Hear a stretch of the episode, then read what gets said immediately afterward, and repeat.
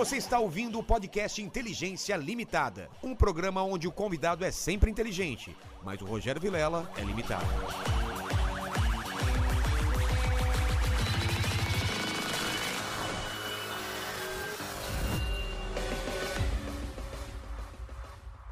Olá, terráqueos! Como é que você tá? Eu sou o Rogério Vilela e está começando mais um Inteligência Limitada, o programa onde a limitação da inteligência acontece somente por parte do apresentador que vos fala, porque sempre trago pessoas mais inteligentes, mais interessantes e com a vida muito mais legal do que a minha e do que a sua, pequeno mandíbula, não é verdade? Exato. Hoje, especialmente, uma pessoa com uma carreira incrível, Sim.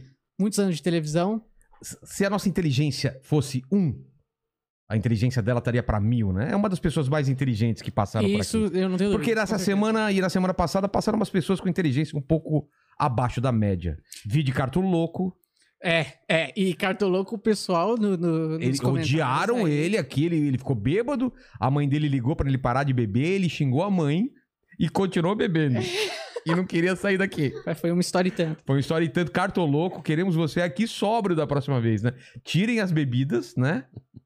Porque foi uma coisa absurda o que aconteceu. Foi, foi Mas hoje estamos aqui com o Leda. Como você falou, um ícone. um uma ícone da Leda Viva. Você viu que colocaram lá? Eu. Leda Viva. Que, que trocadilho horrível, cara.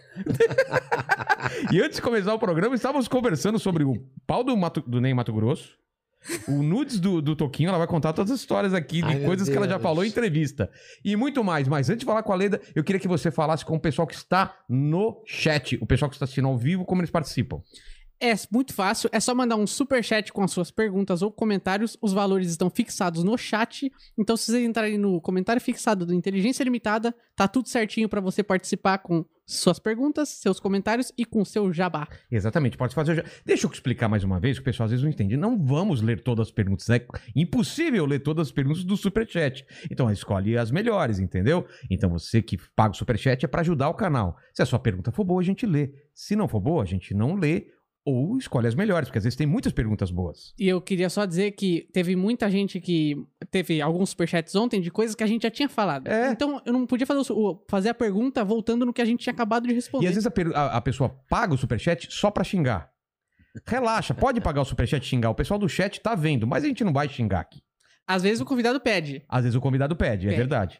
Às vezes pede, o Nando pediu. É, não, vários outros. Vários outros, exatamente.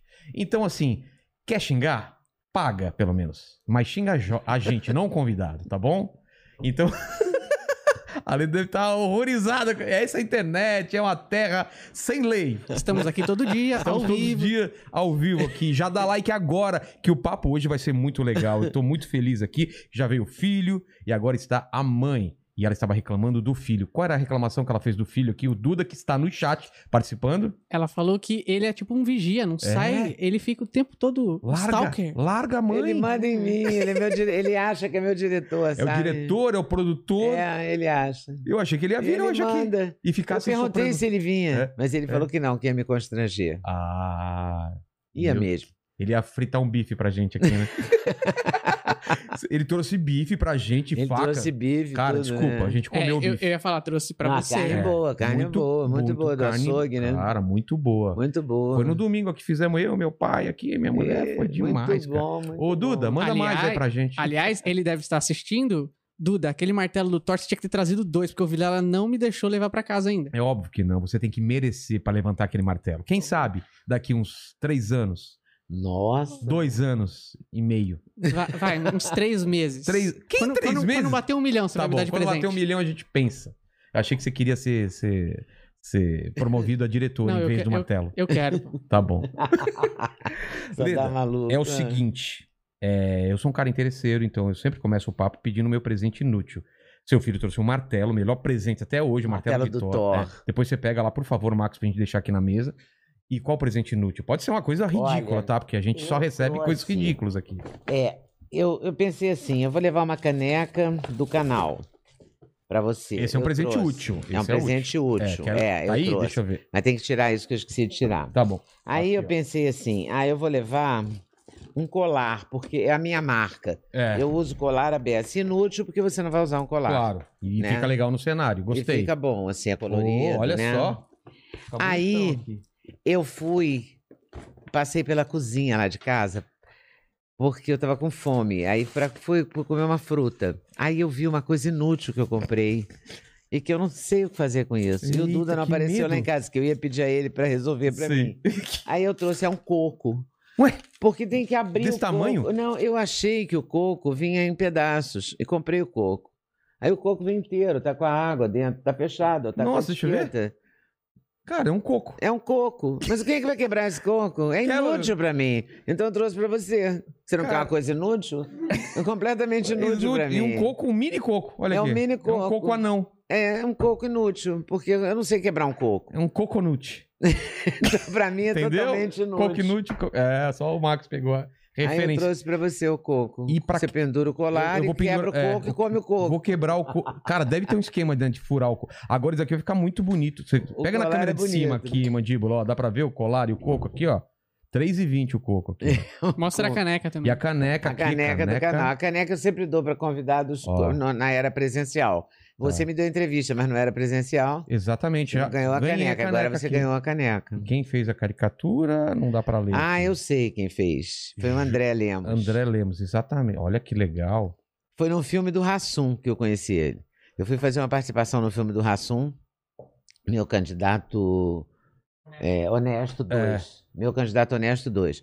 Aí é, eu ia fazer tipo um Roda Viva, assim, Sei. sabe? E eu era uma das entrevistadoras. E aí no, e ele era o, o irmão do Chico Caruso, Paulo Caruso, do Ah. programa que ficava desenhando a caricatura Ah, do sei, convidado. sei. Aí eu nos bastidores eu fiquei conversando com ele, porque a nossa cena era micro, assim.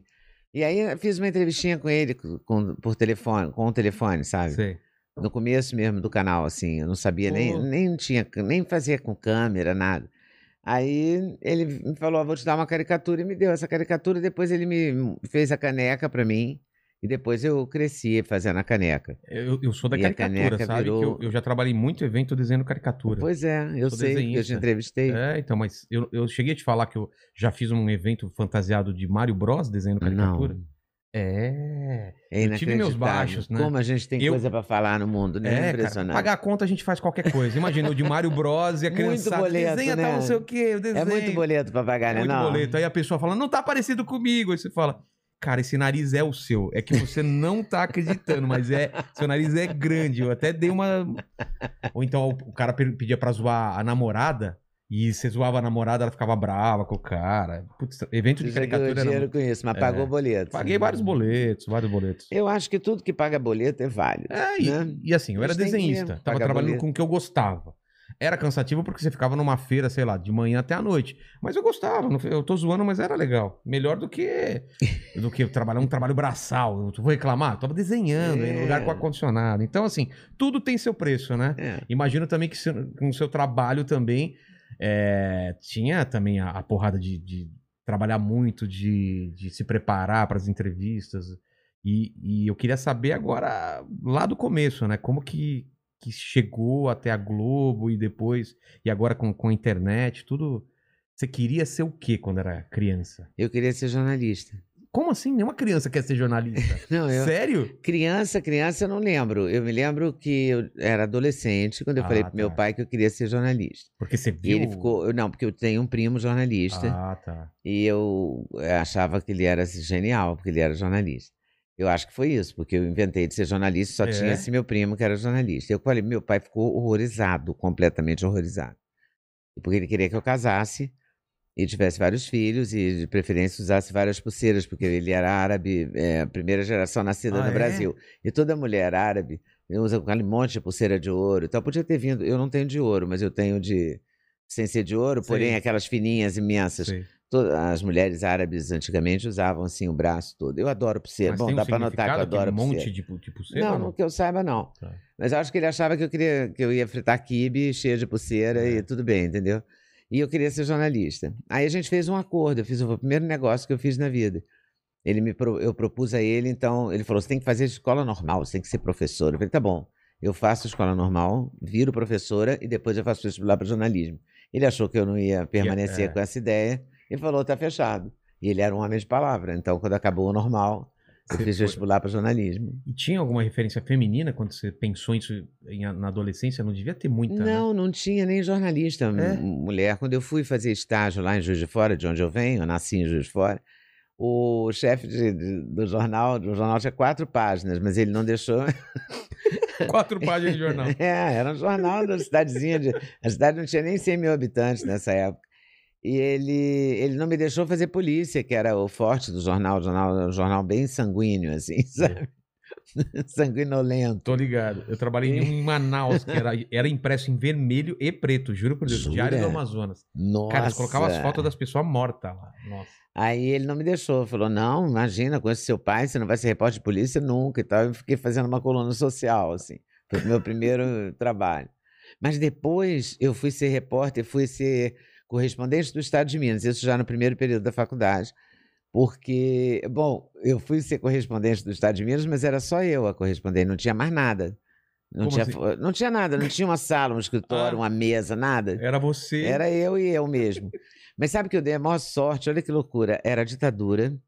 O, a, Juiz de Fora tem a quarta região militar, porque foi de Juiz de Fora que partiu o general Olímpio Mourão Filho em direção ao Rio de Janeiro para fazer a Revolução de 64. Daquele, em frente à minha escola, a escola Sim. normal aqui, onde eu estudava, e aqui o lugar onde ficava o general Olímpio Mourão Filho. e só que ali era a, a auditoria militar. Era onde os presos, os presos ficavam em Linhares, na penitenciária de Linhares, mas eram julgados ali. Então ali eu conhecia todo o elenco do Pasquim. Porque o elenco do Pasquim foi preso em Juiz de Fora. Ah, tá. Mas eles eram. Eram, Eram era- presos. Mas era no Rio. E eles foram presos lá? Foram, ficaram lá, porque eles Quem? foram presos no Rio. Ah, o- Jaguar, Sérgio Enfio? Cabral. Esse povo. Caramba. E os advogados eram os advogados mais famosos do Rio de Janeiro. Eliano Fragoso, Evaristo de Moraes. Então, todas essas pessoas eu conheci aos 18 19 anos. Entrevistando ou não podia? Não, eu não entrevistava muito. É? Não, eu só cobria. Eu entrevistava o, o promotor, que era Tá. Joaquim Simeão de Faria. Me lembro até hoje do nome dele. E eles, E eu eles- assistia os julgamentos. Eles foram lá, presos por piadas, por textos. Não, eles foram presos porque eram, era censura, né? Então, porque fizeram, falaram alguma coisa contra o governo. É, claro. que Imagina, o Pasquim poder? falava tudo contra o governo. Que, que- Quem que era nessa época? Era o Eu começo da ditadura militar. Eu peguei o finalzinho com o Geisel e o. Não, você pegou a parte light, então. É, e o. Figueiredo. Figueiredo, é. Figueiredo light. Não, Geisel eu nem lembro. Foi o Figueiredo mais que eu, que eu lembro. Assim. Eu me lembro do. Eu cheguei ao Rio no Médici. Médici foi pesado. Quando eu cheguei no. No Globo, no. Ah, então é. tinha- ainda tinha isso. Seu pai preocupado também de você ser jornalista. Não, meu pai ficou horrorizado. Porque Primeiro, horrorizado porque eh, mulher não devia ser jornalista, É, tá? já, já é uma coisa que não essa era foi normal. essa fase aí, inicial. Aí eu me formei em jornalismo. Aí o meu priminho, aquele que eu falei Sei. que me inspirou, pois é, sequestrou o embaixador americano, só isso. Era o Gabeira, meu priminho. Era não, é o Gabeira. Fernando Paulo Nagli Gabeira. O Gabeira. É. E Aí eles- o Gabeira sequestra o embaixador americano. Aí meu pai ficou com mais ódio ainda de jornalista. Falou, como jornalista? Que história maravilhosa. Aí não pode ser jornalista, a pessoa não pode. então. Jornalista barra Jornalista faz isso, né? É, Sequestra embaixadores. revolucionário. Aí- Ué, mas você não sabia ainda. disso? Que faz parte do trabalho de jornalista? sequestra... Caramba. Não, mas aí deu tudo certo depois. Depois, né? Mas quando você começou, tinha, tinha esse medo no ar de eu posso Ah, ser tinha um preso, clima, posso tinha um clima. Tinha a dona Solange, a dona Solange dava ordens. Quem que Mas era a dona, Solange? era censora, era a dona Solange, mas ela existia, a dona Solange. Ah, não é um apelido que criaram. Não, era a dona Solange. E aí a dona Solange proibia, claro que tinha gente na redação, tinha os militares na redação, tinha dedo duro, Aí tinha fica- tudo infil- isso. Infiltrado, né? Tinha. Meu pai fala que ele, ele era professor, ele sempre tinha um medo de alguém entregar. É, mas tal. tinha as pessoas que entregavam mesmo. Caramba. né? Mas isso, quando eu cheguei no Rio para ser jornalista, o Gabeira já estava banido. Tá. E, e tinha esse clima. E o Partido Comunista, o, o Partidão, as pessoas do Partidão, eram os redatores e os editores do, do Globo.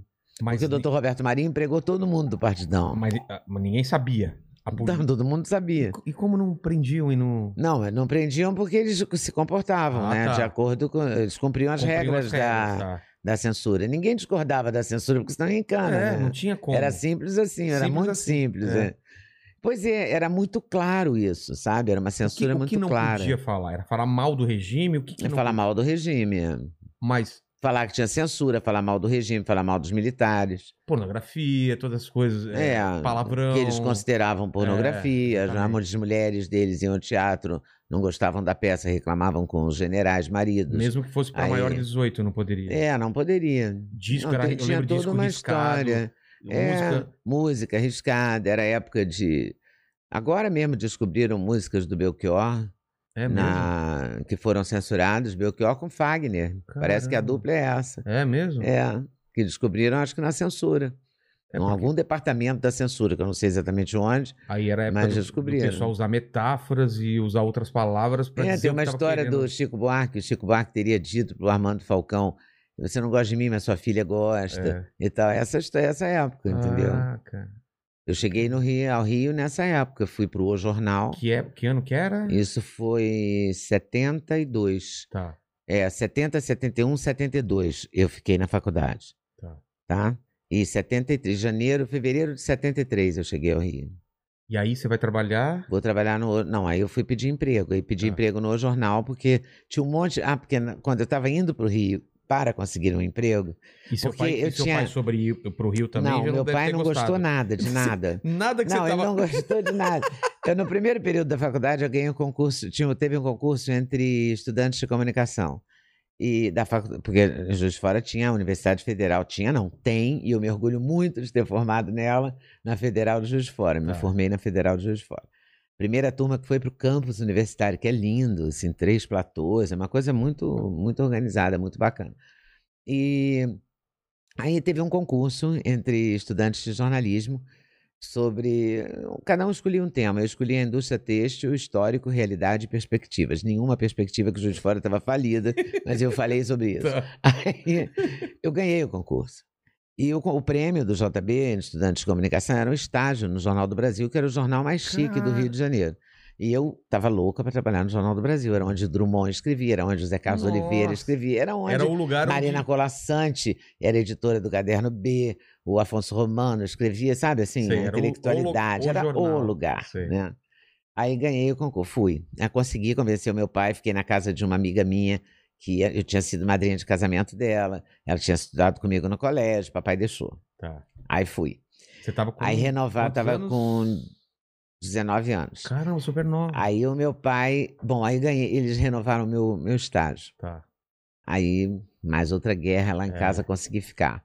Aí eles falaram, agora vamos te contratar. O papai falou, nem pensar. Enquanto não fizer 21 anos, não sai daqui de jeito nenhum. Voltei Caramba, para Juiz de Você tá Fora. brincando? Voltei para Juiz de Fora, terminei a faculdade. E quando eu fiz 21 anos, eu fui para o Rio de novo. Mas o emprego não tava mais lá, né? Não, não estava mais. Mas eu ia, conhecia um monte de gente, eu ia pedir emprego. Aí Sei. na rodoviária, porque era rodoviária, Claro. ônibus da Útil. Aí Útil. na rodoviária chamava Útil. Tem até hoje. Eu, Tem, peguei, né? eu peguei- fui pra algum lugar com o ônibus da Útil. Aí, na rodoviária, eu encontrei um crítico de teatro que ia trabalhar no O Jornal e que me explicou que o O Jornal era do Jornal dos Diários Associados, porque os Diários Associados ainda eram importantes naquela época. E aí o, o esse o Décio ia ser Décio Lopes ia ser crítico de teatro desse crítico de artes plásticas desse jornal. E aí ele falou, olha, eles estão contratando gente, tal. Eu falei, mas quem é? São os mineiros de Belo Horizonte. Eu falei, mineiros de Belo Horizonte? Opa, eu sou de de Fora, mas vai, isso É. vai dar certo. Fui lá no meu jornal pedir emprego. O editor-chefe se chamava Alberico Souza Cruz.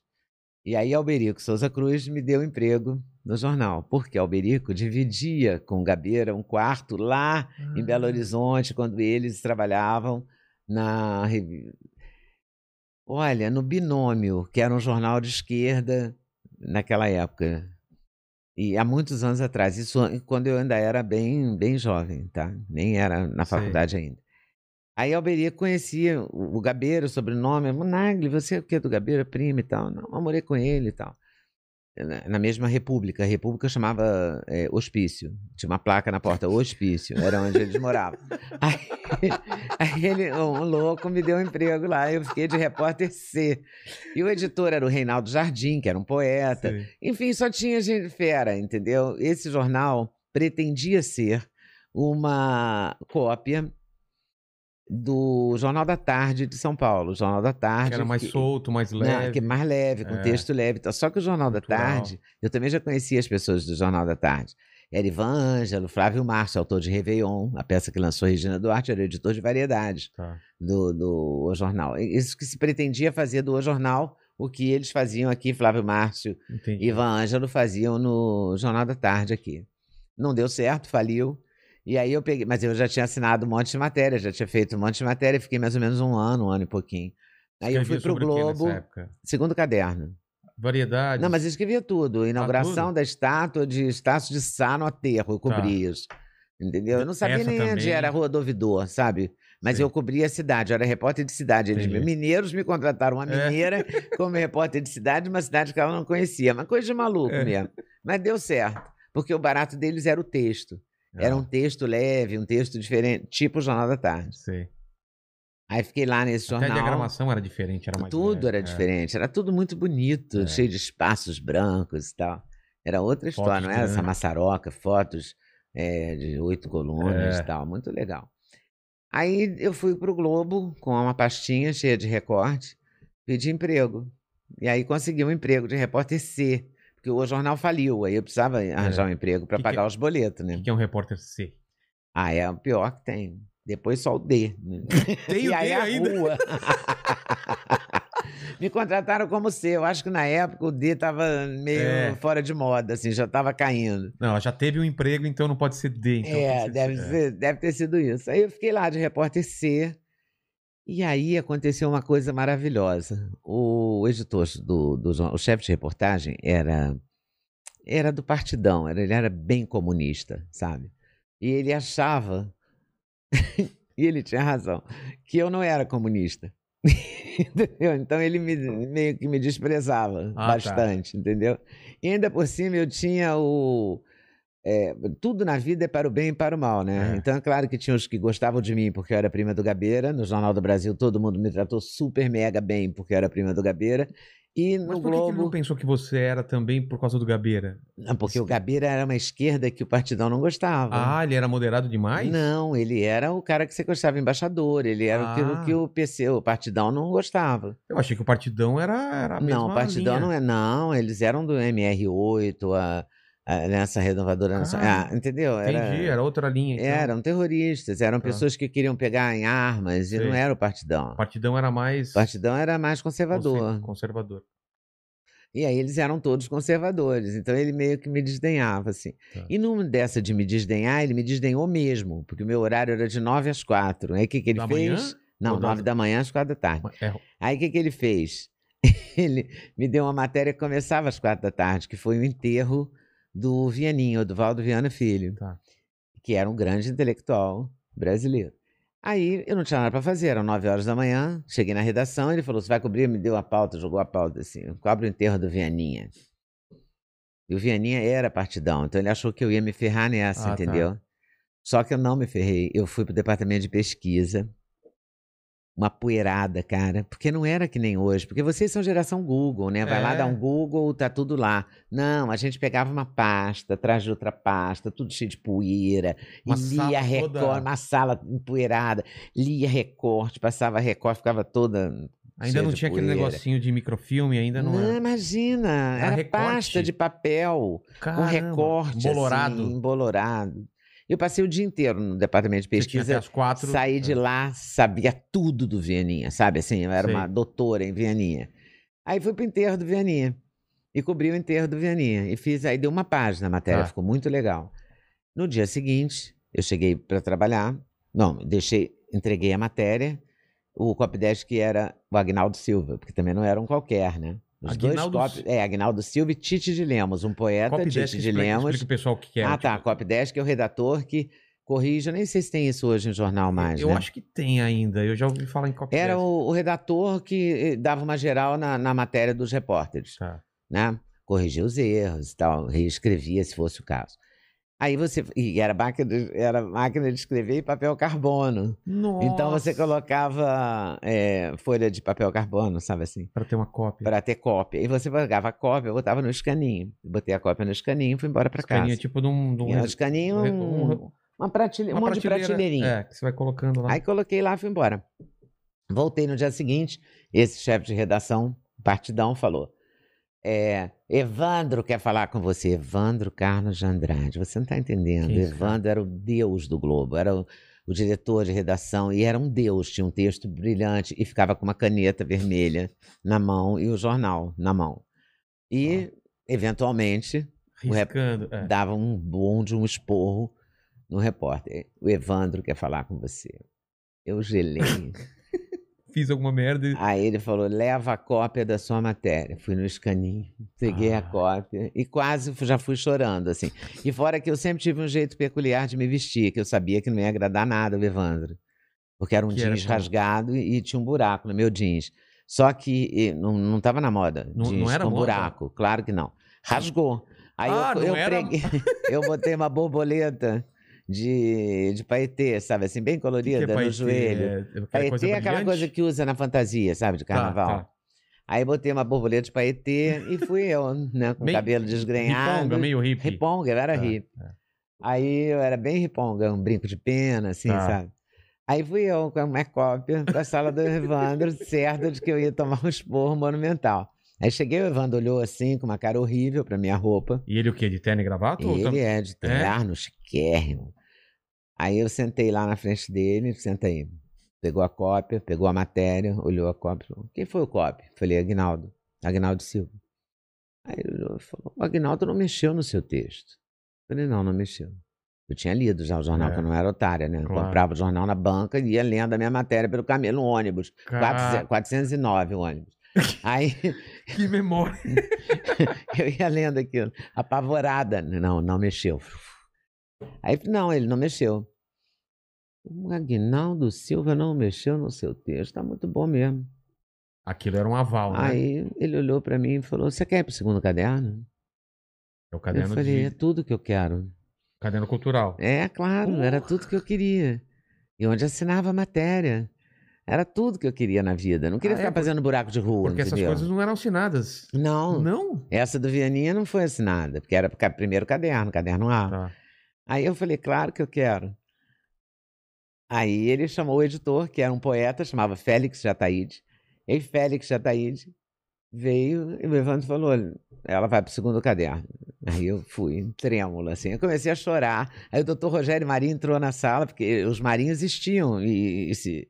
Existia e se materializava na sua frente. Você almoçava no restaurante, aqui tá a nossa mesa, tá? De Sim. repórter. Pá. Mesão.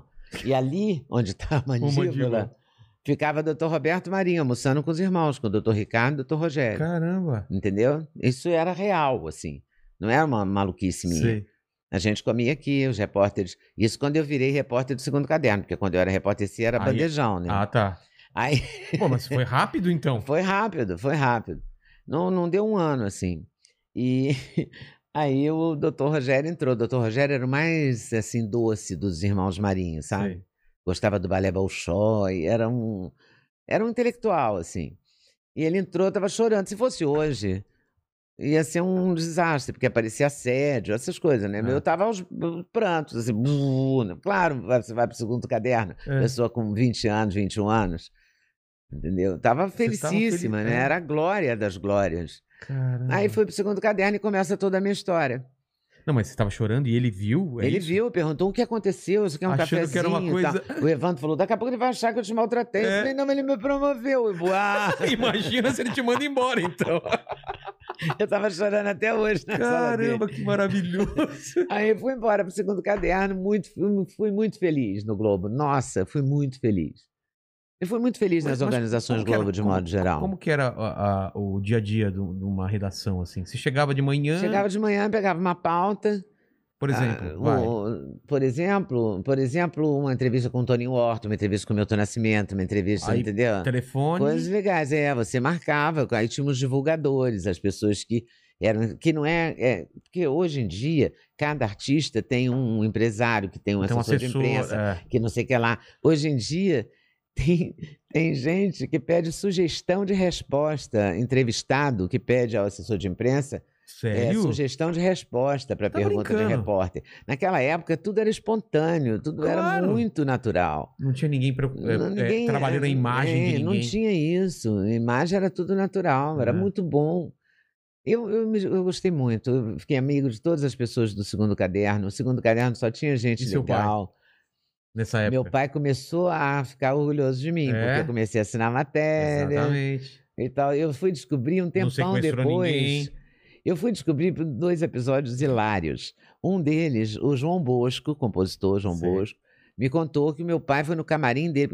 Meu pai era amigo do pai deles, de Ponte Nova. Uma história. Eles eram, são- o João Bosco também é João Bosco Mussi, né? Árabe. Ah, é? Aí ele. O meu pai foi no camarim do João Bosco e disse para o João Bosco que era meu pai. Eu descobri que ele estava orgulhoso de mim, porque ele, ele se apresentou como meu pai, né? Sei. Mas a melhor dele comigo foi um dia que ele me deu uma bronca. Ele me dava muita bronca. Igual o Duda, assim, sabe? Ele me dava bronca. Eles me dão bronca, eu não sei o que, que é. Aí, os homens da minha família me dão bronca. Aí, o meu pai me ligou. Eu já tava, isso eu já estava na TV Globo. Depois eu conto como é que eu cheguei na TV Globo. Tá. Eu, tava eu falo pra caramba. Que isso? É. Aqui é o lugar. Ah, tá então, no lugar certo. Porque eu falo muito. Teve Aí- Lobão ontem aqui. Então, Falou muito? Nossa, aqui- Lobão, nossa. aqui é- Vocês preciso contar essa tem a história, do, Lobão. Exatamente. Vamos pro Lobão Aí depois. o meu pai me ligou um dia, isso telefone fixo, tá? Que não existia celular, nada disso. Eu já já estava na TV Globo, já fazia o jornal hoje. E ele me disse, é, eu morava numa ruazinha de terra que depois virou Autoestrada Lagoa Barra. Sei. Isso era capa, tudo meio a capa da Bíblia, assim, né? Parece, de tão, tão velho que é, mas é isso. Era uma, uma rua de terra Tá. que depois asfaltaram e no final tinha um túnel, fi- fizeram um túnel e virou Autoestrada Lagoa Barra. Tá. Mas naquela época não era. O meu pai me ligou e falou, era em frente ao Miguel Couto, meu apartamento, o Hospital Miguel Couto. Aí ele falou, sabe quem tá no Miguel Couto? Falei, não. Aí ele falou, o Dida. O Dida era o Zico da época, do, naquela época no Flamengo. Era o, tinha sido o, O o ídolo do Zico Ah, é? era o Dida. Tá. E era o meu ídolo também, porque eu também pequenininha, já flamenguista, Já e acompanhava. acompanhava o Dida. Meu E pai ele- era vascaíno, E ele tava lá por quê? doente, Cara. morrendo. Velhinho. Aí o meu pai disse: Você vai lá e visita o Dida, porque você sempre gostou do Dida. Eu falei, papai, eu não posso ir visitar o Dida. Pô, não pode por quê? Eu falei, porque como é que eu explico pra mulher do Dida que eu tô lá visitando o Dida? Eu não conheço o Dida. Ele falou, como assim? Você sempre gostou do Dida? Eu falei, papai, eu sei que eu sempre gostei do Dida, mas não se pode visitar uma pessoa que você não conhece. Como é que eu explico pra mulher do Dida? Eu falo pra ela o quê? Eu sou fã do Dida. Daí eu cresci, virei um apresentador de televisão, tô aqui visitando o Dida, morrendo no hospital. Ele falou, ficou besta. Eu achei que você nunca ia ficar metida, você ficou besta. Assim mesmo. Cara... Eu falei, não, papai, não fiquei besta, eu não posso, não, não tem sentido, não, não, é assim que. Ele falou, ficou besta, mas a gente sempre gostou do Dida, sabe que o homem está doente, não vai visitar. Ele achava completamente fora da casinha uma pessoa que não visitava a outra É. doente, entendeu? Só que ele não entendeu que eu não podia, porque não tem sentido, você não tem como explicar, sabe? É como É. se você fosse hoje, sei lá, hoje o Erasmo está internado, foi internado hoje com Covid. Até eu conheço o Erasmo, mas eu não conheço a atual mulher do Erasmo. Se fosse Chegar a Narinha na- nada, é. naquela época, eu até poderia, não posso chegar do nada É? para visitar o Erasmo. O papai achava que eu podia, que eu devia, tinha o dever moral, Tá na já que ele era o cara que É. eu. E é, você gostava. que, que eu me tornei Flamengo por causa dele, entendeu? E o papai tinha essas coisas, essas ordens, assim, loucas. Ele você acabou não louco. indo. É claro, não Claro que fui. não, né? E ele achou que eu fiquei besta. que eu fiquei metida por causa disso. Mas aí voltando então lá pra época Mas do, do voltando pro Globo, aí um dia eu acordo, caderno. eu sou péssima de manhã, tá? Eu também. eu não funciono é. de manhã. Acordei, Gente que acorda bem de manhã. tem gente eu- que é, acorda animadíssima. Essas né? pessoas eu, eu, eu, Eu não- admiro, eu não, mas eu confio. não. Eu não confio. Não participo Não desse, dessa aventura. Meu filho já tô apre- ensinando ele a não acordar tão alegre. ele acorda, papai. Eu falo, filho, Menos. por que essa alegria, cara? Quê? Deixa o papai dormir. Aí ele chora um pouco e fala, é isso, esse é o... É assim, é assim que o papai gosta. Tadinho.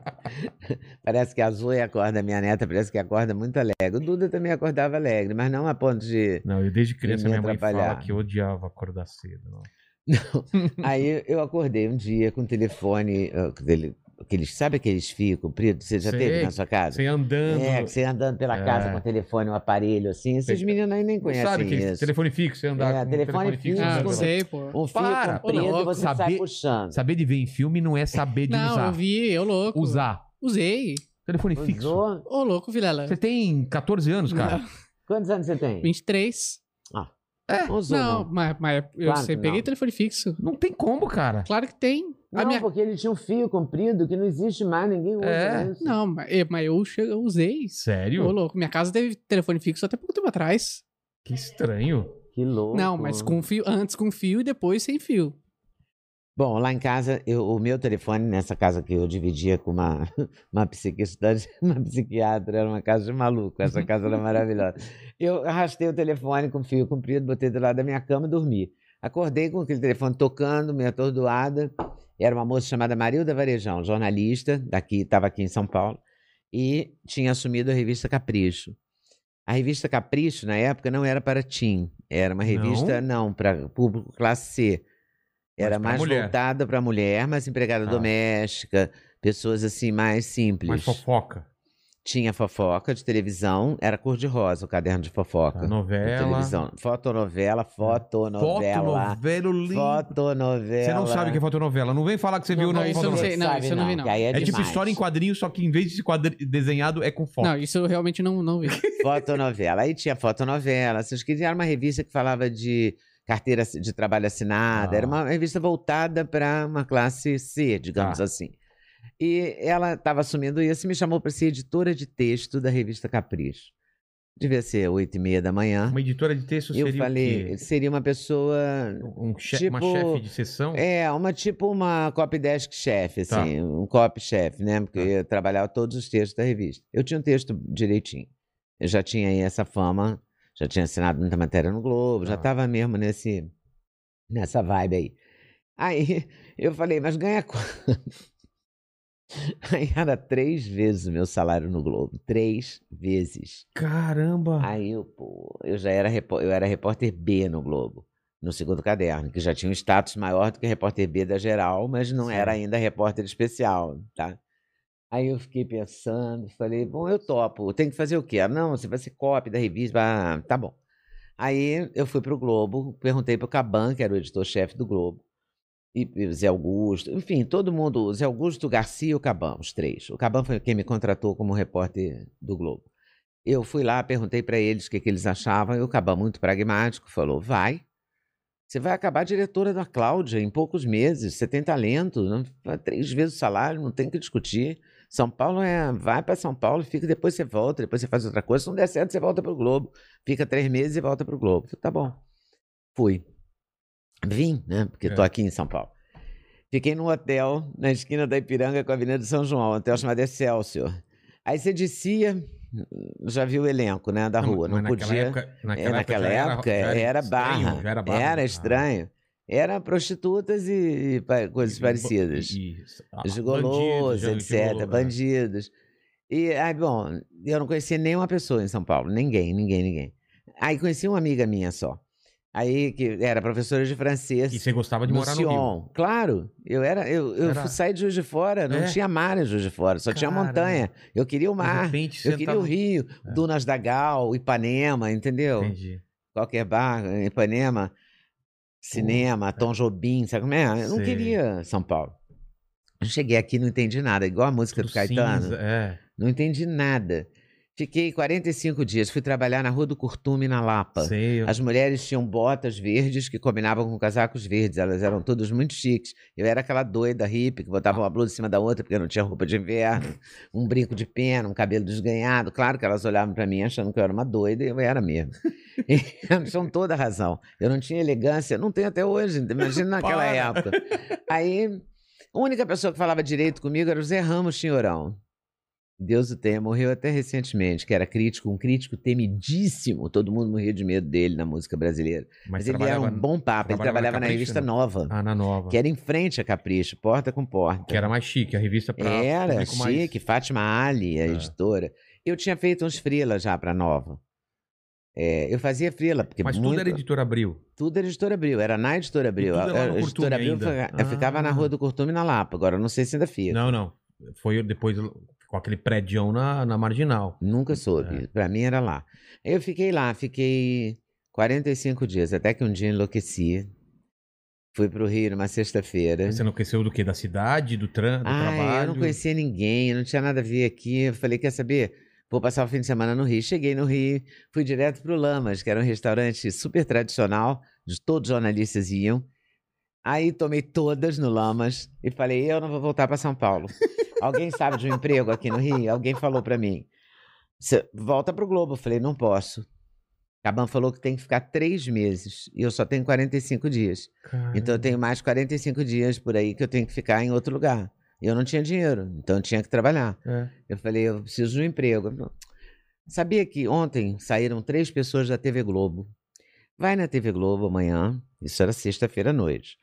Fala com a Alice Maria e vê, de repente, você consegue emprego de editora lá. Falei, mas eu não sei fazer televisão, sabe? Você aprende. É, aprendo. E falo com a Alice Maria como? Você chega lá e fala com a Alice Maria, ela fica o dia inteiro lá. Aí eu fui. Fui lá, falei, Na aí- segunda. não, no sábado de No manhã. sábado? E fui lá. A Alice ficava o tempo todo. Tá. TV Globo, ela ficava, ela era realmente é a bel- pessoa que mais entende televisão que eu conheço. Aí, bom, ela e o Boni, claro, mas É. ela entende do jornalismo e o Boni Ah. entende da TV como um todo. Aí eu fui lá e falei, Alice, meu nome é Leda e tal. Eu levei umas matérias, claro, né? Tem aqui umas matérias. Eu trabalhei no Globo, recortezinho numa recorte. pasta. Numa pasta. numa pastinha. Eu tenho recorte aqui e tal, trabalhei no Globo, mas eu não posso voltar pro Globo enquanto não cumprir os 90 dias e tal. Aí eu tinha uma quarentena. Aí ela falou: vem cá, dá uma olhadinha. Você vai fazer o que amanhã? Eu falei: amanhã nada. Ela falou: vem aqui ver fazer o Fantástico. Vem fechar o! Fantástico pra você ver o que, que você acha disso aqui. Cara, Caramba. eu fui e fiquei 13 anos. É?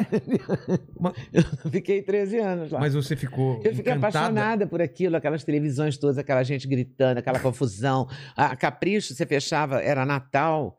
Era Páscoa, você fechava o Natal, entendeu? Ah, tudo Porque muito- revista levava, sei meio lá, três frio, meses é. pra fechar, tudo frio. É. Chega lá, era tudo quente, você falava, escrevia o negócio aqui, Podia o mudar na hora. Liga ali, ali, pra, naquela hora.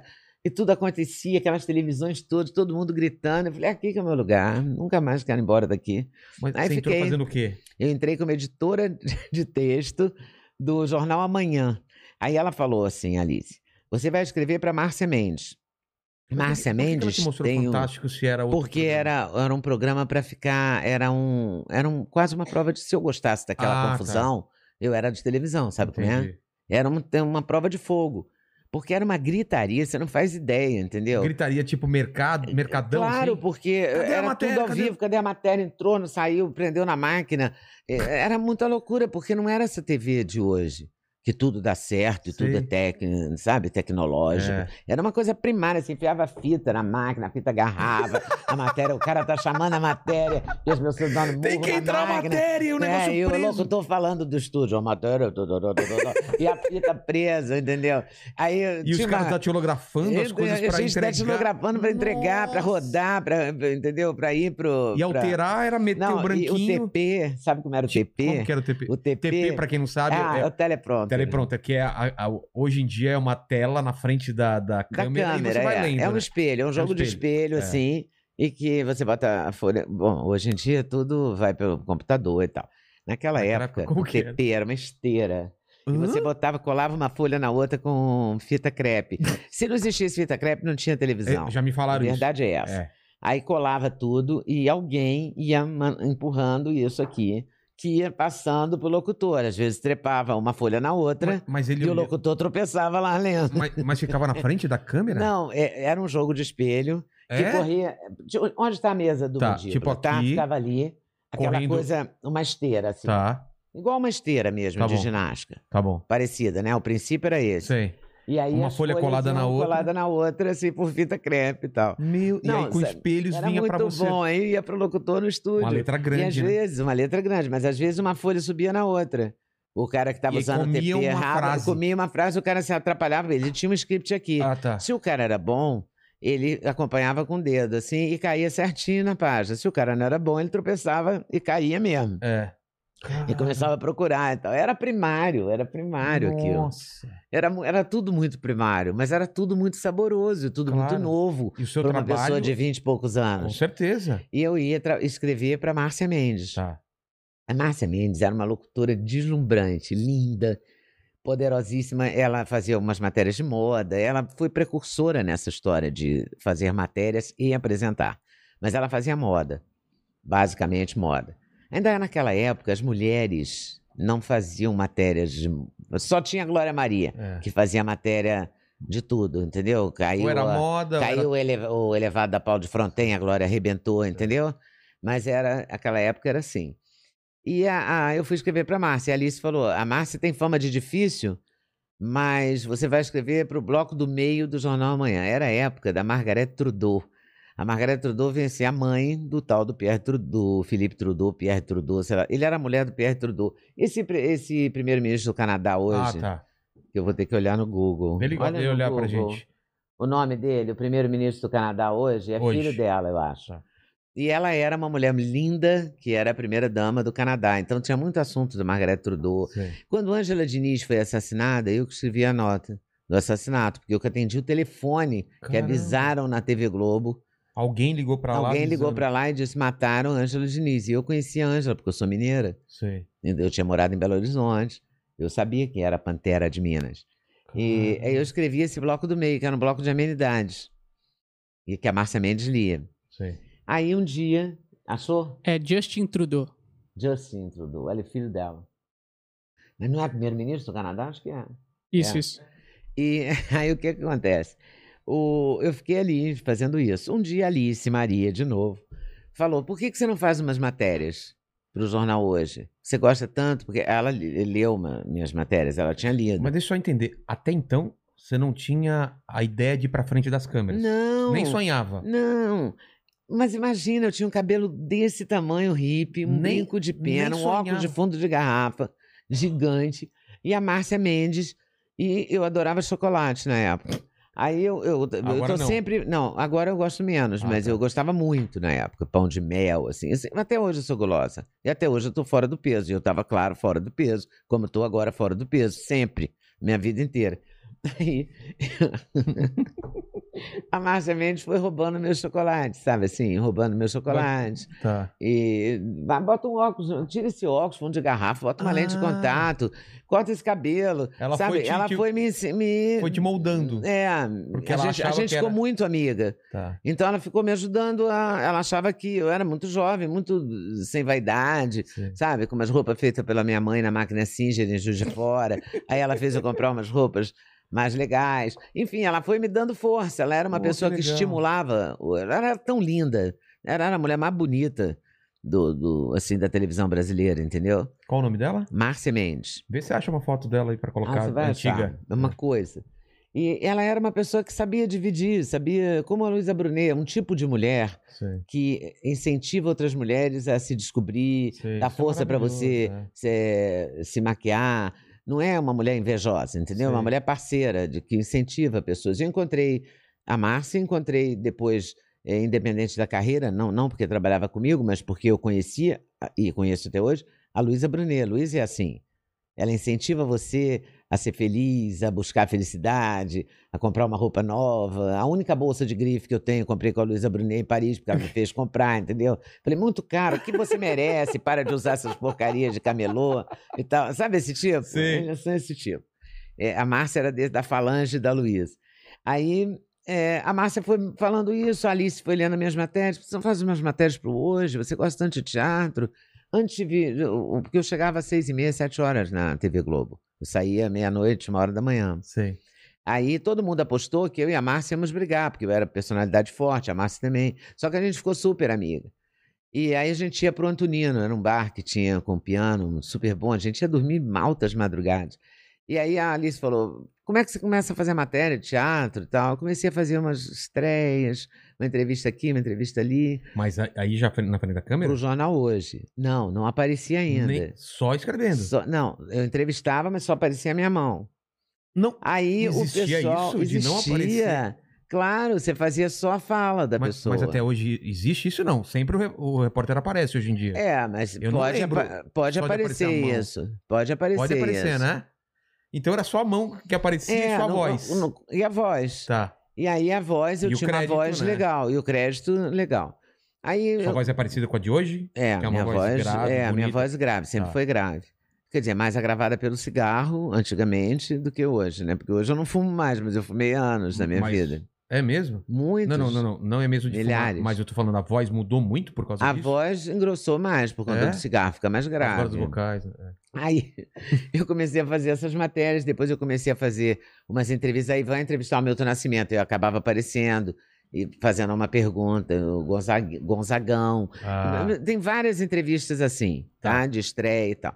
Depois a Alice sugeriu as entrevistas do Hoje de Sábado. Eu comecei a fazer entrevista do Hoje de mais Sábado. longas.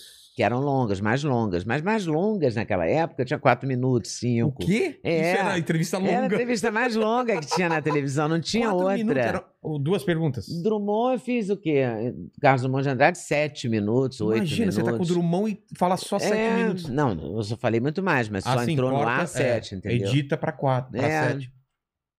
Isso era o padrão. O padrão era esse. As entrevistas mais longas da televisão eram as dos sábados do Jornal Hoje. Caramba. Entendeu? Eu fazia. minutos. Marília Gabriela fazia algumas em São Paulo, mas eu fiquei muito conhecida por conta dessas entrevistas. Marcaram muito. É. Porque as, as pessoas moravam no Rio, né? E era o que você gos- gostava de fazer? E eu ou- adorava fazer. Depois aí, não, eu ganhei um estúdio com poltronas pretas e Aí o pessoal É. ia até lá, então. Ia até lá. Tá. Aí eram entrevistas Chico Buarque. Eu tenho. Primeira entrevista do Faustão.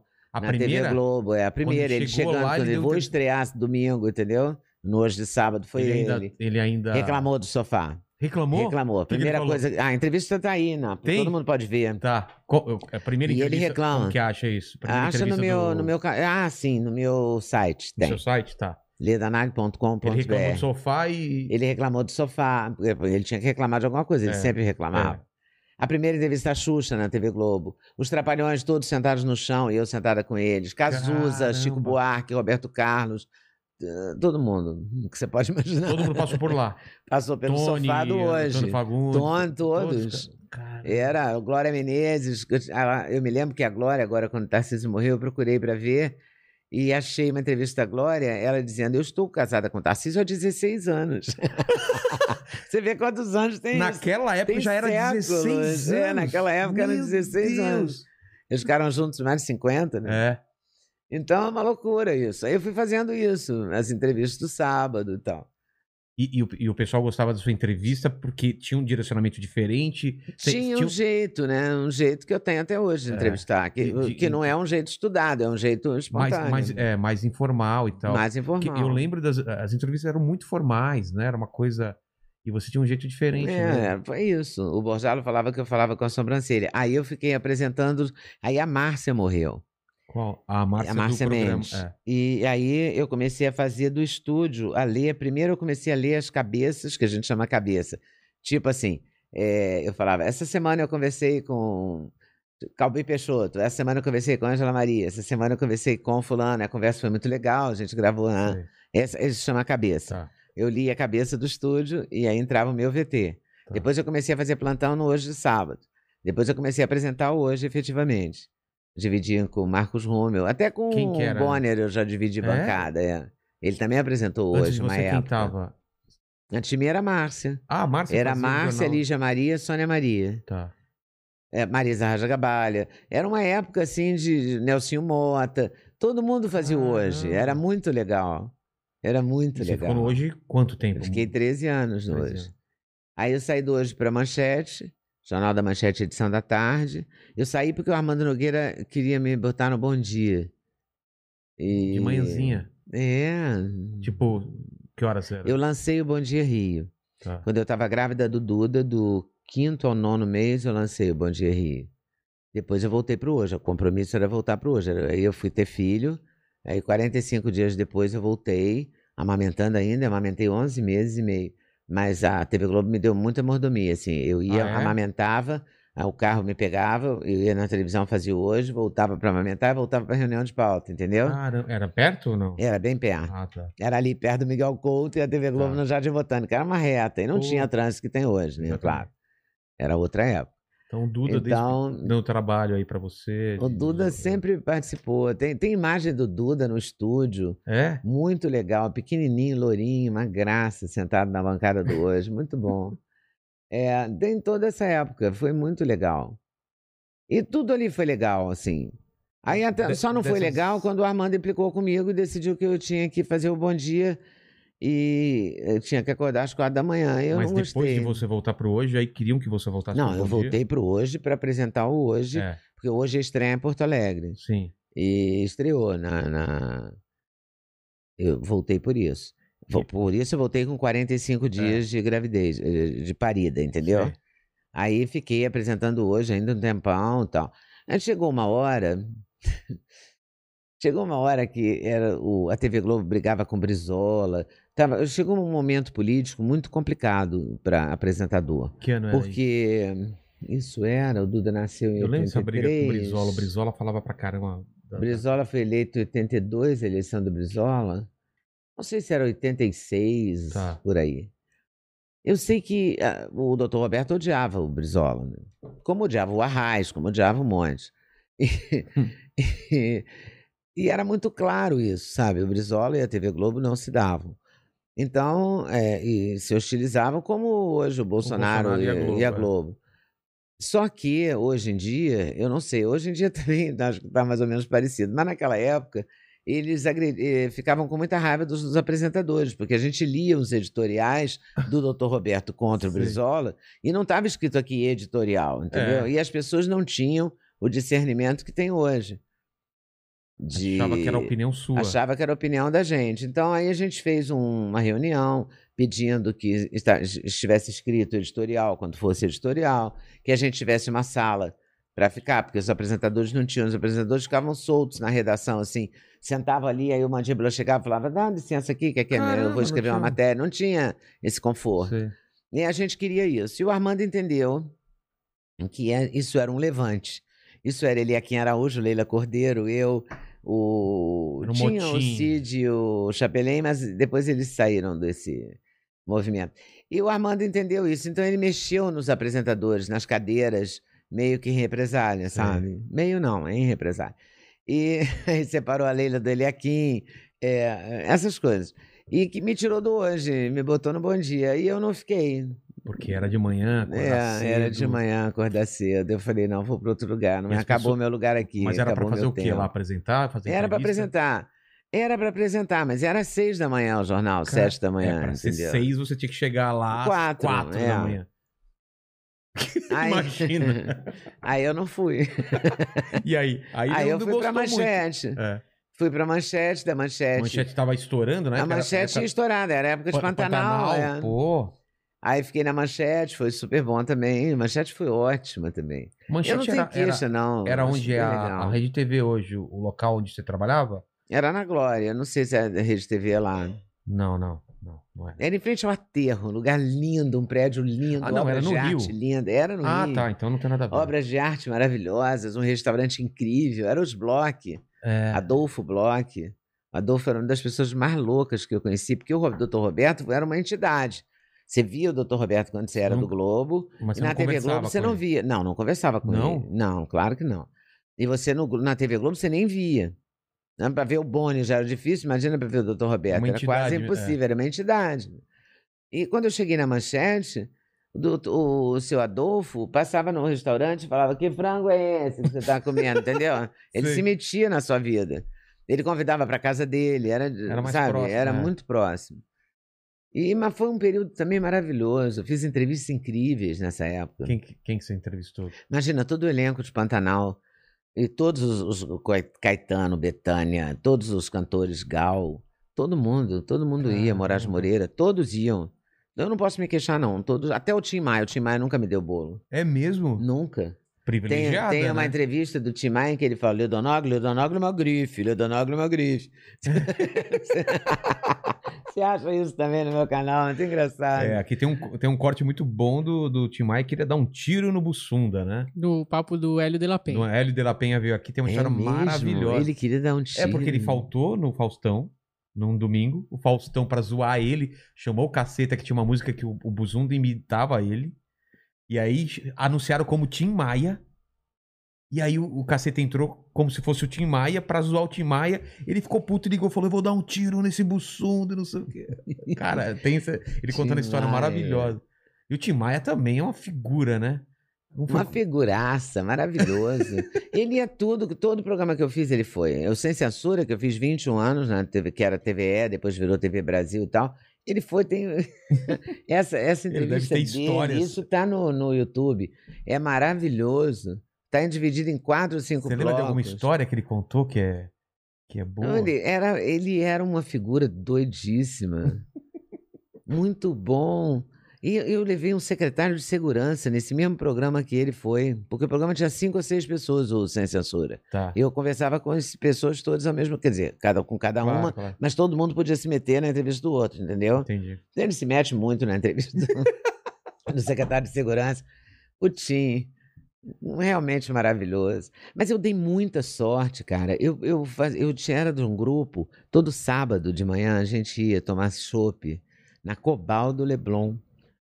A mesa era Tom Jobim, João Baldo, Caramba, João Baldo. é, era nesse nível. Aí a gente atravessava a rua já depois de tomar vários chopes. Olha o E cenário. almoçava que na plataforma, que era uma churrascaria que tinha o arroz Nagli, tinha o prato Tom Jobim, tinha o nome da gente na Sei. comida. A gente era uma mesa, assim, várias pessoas ali.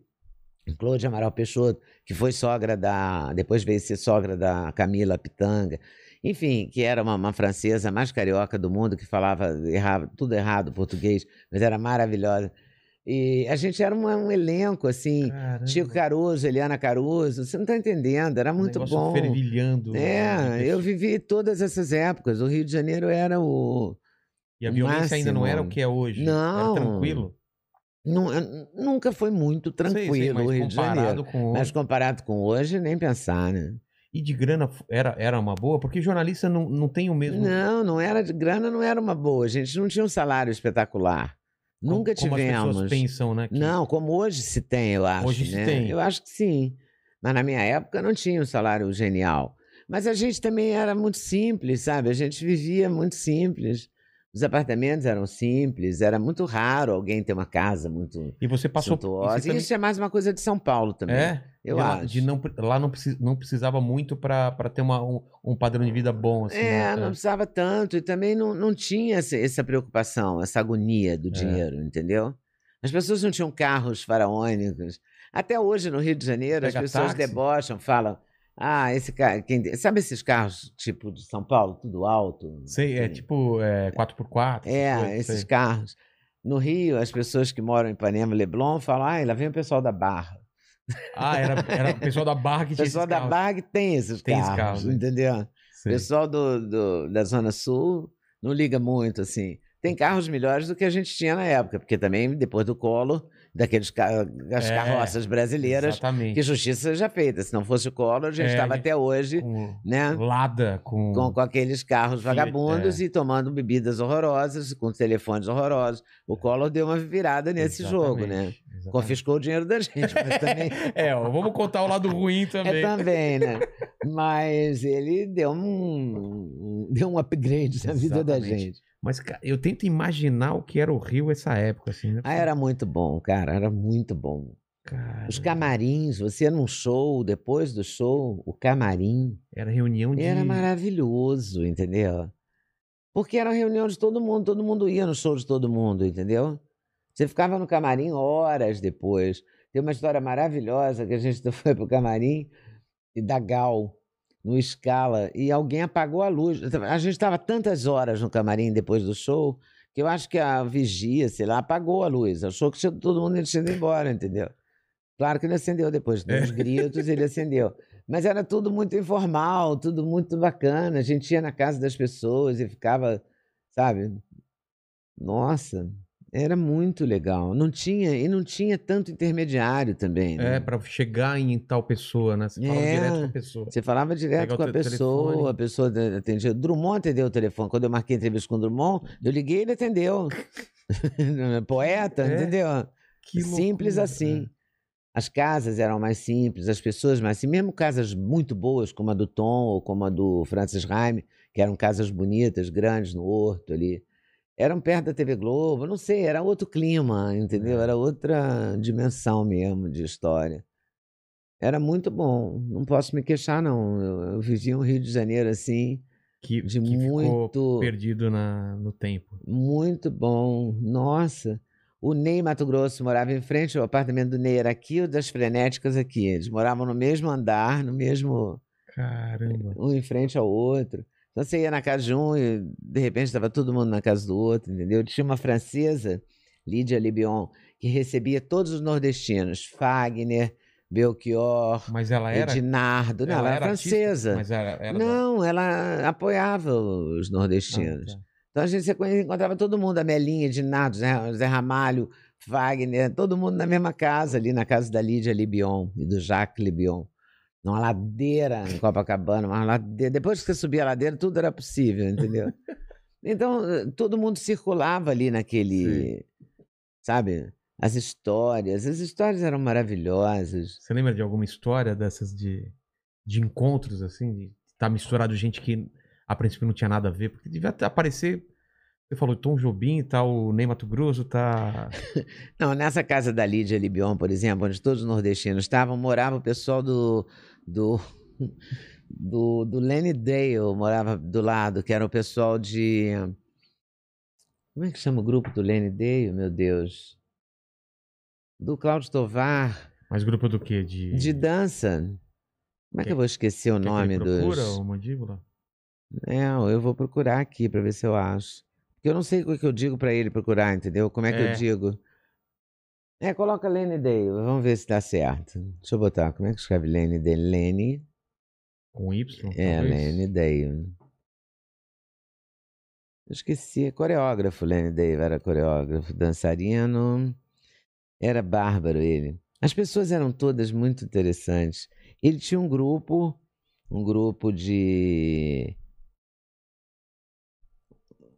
Que tava, os Zicroquetes. Zicroquetes, Zicroquetes, D-Z-I Tá. Croquetes. Misturava dança com teatro, era um grupo modernésimo. Esses Zicroquetes, Carlinhos, moravam é, do lado da Lídia Libion. Então isso misturava, uma coisa imisturável, assim, você não pode imaginar como é que era isso. Você pode imaginar todo sábado você almoçar com Tom Jobim? Não, Não, Não né? Pois é, como é que pode imaginar? Mas é, acontecia, entendeu? não tinha Quer paparazzi, dizer, claro que ele não podia... Não, não tinha. Não Gente. temos nem foto desse elenco. Caramba. Não Ninguém tem tirava- foto. ninguém Ninguém, tirava registrava. foto, ninguém registrava. Meu Deus. A gente atravessava a rua, ia lá, comia, bebia junto na Cobal, na mesma barraca sempre. A Cobal é um lugar grande, assim, tipo, é um E-Italy sem sofisticação, por exemplo, para te descrever, tá? Tá. Tipo um mercadão. Sei. E tinha um. Tem um monte de. é, e comer. tinha umas, umas. Tinha uma, essa do que a gente ficava, que era um corredorzinho. E também ninguém parava para ficar olhando, entendeu? Não, Não tinha, tinha isso? isso. Porque que o Rio também é mais blazer, né? É. O Rio é mais blazer que São Paulo. Não fica te Você tá olhando. acostumado a. É, porque as pessoas circulam ali.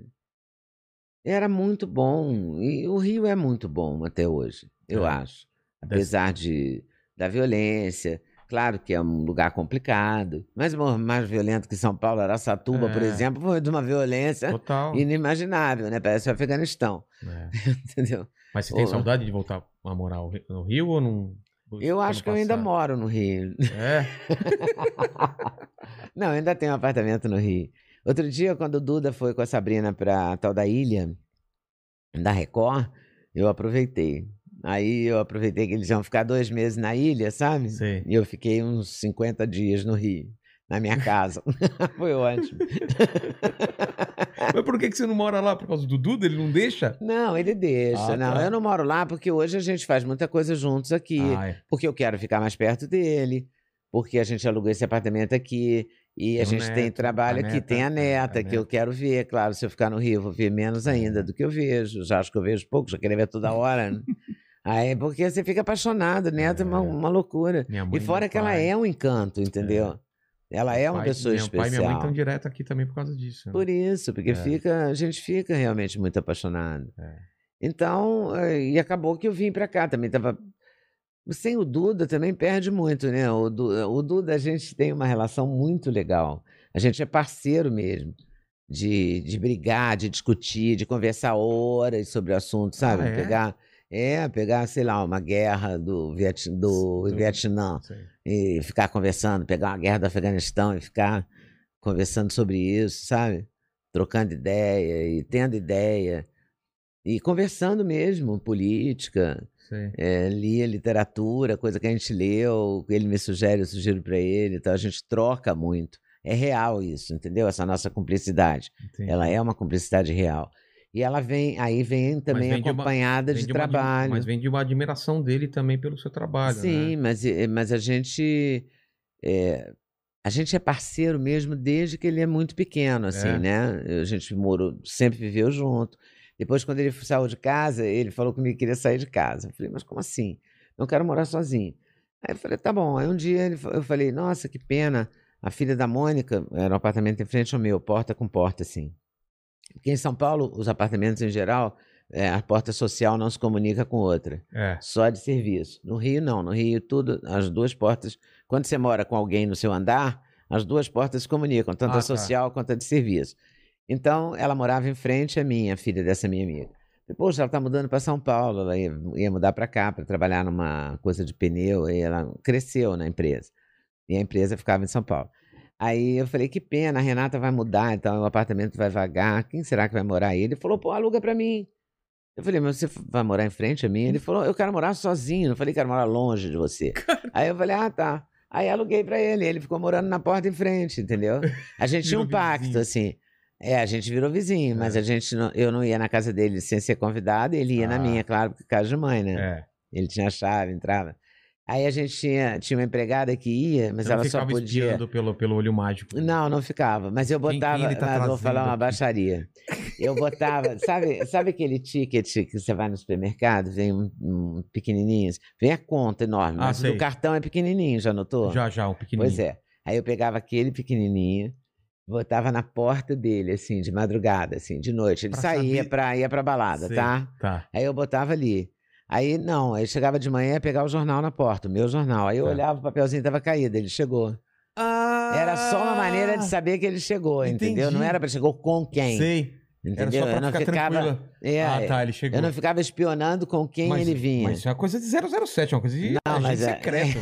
Que o papelzinho tá no chão. Ah, entendi. Aí um dia, e o papelzinho caía, ele via o papelzinho cair, sabia que era eu, Ah, mas ele tá. também não falava nada. Até que um dia, uma moça que ele levou pro apartamento, é, viu o papelzinho cair, ele deve ter comentado e tal, corta, eu tô numa festa, ela vem e me diz, ah, eu, eu sou amiga do Duda. Eu falei, ah, legal, que bom. Aí ela falou, é, eu sei a história do papelzinho. Ou seja, ela quis me dizer, eu já dormi lá, né? É. Eu falei, quis ah, tá. Nossa, que bom, né? Ah, Me legal. contando isso pra Você sabe a quê? história do papelzinho? É, porque ela sabia a história do papelzinho. Era uma maneira dela me mostrar que ela estava que ela meio é íntima, namorando é, Duda, sou era íntima, íntima é. e tal, né? Eu, esse papelzinho eu já fiz, essa baixaria eu já vou, fiz. vou usar isso no quarto do meu filho. Mas eu nunca tomei conta, porque a agonia da, da mãe não é com quem ele Claro, está. é de estar se salvo, ele já- né? é, se tá bem, não no Claro. Rio de Janeiro. É. Você sai pra uma balada, volta às seis da manhã. Eles vão... No Rio, nessa época, eles esperavam o dia clarear. Porque era muito mais perigoso você voltar para casa quatro, cinco horas da manhã do que voltar às seis. Ah, Porque às seis o dia já estava claro, o bandido já tinha meio que se recolhido. Entendi. Coisas do Rio de É. Janeiro. Porque o Rio não é para amador, cara. cara, O Rio é, outro planeta. É outra realidade É mesmo. outra realidade, de todas as maneiras, sabe? No, no jeito de, de viver. É. de se comportar, de, de tudo. É diferente. É, são duas realidades diferentes. Entendeu? Caramba. Não é só a palavra. O porteiro, que aqui em São Paulo é o zelador, não é só isso. Entendeu? É, é diferente. É um jeito. É, um, É, um- o porteiro aqui, o zelador aqui, ele não vai, ele não conta coisas assim pra você. tipo, No Rio, o porteiro conta. E tudo quê? bem, seu Eduardo, como é que tá aí? Ele falou: Ah, tudo bem. Já chegou todo. Você chega de madrugada. né? Muita gente para chegar, por exemplo, você chega e fala assim: Sim. Tá tudo bem aí? Ele, tudo bem. Agora a senhora é a última a chegar, tá tudo tranquilo, vou até dormir, entendeu? Ele, ele te entrega coisas. Aqui não, aqui o cara é, mais É. reservado, ele tá fechado numa casinha. É. É outro planeta, é outro pique. É outro jeito de ser. É, outro jeito de Né? viver, de, de ver Por exemplo, vida. aqui as pessoas recebem em casa. Né? Elas convidam para jantar na casa É. delas. No Rio, as pessoas se encontram no bar, no Marcam restaurante, na praia, entendeu? Marcam num lugar. Entendi. É muito raro você jantar na casa da pessoa. Ou porque a pessoa não tem. infra- Eu, por exemplo, nunca tive infraestrutura, então não tenho esse hábito. Aqui em São Paulo eu sofro um pouco, porque eu não tenho esse. Sabe, agora com a pandemia, não, mas antes da pandemia, quando eu comecei a fazer alguma amizade aqui, eu ficava apavorada. Eu falava, como é que eu vou receber essas pessoas? Eu não tenho essa louça, não tenho. Entendeu? eu não tenho Ah, aquele toda uma- traquejo é. paulista, sabe? Que tem uma servir um- louça servir uma coisinha antes. bacana, é. serve uma coisa antes, tem um É. jantar. Você não... No Rio você convida alguém e bota um monte de pastinha, queijo, patê, azeitona, e tá tudo resolvido, entendeu? Uma boa bebida gelada. Então acho que eu sou meio não. carioca, então, que eu faço essas coisas aí também. Aqui não, É. aqui as pessoas sempre convidam para jantar. Jantar significa uma comida quente, significa alguém que faça a comida, que sirva a mesa. Olha a É. confusão. Exatamente. Entendeu? Que é a infra que você tem que É. ter. Entendeu? É a É. infra, não, não é uma crítica ao jeito paulista, não. É muito bom jantar, tudo bem. Mas é lá- a infra que você não tem, né? E lá o, o- o se arrumar pra sair é diferente daqui também, ou não? Ah, é Roupa? muito mais solto, É mais eu solto, né? acho. É. Primeiro que a gente não tem inverno, então a- as roupas de inverno são muito mais bonitas que as de verão. É. São muito mais chiques e tal. E São Paulista é mais chique mesmo, é mais arrumado. Até a empregada doméstica, diarista, todo mundo se veste de uma maneira. Né? O Rio tem uma moda da comunidade, né? É. Todo mundo de short, barriga de fora, top, entendeu? É. Camisa é do Flamengo. camisa do Flamengo. Aqui é diferente, as pessoas. Prestador de serviço não vai com a camisa do time de futebol. Não, não. É. É diferente. É. É. diferente, é outra E cultura o que eu mesmo. vejo lá é que as pessoas se falam, a gente fica Tem assustado. água aqui, não? Tem, tem. Oba. As pessoas se falam, parece que elas estão se xingando e aquilo é o normal, né? Ô, faz tal coisa e tal. É, é um, é um outro tipo de. É uma aspereza normal, É, né? aqui é natural, Aqui que, é- funciona. Por favor, faz tal coisa. Ô, não sei o que tal. É, A gente se assusta quando vê isso. Mas ninguém tá. Você não tá afrontando, é o jeito. Engraçado, eu nem tinha notado isso, pra você ver como é, É? Eu vejo muito da isso daí. cultura, né? Ô, meu irmão, você não viu que não sei o que? Você fala, caramba, vai sair briga. Não. Não, é normal, né? É. E aqui fala, pô, você podia. Pô, cara, tá, tá incomodando aí. Carioca nunca quer falar assim. Meu irmão, você tá ligado que eu tô fazendo não sei o quê? É, um é, é um jeito diferente mesmo. É. Mas também tem uma igualdade, assim, uma, uma coisa de. A distância é Parece menor, todo mundo né? igual, a distância é, menor. Isso eu sinto também. A distância é menor. Aqui parece que. Fotografa diferente, É. né?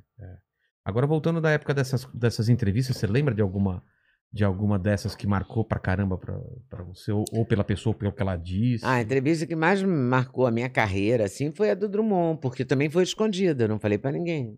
Por quê? Eu fiz duas entrevistas com o Drummond. Porque, assim, as pessoas. é, Ah, as pessoas querem se meter, né? Aí o que, que eu fazia? Eu tinha liberdade. A TV Globo me dava uma liberdade de escolha de entrevistado bastante legal. Então eu falava com a Alice Maria algumas vezes, Tá. quando era alguém mais. Mas não tinha, depois dessa época, depois que acabou a censura, né? Do, a- como eu trabalhava no segundo caderno, música popular, teatro Sim. e tal, os meus entrevistados eram essas pessoas. Só pra Então, me localizar, a, a, a ditadura acaba, você tá, você tá onde? Quando... Ah, deixa eu contar a história do Lobão. Ah, tá. A história do Lobão do Lúcido tem a ver com o final da ditadura. É? É, porque é o seguinte, essa expressão, você está Mas lúcido... vamos con- contextualizar pra quem ah, não é, tem sabe a história. é, tem Ele deu uma-. Ele deu uma entrevista pra você quando? No... Ele deu uma entrevista para mim. É normal que ele era. é, Já tinha rompido, ele já tinha Não, rompido com o não tinha Bolsonaro. Ah, rompido não ainda. A tinha? primeira não tinha rompido. A Tá. segunda ele já tinha rompido com o Bolsonaro. Mas alguns meses depois do. do, do- Do- alguns Bolsonaro meses assumir. depois que o Bolsonaro É. assumiu. Mas eu não vou lembrar quando. A gente vai ter que a- pesquisar para ver quando. Três ou quatro meses depois eu, dei, eu, eu olhei nessa essa entrevista. Aí ele começa a falar mal do Bolsonaro, tem que caçar, tem que é, fazer impeachment, tem que não sei o quê. E eu fui ficando, porque eu estava na outra entrevista ainda, que ele tinha defendido a, ele- a O- candidatura do Bolsonaro. Aí eu fiquei olhando pra ele e tal, e ele ficou falando: não, tem que fazer impeachment, tem que tirar esse cara, não sei o que lá. Aí eu falei: nossa, fala, você "Primeiro tá tu tem que tirar esse cara." lúcido. É. É, você ele tá fala- lúcido. Ele fala durante muito tempo e no final você olha pra ele você tá Você lúcido. tá lúcido. Isso ficou muito marcado. Ficou, aí É. pegaram isso e fizeram disso um meme, É. uma- um carnaval com esse negócio. Mas não foi uma. Não, uma... até veio aqui, as muitas pessoas mandam. Você tá lúcido no Você chat. tá lúcido, É. olha isso. Mas isso não foi uma maldade minha, foi- saiu espontaneamente. Por quê? Porque eu tinha uma tradição de fazer essa pergunta antes. Quando o Gabeira estava banido, morava na Suécia, eu fui à Suécia visitá-lo. Visitei vários banidos. E era uma, foi uma experiência incrível, porque eles moravam todos num prédio e cada. eh, Tinha uma geladeira grande, assim, mas em comum. A geladeira Ah, era é? comum. Então tinha um andar que era dos iranianos, que era a época do Ayatollah Khomeini. Tá. Então, os, os iranianos em oposição ao Ayatollah estavam vivendo na Suécia. Então, A gente estava falando da Suécia, só de exilado, era uma É. casa de exilados. Então, é, foi muito legal essa experiência de ter ido lá e tal. Foi a minha primeira viagem ao exterior e tal, Ah, foi é? muito marcante. Aí, né, depois a gente foi a Paris, eu fui à Itália, depois a Londres e tal. Então, foi uma primeira vez que fui à Europa e tal. Eu fui encontrar o Gabeira, foi muito legal. Aí, no meio disso tudo, a corta, eu tô, tô no Rio de Janeiro, tô no Antonino, o, liguei para ele do telefone do Antonino, ele ligou pro telefone do Antonino e tal, era telefone fixo. Sei. E ele diz: Eu vou voltar pro Rio, vou voltar pro Brasil, dia tal. Eu falei: Peraí, mas a. Não, não, a anistia não foi decretada ainda. Cara, Aí ele falou: Não, eu vou voltar. Eu falei: Peraí, você tá lúcido? Você vai voltar? A anistia não Você pode ser preso. Aí ele falou: Tudo bem, você leva maçã pra mim. Eu falei: Tá bom, você tá lúcido, né? Tô lúcido. Termina aí. tá. Eu fiquei com essa expressão a- e adotei essa expressão no meu vocabulário. Entendi. Quando a pessoa me falava uma loucura, eu falava: Peraí, você tá lúcido? E ele acabou voltando. É, ele caso. voltou. E voltou, a cena da volta tá no documentário que o Moacir Góes fez dele. Ah, eu tenho é? as fotos, eu cedi as fotos até, Tá. tenho as fotos. Ele chegando, carregado pelos amigos, Beni Ventura, é, um monte de gente bacana, Ziraldo e tal. Ele volta é, num terno branco. No voo dele veio o Flamengo, que tinha ganho a Libertadores. Então foi uma- tinha uma banda no aeroporto, Sei. virou uma festa, ele não foi preso coisa nenhuma, foi pra casa, a gente fez uma festa à noite e foi, tu- foi tudo ótimo. Eu morava no quarto de sala, tá? Mas a gente foi, no- entupiu todo Entupiu mundo, lá. aglomeramos no quarto de sala, para usar um termo moderno, e deu tudo certo. E, mas essa pergunta, você está lúcido, ficou é, como uma marca minha. Eu sempre, sempre Como um brinquei bordão, com né? isso, é. Entendeu? Então eu falei pro Lobão na- espontaneamente, assim, no- na boa. Não, eu não quis dizer você. É, Mas você sentiu que ele ficou magoado com você? Porque ele Não, contou essa história pra é- gente normal. Pois é, assim, né? eu eu não senti, eu fiquei com medo dele, eu nunca mais encontrei ele. Ele contou essa história pra gente Então Soquinho fiquei Off, com né? medo dele Ou ficar, foi- é, dele ter ficado chateado. Eu acho que. Mas eu gosto muito dele, gosto muito da Regina, É. adoro. Não, ele, Nada a ele é ver demais, isso, demais. ele é ótimo. Ele veio em duas partes aqui. Era É. tanto assunto que dividimos em duas partes, assim. Ele é uma figuraça. Comemos pizza ontem Não, aqui. a gente fez o, Eu fiz o Sarau da Leda, que foi uma coisa que eu fiz no Rio e fiz aqui em São Paulo. Aqui eu fiz no Teatro Itália, no Rio fiz no Teatro Net. Logo que eu saí da. Logo que eu fui. que não renovaram meu contrato, que foi o estardalhaço, Depois quando do não renovaram. Censura. Depois do Sem Censura. Quando não renovaram meu contrato, eu fiz essa temporada no teatro, chamava Sarau da Leda. Que era você recebendo. Era eu recebendo uma, uma entrevista às quatro horas da tarde, a hora do programa, eu Sei. fazia um- uma entrevista com música, com alguém de música. Tá. Comecei com a, com a Alcione, aí fiz Alcione, Elba Ramalho, Wanda Sá, Roberto Menescal, Agnaldo Timóteo, Edinardo, Anguiamelinha, eh, Marcos Vale, Joyce, todos os, os naipes, né? Leni Andrade, Angela Rorô, várias pessoas, vários tipos da música popular brasileira, vários segmentos. Aqui em São Paulo eu fiz Toquinho, Lobão, Ângela Maria, Leci Brandão. E mais? Leci Brandão, Ângela Maria, Toquinho, Lobão. Fiz cinco, falta um. Não? Cinco, cinco você você fez? Aqui em São Paulo Ah, fiz tá. cinco. No Rio fiz oito ou dez. Tá. Bom, enfim, foi super legal. E tô chateada que tô esquecendo de um, eu acho. Bom, eh, estreou com o Toquinho aqui. E terminou com a Ângela Maria aqui. Mas, enfim, é, foi muito legal. E o Lobão me deu uma super entrevista. E depois eu fiz duas vezes na minha casa, Sim.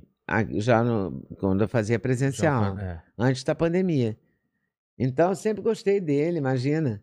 Uma vez a gente saiu até com, com o Bruno Garchagen, e é muito legal também. Eu sempre gostei do Lobão, imagina, eu sempre gostei do Lobão. Eh, Eu entrevistei o Lobão no Hoje várias vezes também, tem essa imagem aí. É. É, o Lobão Várias- cabeludão, É ele, uma das épocas que ele foi preso. jovem, é, jovem. quando ele foi preso. A história dele é maravilhosa. Muito jovem, inclusive. Muito bom, tudo muito bom. É.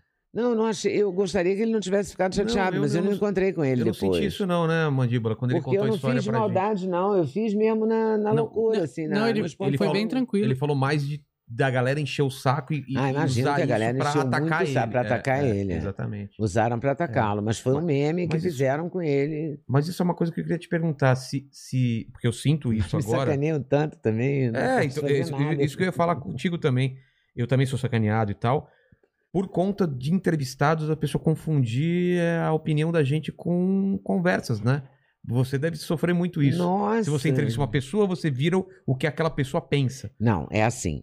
Vou falar mesmo. Tá. Eu entrevistei o Ciro agora. Três vezes eu entrevisto o Ciro. Ninguém me chama de cirista. É. A vida inteira fiz campanha para o Lula.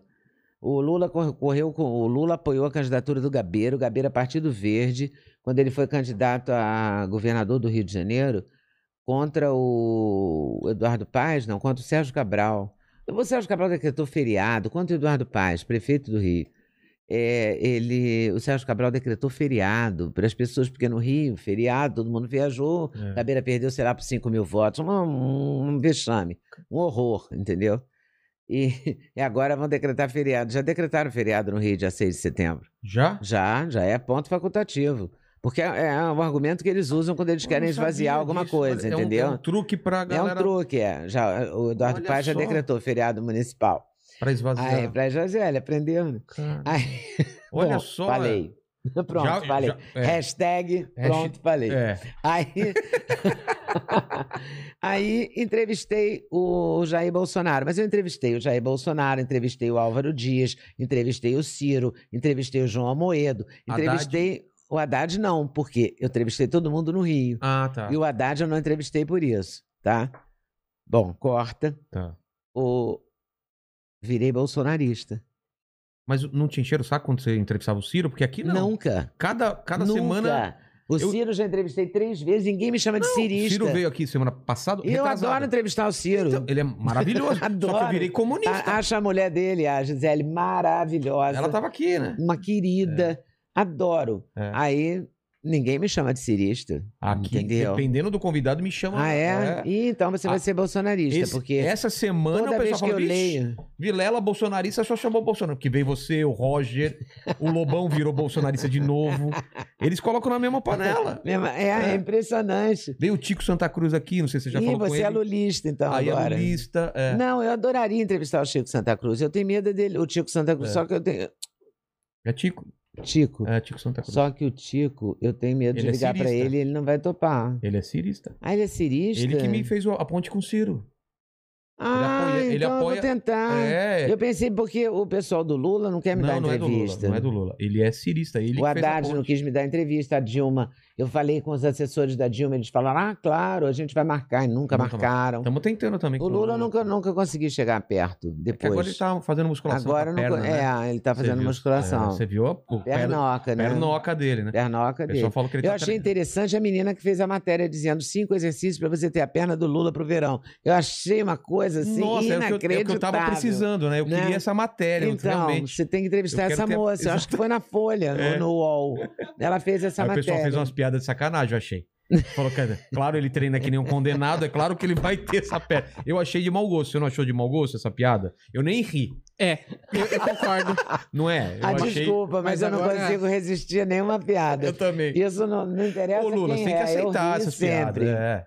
Mas eu ia falar assim, semana passada você, você e a gente, inclusive, era comunista, É. essa semana a gente é bolsonarista, e tem gente que fala que agora é aproveitador. Por quê? Porque vai, vai na onda. Ah, vai na onda. vai na onda, é. Se alguém tá fazendo sucesso, chama. É, É, óbvio. entendeu? é. É claro, toda vez que alguém está fazendo certo, a gente chama. Mas eu também dei mole, porque eu, eu Mas por que reconheço. você acha que, que Deixa eu chama? explicar. Pô, Ah. Eles ficaram com muita raiva de mim, os jornalistas, mas é com inveja, não é com raiva.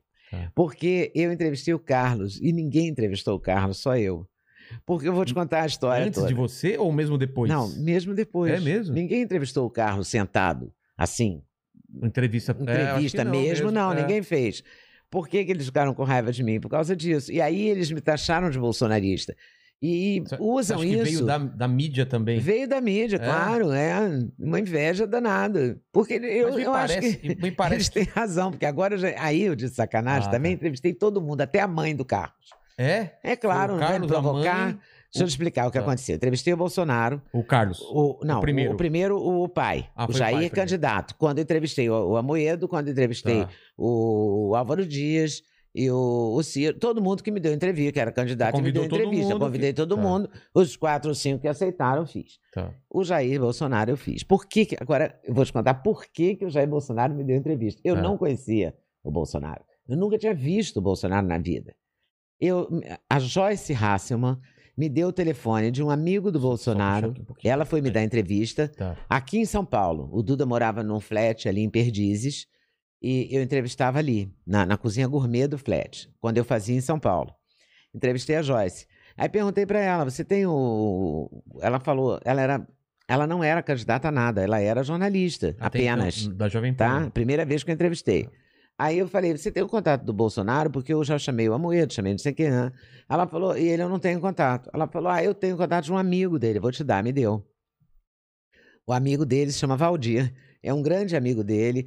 É, tem uma imagem do Carlos Bolsonaro, quando ele acha uma, um dia uma nota falsa, uma moeda falsa, em que ele vai à Polícia Federal, ele é um garoto de, sei lá, 14, 15 anos, e ele vai com esse Valdir. O Valdir é amigo do Bolsonaro da vida inteira. A Joyce me deu o telefone do Valdir. Eu deixei um recado pro Valdir. Não sabia quem, quem era o Valdir. Deixei um recado pro tal amigo que ela me deu o telefone. Ah, meu nome é Leda Nagli, eu queria fazer uma entrevista com o Jair Bolsonaro, porque estou entrevistando os candidatos a presidente. Ah, eu moro aqui no Rio, na Niemeyer, na, na, na- em São Conrado. Corta, volta o telefonema, secretária eletrônica. Aí, meia hora depois, uma hora depois, o Valdir me retorna e diz: ele vai amanhã às três horas. Eu falei, oi? Ele vai amanhã às três horas. Liguei para o cinegrafista correndo. É, pe- Pelo amor de Assim? Deus, você pode? Liguei para o Duda aqui em São Paulo. Falei, Duda, vem, porque eu, tô eu fico sozinha, eu, cinegrafista. E tal, ele vou. O Duda foi ao Rio e o Bolsonaro foi à minha casa com o Valdir e um rapaz muito bonito, alto, que ele falou: Esse é meu filho. Eu falei: ah, é muito prazer e tal. Aí eu falei: Nossa, menino, como você é bonito. Aí você é modelo? Ele falou: Não, sou deputado federal. Quem? Era o Eduardo Bolsonaro. Você acha ele bonito? Acho. acho. Aí falei pra ele: Ele tem idade do meu filho, eu posso falar isso. Eu Mas sou uma seu- senhora. Seu filho é bonito. Ele... Meu filho é mais bonito, é Ah, diferente. Bem mais, né? Mas Não ele- que... Sim, mas ele é bonitão. meu. Você eu falei: acha? Nossa, você é bonito. Você é modelo? Ele é enorme, de Por que, grande. que você tá olhando pra mim? Eu não Eu tô eu tô Assim, pedindo autorização pra perguntar pra sua namorada. Não. Eduardo, depois mostra a foto pra ela, ver o que ela Depois acha. a gente É. mostra. Aí, mas eu achei bonito, falei. Aí é, ele falou: não, eu luto, ah, o Duda luta, eu também luto. Conversou com o Duda, Sei. o Duda lá também. E, mas, eu primeiro perguntei a idade dele, ele tinha a idade do Duda. Tá. Aí eu falei, nossa, como você é bonito, porque eu me sinto confortável, eu posso falar que ele é bonito, porque a idade do meu filho, Claro. eu tô limpa para falar isso. Falei isso e tal. Aí perguntei. Aí, quando ele falou que era, que era deputado federal, eu falei, nossa, então você que é o, o pitbull, você que é o bravo dos filhos do Bolsonaro. O Bolsonaro estava ali onde está o mandíbula, colocando Sei. o microfone. Tá. Eu estava aqui, isso aqui é minha sala. Aí é, eu falei, nossa, você que é o, o bravo e tal. Aí o, o Bolsonaro respondeu de lá, não, isso é uma moça. O pitbull é o outro. O Carlos. Eu falei, o pitbull é o outro? Eu também não sabia que tinha outro. Ah, Aí eu falei, o Flávio, porque o Flávio eu já conhecia. ah tá. Aí eu tinha conhecido, visto num restaurante, conheci a mulher do Flávio, falei com um casal. Só falei oi, também não, não tinha intimidade, mas conhecia, sabia que ele existia. E aí ele falou: não, o Carlos, ele que é o Pitbull. Tá. Fizemos a entrevista. No meio da entrevista teve um tiroteio na Rocinha, eu moro perto da Rocinha. Teve um tiroteio, pá, Ah. pum, pum, pum, bum, bum, fogo de artifício. Escutou? Tá vendo isso? Tá vendo só? Não sei o que ela. Teve gente que disse que eu, eu combinei com o traficante É claro, aquele é fácil isso. Pro É. Bolsonaro. Facílimo, né? Eu sou É. rumor, combino com o traficante. Era mais tal. fácil soltar um áudio só, né? Aí, bom, por que, que o Bolsonaro foi comentou? parar na minha casa no dia que que ele seguinte? comentou ele comentou, tá vendo? Tá vendo? Vou acabar com isso daí, tá acabar ok? com isso. É exatamente isso. Exatamente isso. Bandido! Tá tudo lá no, no. YouTube. Tá tudo no YouTube. Tá tudo Todo mundo registrado. pode ir lá confirmar. Aí eu perguntei pro Valdir, falei, Valdir, você marcou. Quando o Valdir chegou com o Bolsonaro, com o Jair Bolsonaro, então candidato, eu falei, ah, Valdir, que bom, poxa, você foi super rápido, muito obrigado. Ele falou, sabe por que, que eu fui rápido? Porque você foi minha grande companhia. Eu fiz um transplante de, de fígado. E eu fiquei quatro meses na cama, quatro meses eu assisti o Sem Censura todo dia. Caramba, Então eu, eu sempre gostei de você e tal.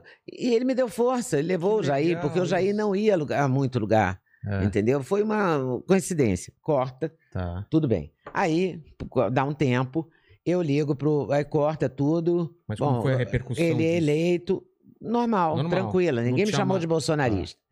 Aí corta, tranquilo e tal. Bom, um belo dia, eu ligo pro Valdir de novo e falo pro Valdir: Valdir, deixa eu entrevistar o Carlos. Aí ele falou: ah, o Carlos não gosta de jornalista, ele não vai querer. Eu falei: mas fala com ele, fala que eu sou legal. Aí nada, o Valdir falou: ah, ele não vai querer, ele não gosta de jornalista. Aí eu escrevi no Twitter dele: Oi, Carlos, meu nome é Leda e tal, me dá uma entrevista. Já entrevistei o seu pai e tal, não sei o quê. Aí o Twitter, os seguidores dele apoiaram. Começaram a falar, vai lá. Vai sim, ela é legal, vai lá, fala com ela. Né?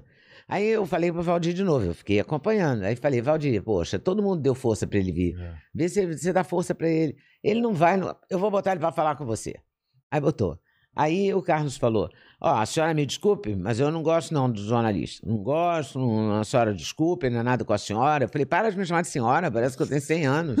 Aí ele no seu telefone. Aí ele falou: não, eu não vou, eu não gosto de jornalista. não.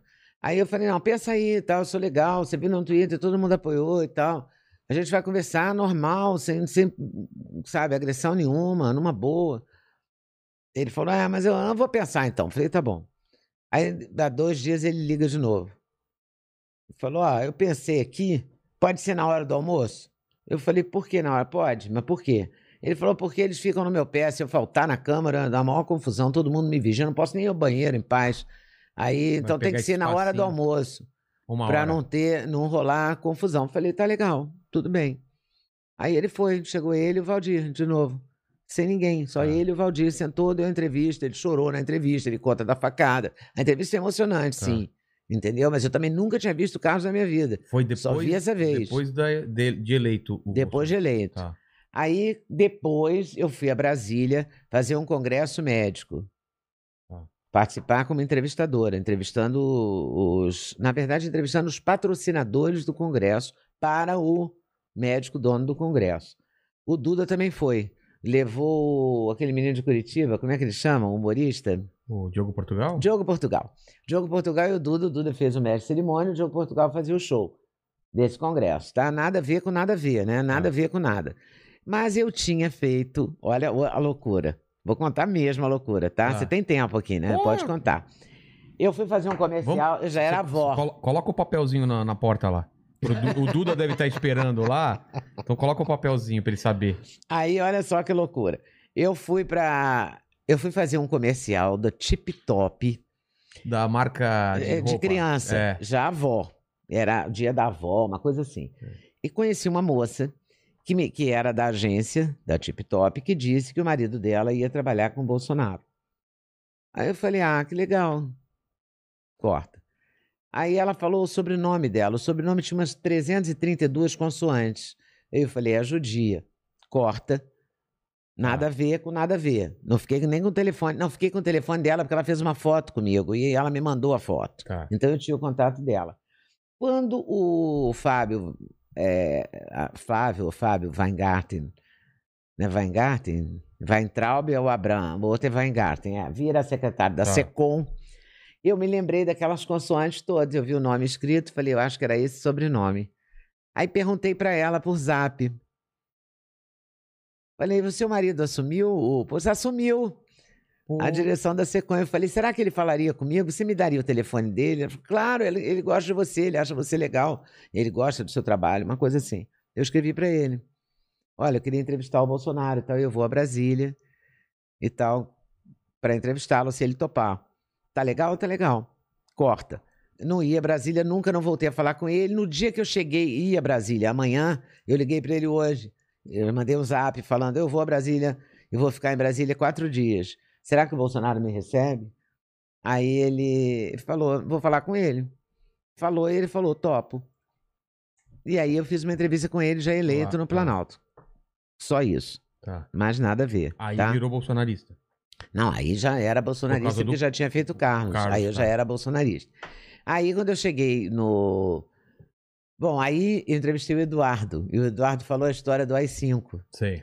que não foi bem assim também. Ele não falou do AI-5 querendo implantar o AI-5. Eu perguntei para ele assim: o... se no Brasil houver um momento, existiu um momento, é, como o de ontem no Chile, ontem no Chile, O que tava a... acontecendo? A- tinha tido uma, um milhão de pessoas na rua Sei. a Cristina Kirchner estava sendo eleita na Argentina. Eu falei, se isso tudo virar e acontecer uma coisa assim no Brasil, o que, que você acha que aconteceria aqui? Durante o governo do seu pai. Ele diz: ah, sei lá, pode acontecer um AI-5, pode acontecer um plebiscito, pode acontecer, entendeu? Aí pegaram o AI-5. Pegaram o AI-5 e virou aquela É, confusão eu que eu administrei mal porque eu, eu não me dei conta, Do- na verdade, do, do quanto... tamanho da é. confusão. Quando eu vi, meu telefone não parava, era a Veja, era a Folha, era não sei o quê. Eu fui, Mas fiquei muito foi pra rede assustada. social comentar alguma coisa? Isso não, eu repercussão? não, não, eu fiquei paralisada, assustada. Entendeu? Eu sou muito assustada com Então, essas coisas. Porque hoje é diferente do, de antigamente, quando as coisas repercutiam, era numa de uma velocidade muito mais lenta, né? Muito, eu Aqui- tô nessa velocidade É, ainda. aqui a- Agora aconteceu, aconteceu, você tem que explode, tá reagir em na hora, explode, É. você tem que reagir na hora e o Duda reage e tal. Eu falei, não vou É. reagir nada, não vou falar nada, ela que- imagina. ele queria que você. Ele queria que eu explicasse e tal. não- e eu não- falei, não, vou ficar aqui. Aí, até que num determinado momento, eu falei com o João Batista, que estava na Veja, que ele foi correto comigo. Falei o que eu tinha que falar. Eu perguntei, ele respondeu, foi um si, teve um, uma condicional. Tá. Ele não defendeu o AI-5, mas as pessoas me atacaram muito, muito, muito. muito. Aí eu fui, eu topei dar uma. Aí eu vacilei, eu topei dar uma entrevista para a Folha de São Paulo. Putz, Aí o repórter foi correto, ele não me sacaneou, ele me sacaneou no título, mas eu dei mole, ele tinha que me sacanear. qual foi o título? Eu, ele pergunta assim: os filhos do Bolsonaro são grosseiros e tal, foram grosseiros com você? Eu falei, não, eles são surpreendentemente bem educados. E, e esse ficou o Dei título? o título. E é claro que eu gostaria que ele não tivesse dado esse título, mas é claro que ele, de sacanagem, deu esse título. Claro. Porque aí. E era a Mônica Bergamo, ela fez uma página hum, e ela deu esse título. São surpreendentemente bem educados. E eu falei na entrevista a, a verdade. Eu qual falei. que é o, a- o contexto completo disso? Você falava o quê? É, ele, Eles- ele falava, mas eles, quando foram na sua casa, como é que eles se comportaram? Ah, de serem Entendeu? agressivos, Eu falei, não, arredios. é, porque eles são agressivos, na, o Carlos é, agressivo são nas bem redes combativos. e tal. Não, eles são educadíssimos. Entendeu? E são mesmo, vou falar o quê? Os garotos são educados. Mas esse título foi mais pra mostrar, ah, ela é muito próxima Claro, eles, foi ela pra me sacanear. Aí me sacanearam. Claro. Entendeu? E aí eu ainda falei na matéria e fiz. Porque eu realmente falei, eu fui sincera. Eu falei, eu tenho até vontade de entrevistar a mãe deles para saber como é que ela educou essas criaturas. Porque educou três moleques com um ano de diferença, nove meses entre um e outro, uma coisa É, muito, muito, colada. próximo. E três meninos, né? Sabe como é? Três homens, três moleques, é- não é Claro. fácil, não, né? Até entrevistei depois. Aí um dia eu convidei a, a Rogéria e ela foi. E ela fala, o Carlos era mais eh, brigão, Esquentado. o outro era mais não sei o quê. Ela conta a história, com uma entrevista de mãe, de mãe para mãe, sei. entendeu? Eu fiz até. E eles aí, mas eles aí já me consideravam bolsonarista, fazer o quê? E o que, que você fez? Dane-se, Parece que tem um. posso fazer nada. É, parece que tem um certo, um- um- uma certa cartilha, né, pra, pra jornalista, não tem? E se você não tá nessa cartilha, É, você automaticamente é inimigo, né? E sendo inimigo, parece É. que vale qualquer coisa vale qualquer pra coisa. derrubar. Pra derrubar. eu, não, Eles eu não tô estão fazendo isso eu não- comigo o tempo todo. é, eu não tô discutindo se Bolsonaro é bom ou ruim ou se É, não é nem bom. eu. Eu tô discutindo é, vale a pena é, é, tentar tentar derrubar a carreira de alguém porque você não concorda com com que essa Mas é, é agora é a norma, né? É. Parece que a norma é essa, né? é, a norma Eu não sei, porque eu acredito num jornalismo totalmente diferente do jornalismo que está sendo praticado por eles. pelos os jornalistas desse momento, os jovens jornalistas, né? É. As jovens apresentadoras de televisão e tal. Eu não tenho. é, Mas a, eu não, a não tô- militância tá não muito... sou- a, a- a- militância é muito grande É, e, e eu não, não sou. Meu, o jornalismo que eu acredito é um jornalismo que eu te dou a informação e você forma a sua opinião. É, eu não quero formar a deveria ser. opinião de ninguém. Eu não sou formadora da opinião alheia. Eu sou é, uma pessoa que trabalha pela informação. Então, eu entrevisto a pessoa, eu dou a palavra à pessoa, É. a pessoa fala o que ela quiser falar e eu respeito isso. é o que eu faço aqui também, as Entendeu? pessoas não entendem isso. Não entendem. A pessoa E fala aí um elas absurdo esculhambam, mim, mas o meu jornalismo É. vai ser e será esse. eu acho Eu que não é isso. vou formar a opinião é ser de ninguém. educado, escutar Eu vou pessoa, dar informação é. para a pessoa. Você que está lá assistindo, você tem toda a informação É. de todo tipo, todos os candidatos, todas as pessoas que O quiseram cara falar falou uma comigo. besteira aqui, o outro cara falou uma coisa num programa anterior que contradiz ele. Então É. assiste o cara e forma a sua opinião. Forma a sua Porque as opinião. pessoas querem que a Eu gente seja vou- mal educado e falam, É, não, é mentira. É, não vou botar dedo na cara do É. entrevistado. Eu convidei a pessoa para falar. Exatamente. Entendeu? Não vou fazer. É isso que eu acredito. Isso eu acredito. Agora eu vou aproveitar e falar tudo que o Duda mandou. Claro. Eu acredito nisso no site ledanag.com.br, no Clube da Notícia. Ah, ele. que ele eu inventei, que ele inventou, ele, Duda que inventou o Clube da Notícia. O Clube da Notícia que é um que é? grupo de conteúdo fechado que eu faço uma live toda noite, eu faço Tipo a curadoria assinatura? das notícias. É, eu Ah, faço a curadoria das notícias, as pessoas são membros. Tá. E os membros do Clube da Notícia estão todos aqui assistindo você. É mesmo? Claro, é como com se certeza. você fizesse um filtro do que tá acontecendo. É, eu, eu Ah, dou uma geral nas notícias do dia e converso com eles sobre as notícias do dia. Mas eles também trazem notícia. Mas como, como que se assina isso? Como que entra nisso? Você se torna membro no meu, no meu- na minha página do No YouTube. Tá lá, Ah, seja que nem membro. membros aqui que tem conteúdo exclusivo. É, seja membro. Aí a pessoa é membro, toda Entendi. noite eu faço essa live, às oito e meia da noite, com os membros do Clube da Notícia. A gente Tá. troca ideia, troca informação. Aí na live de. de- eu- antes eu fazia na live de sábado, agora eu estou fazendo na live de sexta. Eu leio poesias, leio trechos, textos da Lia Luft, Tá. leio Mário Quintana, Adélia Prado, Fernando Pessoa, Carlos Drummond de Andrade. Enfim, eu, eu- falamos poesias, eu falo poesias, eu falo textos para eles. Mas além das notícias, isso Sei. vai como um plus, né? É. As notícias são o Isso nosso foi foco. ideia do Duda? A ideia do Duda. O Ah, Clube da Notícia é a ideia do Duda. Outra ideia do Duda muito interessante é a Live Infinita. O que, que é isso? A Live Infinita é um canal chamado Cortes da Leda. É o segundo canal que eu tenho. Tem o Sim. YouTube, é, o canal Leda Nagli, e tem o canal Cortes da Leda. No canal Cortes da Leda, porque eu não edito nada. A entrevista vai como se fosse ao vivo. Sei. Se eu falar uma besteira, vai a Foi. minha besteira também. Foi. Eu não, não livro a cara de ninguém, nem do entrevistado, nem minha. Vai tudo. Aí no corte da Leda, não. A gente pega, por exemplo, 10 minutos, um trecho de 10 sim, que nem minutos, um trecho de aqui 9 também, minutos, um trecho de 8 Sim, minutos. sim. E a gente coloca no canal Cortes da Leda. Tá. E aí o Duda inventou uma live infinita, que é, um, um- por exemplo, a sua entrevista, mais entrevista do Lobão, mais entrevista do Ciro Gomes, mais entrevista do médico que fala de esteatose hepática, mais a nutricionista, porque hoje é dia da nutricionista, vou É. lembrar da nutricionista, a nutricionista que fala da dieta low carb. Isso vai uma, sequ... uma colada na uma outra. programação É uma televisão. programação, chama Live Infinita. Qualquer hora que você entra tem alguma coisa Tem passando. alguma coisa passando.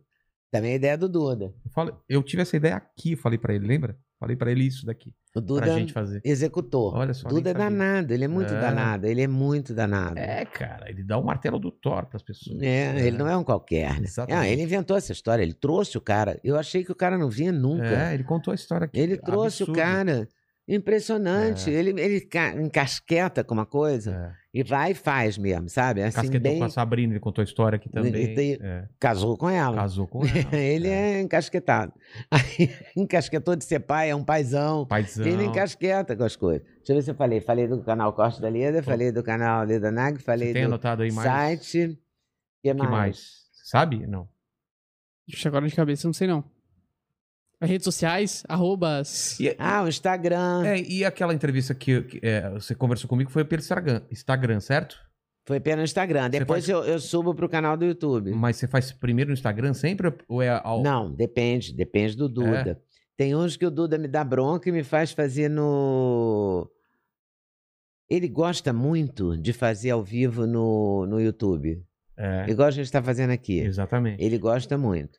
Mas eu não sei fazer sozinha. Mas no Instagram você faz quantas vezes lá por semana? Uma vez por semana? Não, faço todo dia. Todo dia? Todo dia.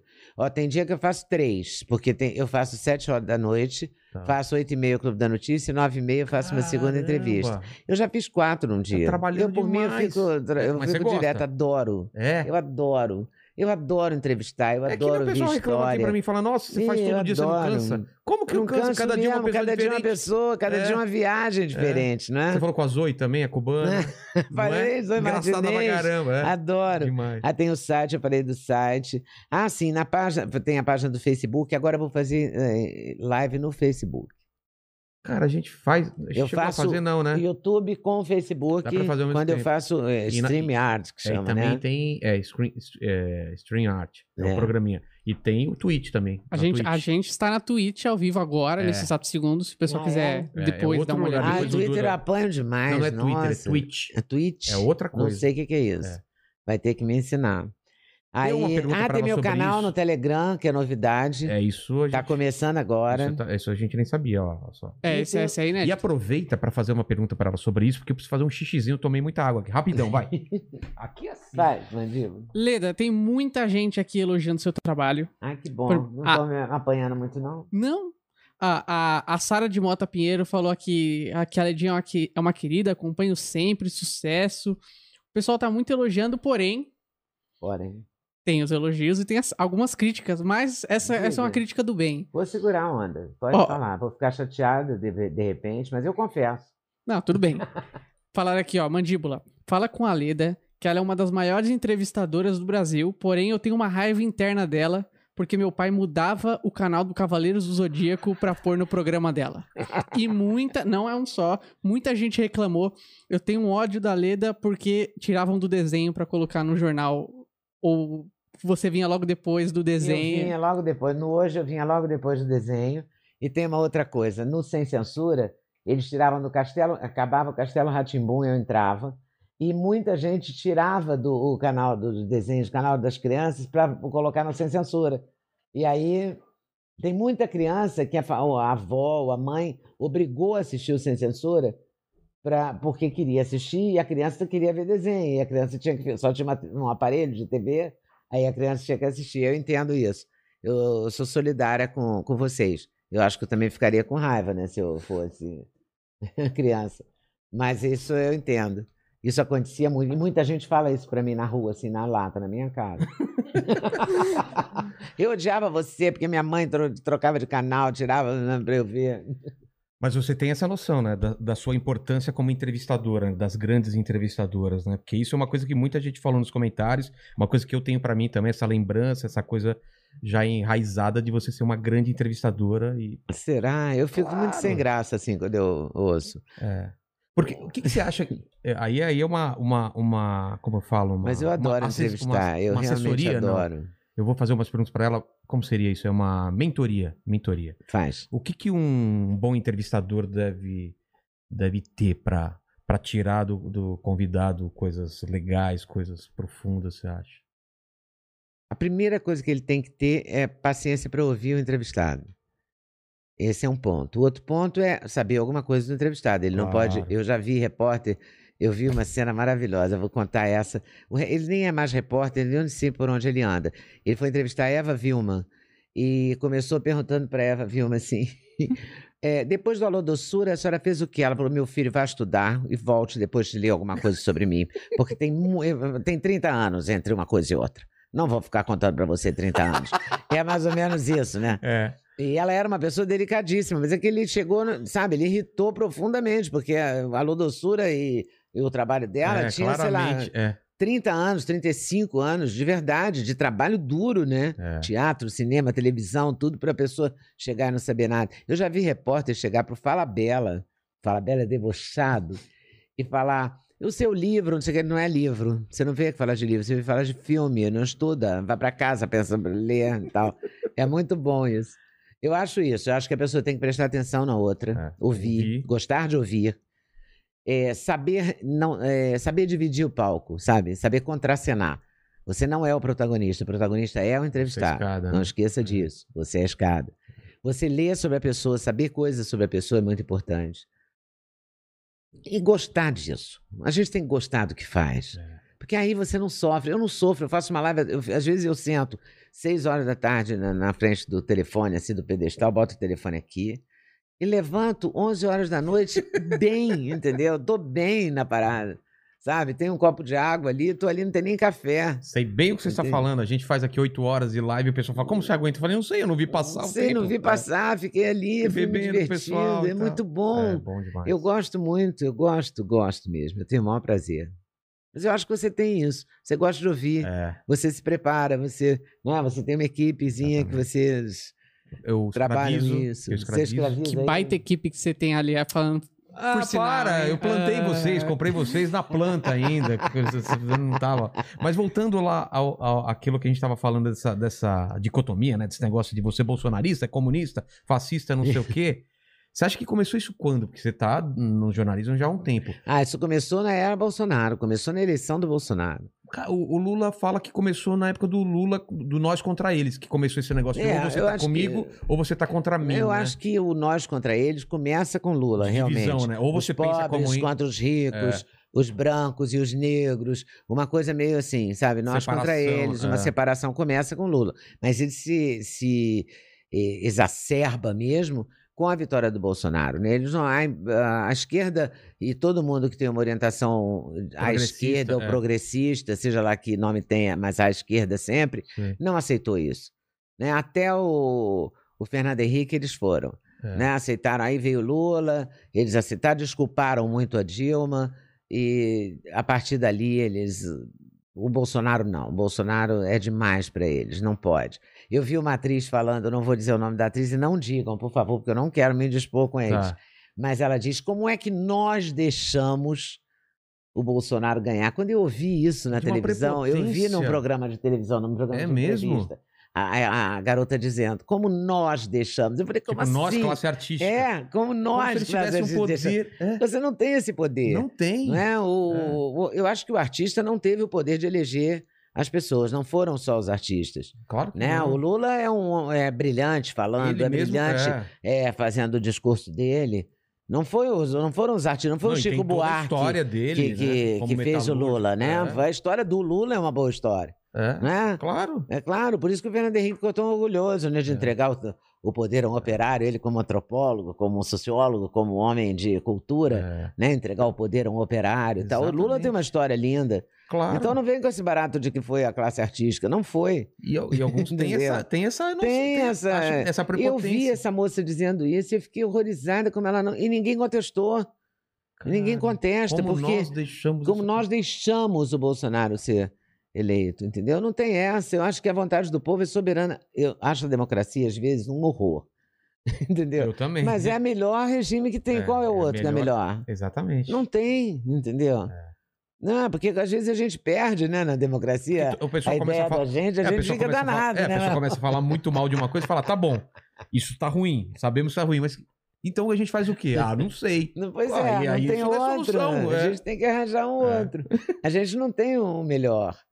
Entendeu? Mas eu vejo então isso tem que, que. as pessoas não entendem que, as que o povo Agora, eu É. vou continuar assim, vou entrevistar o Ciro, vou entrevistar. Se o Lula quiser me dar entrevista, vou entrevistar. Eu adoraria entrevistar o Zé Dirceu. É. O Zé Dirceu é inteligentíssimo, ele é a cabeça Quando dessa história. A última tempo? É? vez que eu falei com o Zé Dirceu foi no, no comício das diretas já, eu acho. Caramba! Faz muitos anos que eu não vejo o Zé Nossa, faz muito tempo. A Dilma, eu conheci a Dilma na posse. Na posse de alguém da Petrobras, não sei se dela mesma. Mas falei rapidamente. Eu não tenho. Mas eu nunca tive intimidade mesmo com nenhum deles, entendeu? Eu nunca fui íntima de político nenhum. E como eu não sou até hoje. Entrevista e pronto, É isso. entendeu? Mas você acha que, que aquilo que a gente tá falando de ter opinião, a sua opinião, ela tem que ser impressa durante a, a, a conversa ou não, em algum momento? Falar, ó, eu penso isso. Não, eu não. Eu procuro não dizer. Entendi. Eu não gosto de dar minha opinião. Sabe? Mas agora você é entrevistada. Você se considera mais à esquerda ou à direita? Ou você Eu acho que hoje em sim, dia eu sou mais conservadora. conservadora? Mas no passado, com o Gabeira e tal, você se viu eu um pouco fui mais... mais... fui mais à esquerda do que eu sou hoje. Ou seja, as coisas mudam. As coisas Nada mudam, é, é, é- nada. é imutável. É, né? eu não É. sou mais uma pessoa à esquerda. Mas também não acho que eu sou uma pessoa é, Totalmente. reacionária, nada disso. Eu acho que no, eu sou mais moderna do que um monte de gente conservadora que eu conheço, entendeu? Entendi. Não, Não é um pacote também. não que é um você compra. pacote, é, não assinei. armas, é não sei o não, sabe? eu não vou ter uma arma nunca. então. Entendeu? Agora, quem quiser comprar uma arma, que compre a arma, que legalize a arma e que ha- haja dentro da lei. É claro É. que eu não quero os bandidos todos armados e todos os cidadãos de bem sem arma. Ora, que deboche. Agora vai dizer que os bandidos registraram a arma. Ah, É. passa amanhã, entendeu? Mas não. Eu não vou ter uma arma, por exemplo. Não, não é uma coisa que me interessa. Eu queria ter uma arma só pra, pra eles trabalharem melhores aqui. Eles saberem que eu tenho uma arma aqui debaixo da mesa. Eu não. Não precisa nem ter, não precisa nem ter munição. Mas você tem um Ah, o monte de martelo. arma. Não, tem um martelo. Martelo do Thor. Cadê o martelo do Thor? Vamos Ó, dar aqui- uma martelada. aqui. As, as pilhas Aí, é, espalhadas pronto. aí, eu, eu sofri um ataque aqui É, veio sexta-feira. o Rafael Ilha e a gente tacou pilha nele. Jura? É. O Rafael contou a história da pilha, eu não sabia, cara, que foi pra fugir do manicômio, né? Uma história História tipo de filme. Sabe? assim. Ele tava preso no manicômio e tava sendo maltratado, espancado e ameaçado. E ele falou, cara, eu preciso sair daqui. Aí ele, ele bateu a cabeça pra ver se tiravam pra enfermaria, mas não sangrou nem nada. Falou, ele olhou pro cara e engoliu a pilha na frente dele, porque aí tinham que levar ele pro hospital de qualquer jeito. Aí ele fugiu, entendeu? Duas Caramba. pilhas. né? Duas pilhas. Duas pilhas. E ele mostrou. Ele é, engoliu, engoliu. duas pilhas. É, depois teve, que- ele mostrou o rasgo Nossa. pra tirar o. Pesado, Não, cara. Muito pesado, Pesado, pesado hein? Deve ser muito pesado. É. Não. Nunca fiz nenhuma pronta assim. Eu também não. Nunca aprontei nada assim, não. Você entrevistou mais, mais, mais brasileiros, né? E, e- Meu inglês é péssimo. É. É uma coisa que eu não consegui resolver. Eu Nem o peso, nem o inglês. É, o, o inglês também. Acho que eu tinha que mim. me internar num spa em inglês. Vai vir até um Eu convidado. ficava internada no spa falando inglês. É, andando na esteira comer, e- andando na e, e um professor andando na outra esteira com você. Repeat after, after me. É, pô. Eu, eu tenho os dois problemas que você tem também. É? Vou tentar resolver primeiro do peso. Porque estão me enchendo muito saco aí no chat. Você me encheu o saco me chamando de Ronaldo Fenômeno. O chat falou. Ah, o chat. Você não precisa ler o que tá no chat quando estão me ofendendo. Não, mas eu, eu só Porque Eu tava, com a, reproduzi. eu tava com a camiseta de time e os caras falaram, parece o Rona- o Ronaldo Fenômeno. E aí eu percebi que não era pelo talento, né? De jogar futebol. Eu já entrevistei o Ronaldo Fenômeno. Sério? também. Claro. Meu sonho é falar com ele. Já falei com ele também. E foi legal? Foi ótimo. É? Ele é ótimo, né? Pô, que legal. Ah, é, que, que mais você tem de pergunta antes de eu mudar de assunto aqui? Pode mudar, se Posso quiser. mudar? Pode mudar. Eu, ah, Eu mandei algumas pra você. mandou pra mim também? Deixa eu ver aqui. Falia pra mim. E temos, a, temos um elefante na sala aqui. Podemos tirar esse elefante da sala? Sim. Que é o papo das fake news. O que, que é esse lance da, da- da Ai, fake meu news? Deus. Que um monte de gente ficou enchendo o saco aí. Essa história. Ah, é ela vai espalhar fake news Não, e tal. Da deixa eu onde, falar. onde nasce isso? Essa história nasce de uma burrice minha. Tá. De uma desatenção minha. É o seguinte, bom, eles falam que tudo que. Eu entrevistei. Eu tive que tirar. O YouTube me fez tirar. São du- duas vertentes. Eu vou tocar nas duas, tá? Tá. Então tem uma que eu leio. eu- essa talvez seja a mais.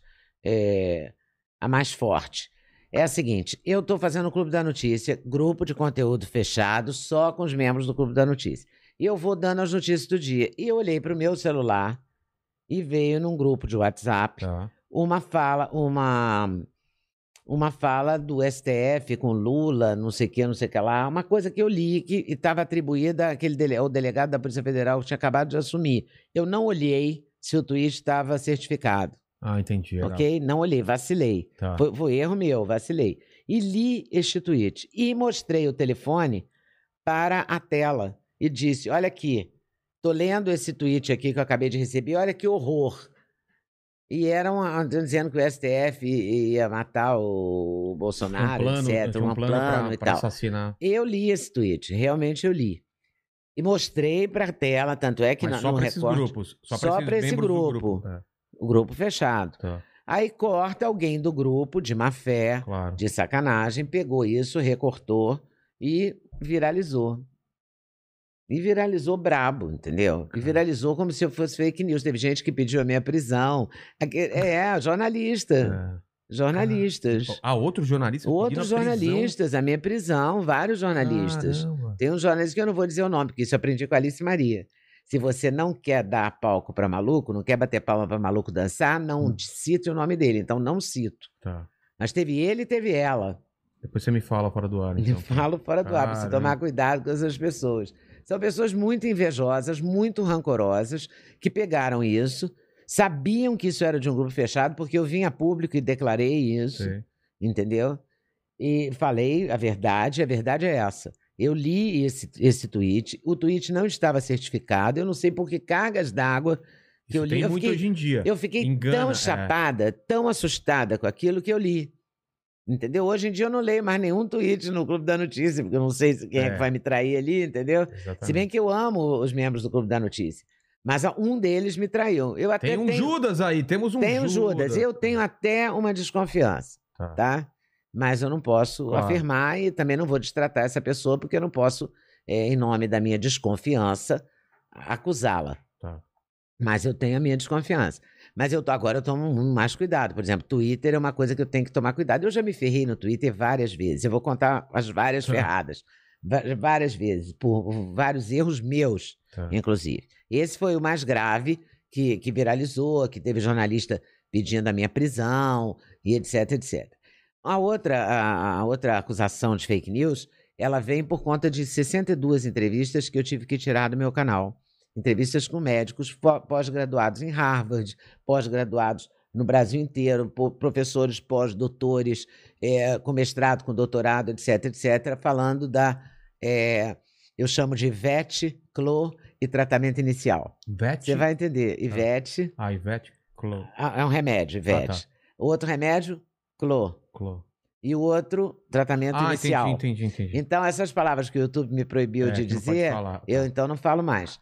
Mas eu- Nossa, eu, a chamo Janivete assim. Sangalo, Clodovil. Não, olha. não, não, Não, eu nada sei. disso. Não, eu entendi depois, mas eu falei, caramba, é um código. Aí tive que tirar 62 entrevistas do ar. Porque Quem- o YouTube, o YouTube mandou. O O, próprio YouTube mandou, YouTube? é.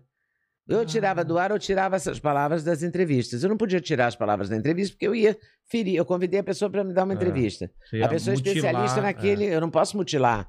Porque a pessoa. Eu não edito. É. Eu não edito. Como é que eu vou, vou tirar palavras? Vai ficar pim, pim. Não, não existe. Aí eu tirei as entrevistas todas. Essas entrevistas eu subi no Vimeo. Tá. E elas estão no meu. No meu site, ledanag.com.br, você pode assistir todas as entrevistas polêmicas. Vai lá, assista, aproveita, deixa seu e-mail pra gente eu te avisar sempre que tiver uma, uma entrevista polêmica e que você queira assistir, eu te aviso. E lá no Vimeo não tem Mas, enfim, problema. Não, aí tem as agências che- de checadoras.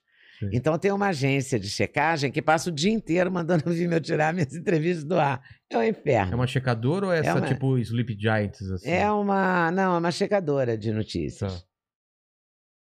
O. Essa.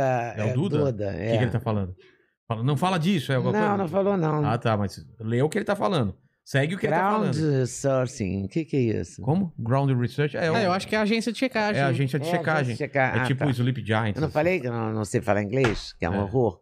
Eu não sei porque que ele não bota agência de checagem. É. Mas a, a agência de checagem. Eu também não sei falar, pô. Eu não vou falar o nome da agência, mas tem essa agência dos jovens jornalistas, uma agência que, que é até sediada no Rio. Ah, é? E ela passa o dia inteiro. eh, Tem os jornalistas eh, velhos de guerra, uns eram bolsonaristas, eram contra o PT, eram revoltados com o Sei. PT, odiavam o PT, agora são íntimos do PT. E passam a o dia inteiro eh, me pichando no Twitter. Querendo que É, tire a... Alguma tem uma jornalista, então, que é muito divertida, porque ela é uma pessoa muito. Já foi até demitida de jornais por, por receber dinheiro para fazer matéria, essas O coisas. Existe e ela isso? passa, existe, e ela passa o dia falando mal de mim. É muito engraçado. Por exemplo, Eu não presto alguém atenção. dá no- dinheiro e fale bem disso. É, ela era uma colunista que vivia assim, Ah. entendeu? E ela agora passa falando mal de mim. E é você já recebeu horrorosa. dinheiro do Bolsonaro? Ah, eu nunca recebi um tostão Tá de vendo? nenhum governo. Exato. É isso. Nenhum. Isso aí pode Isso vir a ser. CPI que vier. É. porque nunca recebi, nunca vendi entrevista, nunca recebi, não fiz nenhuma, ninguém me chama pra fazer uma campanha. Eu sempre sonhei em ganhar um dinheirão fazendo uma É. campanha. Vem pra caixa, você também, vem, né? Eu, eu É, que- é, isso no espelho várias vezes, ninguém me chama, uma coisa horrorosa. Ninguém me oferece um suborno. Pô, será que eu não sou relevante pra me Eu não oferecer sou isso? relevante, ninguém Pô, me oferece eu um tenho cara de suborno. honesta, então, e ninguém tem coragem, né? E aí as pessoas vêm com esse barato pra cima de mim. É. Ah, passa amanhã, entendeu? Passa amanhã é uma pre- expressão que eu aprendi com Edmundo. jogador de Jogador. futebol. O Edmundo falava muito isso, passa amanhã. Porque as pessoas chegavam para ele no aeroporto, ele todo arrumado, com a malinha dele, indo viajar, ou vindo para São Paulo. Então o cara chegava assim, pô, meu filho é seu fã, dá um chuta uma bola aí para ele ver, tá? passa amanhã. passa amanhã. Eu aprendi esse passa amanhã, É. adoro essa expressão. Então tem esse, isso que eu falei. ah, e tem mas uma elas coisa querem que... tirar também, não só tirar do Vimeo, mas também acabar com. Não publicidade acabar qualquer- comigo, é, No claro. Instagram você nunca teve problema. Não, no Instagram não tive. Só é, essas coisas do YouTube. Só no tá. YouTube. O YouTube sumiu com. O YouTube tirou uma entrevista minha. Um vídeo, entrevista com um médico. Tirou. Sumiu. Eu olhei Não tinha mais não a tinha entrevista. pedido pra tirar antes. essa. Não, essa não tinha pedido. Depois me procuraram, me pediram pra tirar, me pediram muito gentilmente, assim, que eu substituísse as palavras. Eu falei, você é jornalista pro rapaz? Que estranho. Ele falou, não, sou engenheiro. Eu falei, ah, bom, então tá entendido. Ah, foi uma pessoa, não uma foi um recado. pessoa. Não, primeiro foi um recado, depois um e-mail, depois uma pessoa. Tá. O- E eu burra não gravei, outra burrice. Hum. Não gravei, porque eu devia ter chamado o Duda, que mora na mesma rua É. que eu. Eu devia ter gravado, não fiz. Tá. Mas foi, uma pessoa. E essa pessoa falou isso. Aí eu, eu perguntei pra ele, você é jornalista? Ele falou, não, sou engenheiro. Eu falei, tá explicado, porque eu queria que eu tirasse as palavras, como é que eu ia tirar as palavras da entrevista? Bom, enfim. E eu teve uma vez também, de manhã. Falei que Mas- de manhã não, entender, não é, funciona. Al- né? Algum, alguma dessas pessoas estava fazendo campanha de vacina, alguma coisa ou não? Não, não era anti-vacina, era defendendo a Ivete, o Entendi. Clô, e Ah, tá. A Hidroclô, Entendi. a Ivete e o tratamento inicial. Aí. Entendeu? Era, eram sobre, sobre esses temas. Entendi. E eles falaram que eram ia contra as diretrizes do canal, do, da, da plataforma. Aí eu nunca mais fiz entrevista falando nesse, né? Mas, mas você levou algum infectologista depois pra falar sobre vacina, sobre essas coisas? Não, isso eu já levei vários, já. Ah, tá. Não, eu continuo com as pautas, só não Entendi. falo desse Entendi. tratamento inicial, entendeu? Tá. Então, por exemplo, agora tem uma médica que eu gosto muito, acho admirável, e eu adoraria levá-la e não levei por isso, porque ela, Ela vai falar sobre ela, isso. ela só fala sobre isso, porque é o que ela acredita, né? Ainda tem, o pessoal tá acreditando nisso? É, é porque. Porque todo mundo que veio aqui, né, o tanto o Mandetta quanto o infectologista, falaram que é, não tem nada que prova Gustavo- realmente que Gusta- Gustavo Cabral, né? Gustavo Cabral, né? Eu acho que não. É? É, É. mas tem um monte Tá. de médico que Tem uma- acredita, né? Entendi. E eu conheço eles. É, E eu não levei ninguém desqualificado, levei todo mundo com qualificação. Esse é um ponto. O outro ponto também foi um vacilo meu, que foi uma distração, realmente. No- no foi Twitter? hilário, foi no Twitter. Sempre no Twitter. Eu não me dou com o Twitter, eu o não posso Twitter. entrar no Twitter. Um Twitter. Agora eu proibi, eu botei uma plaquinha, um bilhetinho assim pra mim. Não leia nenhum Twitter, não entre no Twitter. Perto do meu é, é o lugar do pedestal onde é, eu coloco o telefone. Pra, eu olho pro Deixa o telefone Duda, e dá, o- dá o- a senha pra não, ele. não vou. É. Você manda pra ele e ele Não. publica. É. Eu não boto mais. Bom, eu levantei de manhã, tava tomando um domingo, fui fazer café. Era um dia, um dia que tinha uma. Eu gosto muito de futebol, sabe? Eu gosto Ah, é? mesmo. De acompanhar? Verdadeiramente, é. Eu adoro. Aqui em São Paulo você não acompanha nenhum, só, só o Não, Flamengo. eu, eu acompanho. Eu tenho três times. Eu sou Flamengo, tupi de Juiz de Fora, porque eu nasci lá. Tupi. Meu pai era diretor Nunca ouvi de falar do Tupi. Tupi. Ah, Eu- O Tupi tá eventualmente na segunda divisão. É mesmo? Hein? Você conhece? Eu conheço porque eu sou, gosto de futebol, acompanhava dos estaduais. Ah, Caramba. estadual. eu também. Tupi, Tupi de Juiz de Fora. Flamengo. né? Eu sou Tupi, eu sou Juiz de Fora, meu pai era diretor do Tupi, eu sou Tupi. Qual é a cor do, do- do uniforme, você sabe? Preto e branco, claro. Tipo Corinthians. É, e tipo Atlético Mineiro, É. pra onde eu me mudei na adolescência, Ah, eu fui então morar você- em Belo Horizonte. você torcia pro...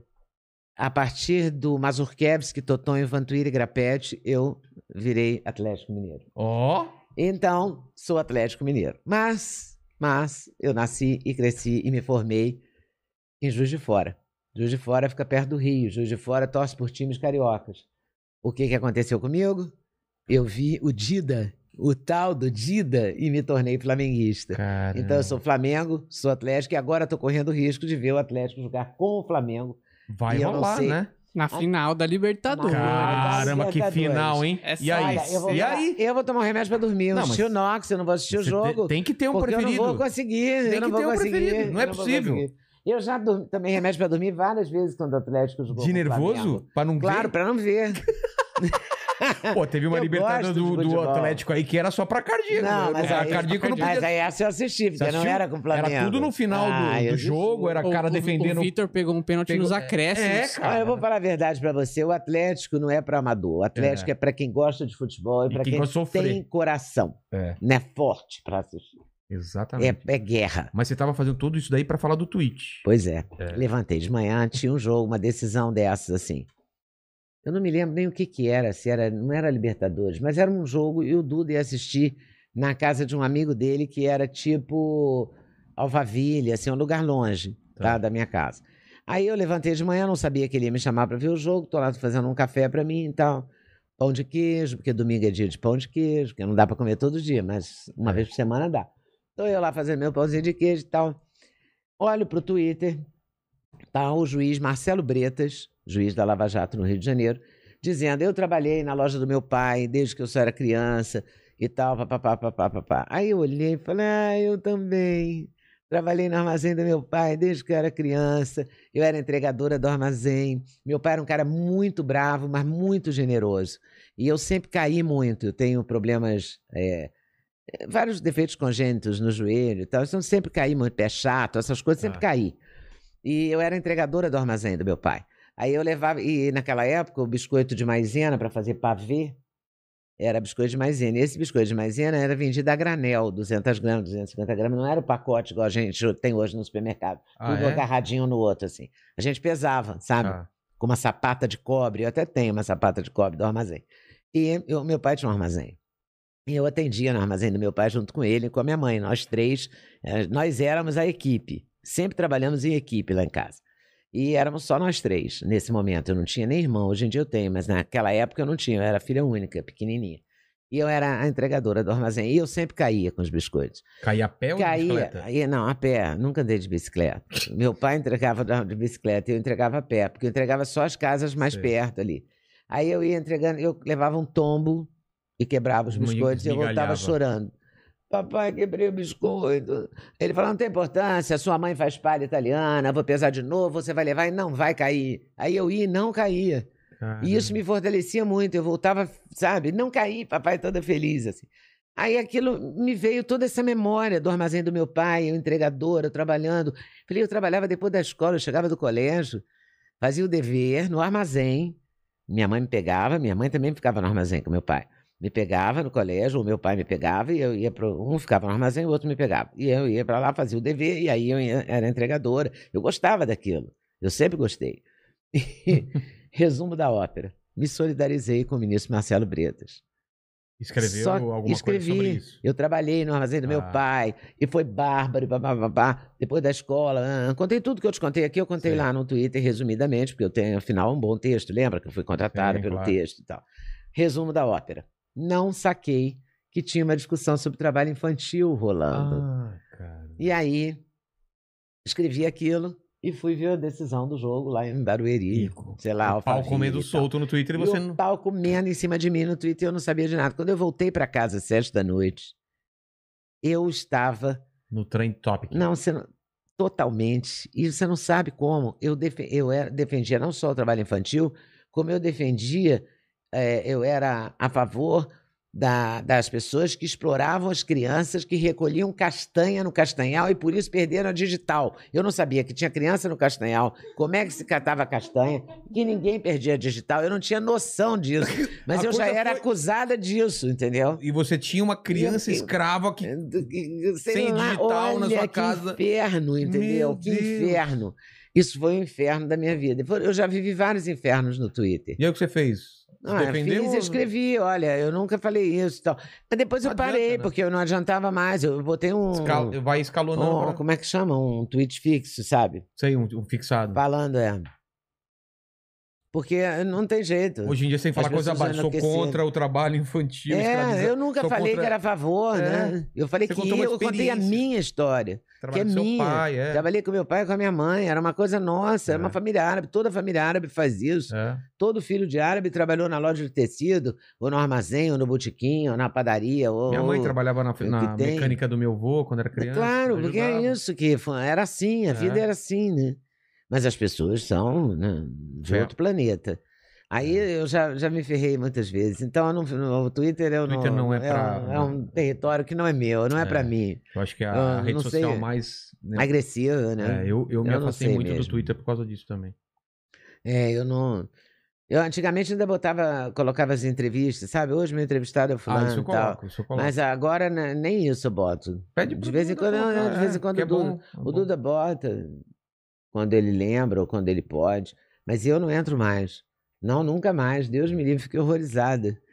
Porque é uma coisa horrível. E mexeram Não. na minha memória afetiva, maravilhosa. E é um, é um, é um. É gente apontando o dedo pra qualquer é, coisa, como se, como se elas fossem muito legais. É, né? fossem perfeitas, né? Mas um eu- monte eu- de perfeito. Mas acho que é um jeito da pessoa que tem uma vida merda se sentir um pouco mais importante. Falar, eu não, eu sou contra o trabalho escravo, mas ela é a favor. Aí vai Você lá. sabe o que, que eu acho? Eu acho que as pessoas. Eu acho que o Clodovil Hernandes, você falou no Clodovil, me É. lembrei de uma história com o Clodovil. Só, só. O Clodovil sabia muito sobre isso, sobre pessoas. Ele, eu, quando eu fui assumir o Sem Censura, o Clodovil falou comigo assim: é, ele, ele leu no jornal que eu ia assumir. Eu ia assumir dia 1 de abril, assim. É, foi 1 de abril de 96. Aí ele me telefonou e falou: a primeira coisa que você vai dizer amanhã, quando você estrear, é que você tá gorda. Eu falei, por quê? Ele falou, pra ninguém poder falar, porque você já falou, perde a graça. Aí eu falei, como Isso é assim. Clodovil? Vai lá e fale isso. Primeira coisa, logo que você arranjar uma chance, você fala isso. Eu falei, mas você acha que as pessoas. Vá por mim. As pessoas não vão ter mais como dizer, porque você já disse. Se antecipe. Aí eu fui lá, me antecipei. As pessoas não falaram mesmo. Cara, Clodovil tem a tava ver. certo. Aí no terceiro ou quarto dia, eu, eu nunca gostei muito de sapato, sempre usei tênis e tal, sempre tive dificuldade com salto alto, nunca fui uma pessoa elegante mesmo. Não sou. Não sou estabanada e tal. Aí o Clodovil me ligou e disse: Você só tem esse sapato de verniz? Eu vou mandar um sapato pra você. Eu falei, não, Clodovil, pelo amor de Deus, eu tenho outros sapatos. Aí ele falou, porque eu não aguento mais, é o terceiro dia com o mesmo sapato. Eu falei, vou ter que trocar até um sapato? Ele falou, claro. Ninguém, nenhum apresentador anda assim. Todo apresentador tem vários sapatos. Eu falei, tá bom, vou botar vários sapatos. Então, todo dia eu botava, levava. Eu ia de tênis, mas levava um sapato, sabe, pra eu colocar. Ele me dava altos toques. Ele Que gostava de legal. mim, ele era maravilhoso. Eu adorava ele. Queria, pô, queria muito. Ele era de maravilhoso. Eu fiz tudo. Eu fiz um programa que ele desenhava uma roupa e entregava, fazia roupa pra gente. Eu fiz várias, várias entrevistas com ele, vários momentos. Eu, eu dei muita sorte nisso, Com sabe? certeza. Entrevistei pessoas Uau, maravilhosas Era de, sempre. era de ouro da televisão. É, e divertido, e tudo era muito bom. O Criança Esperança era, uma, era um inferno fazer o Criança Por? Esperança. Porque o script, é porque era misturado, o jornalismo misturado com. Um entretenimento. É, e o jornalismo é que fazia o script. Tá. E a Alice Maria Louca, porque ela era a pessoa que mais, ela é a pessoa que mais sabia de televisão, só que ela está afastada da televisão, por isso eu usei o era. Mas ela era incrível, incrível. Ela dizia assim: você estava no estúdio, aquela confusão de gente, todo mundo rolando, um, um número aqui cantando, outro um apresentador ali para entrar. Então ela falava assim: troca 100 pela 70, a 70 vira 25 e a 25 vira 2. A página. Só que o script tinha Caramba! cento e tantas páginas, você tinha que mudar isso, cada um mudando na Nossa! sua bancada, entendeu? Ficava melhor do jeito que ela nunca errou. Sei. Sempre ficou melhor do jeito que ela corrigia. Entendeu? Mas ela corrigia desse, nesse pique, entendeu? Sei. E a gente tinha, a gente passava a noite toda no estúdio. Todo mundo a noite toda acordada. É, o programa virava à é. noite. E, e, tu- e revezavam os apresentadores, claro, senão ficava todo Claro. mundo com a cara amassada. E aí a gente ia- e eu ficava nos bastidores, eu não fazia como locutora, eu fazia como editora, Entendi. e de plantão. Então, e ela, ela comprava um saco de chocolate para todo mundo ficar acordado. Então, do lado dela tinha um pacote de- da Copenhague cheio de chocolate.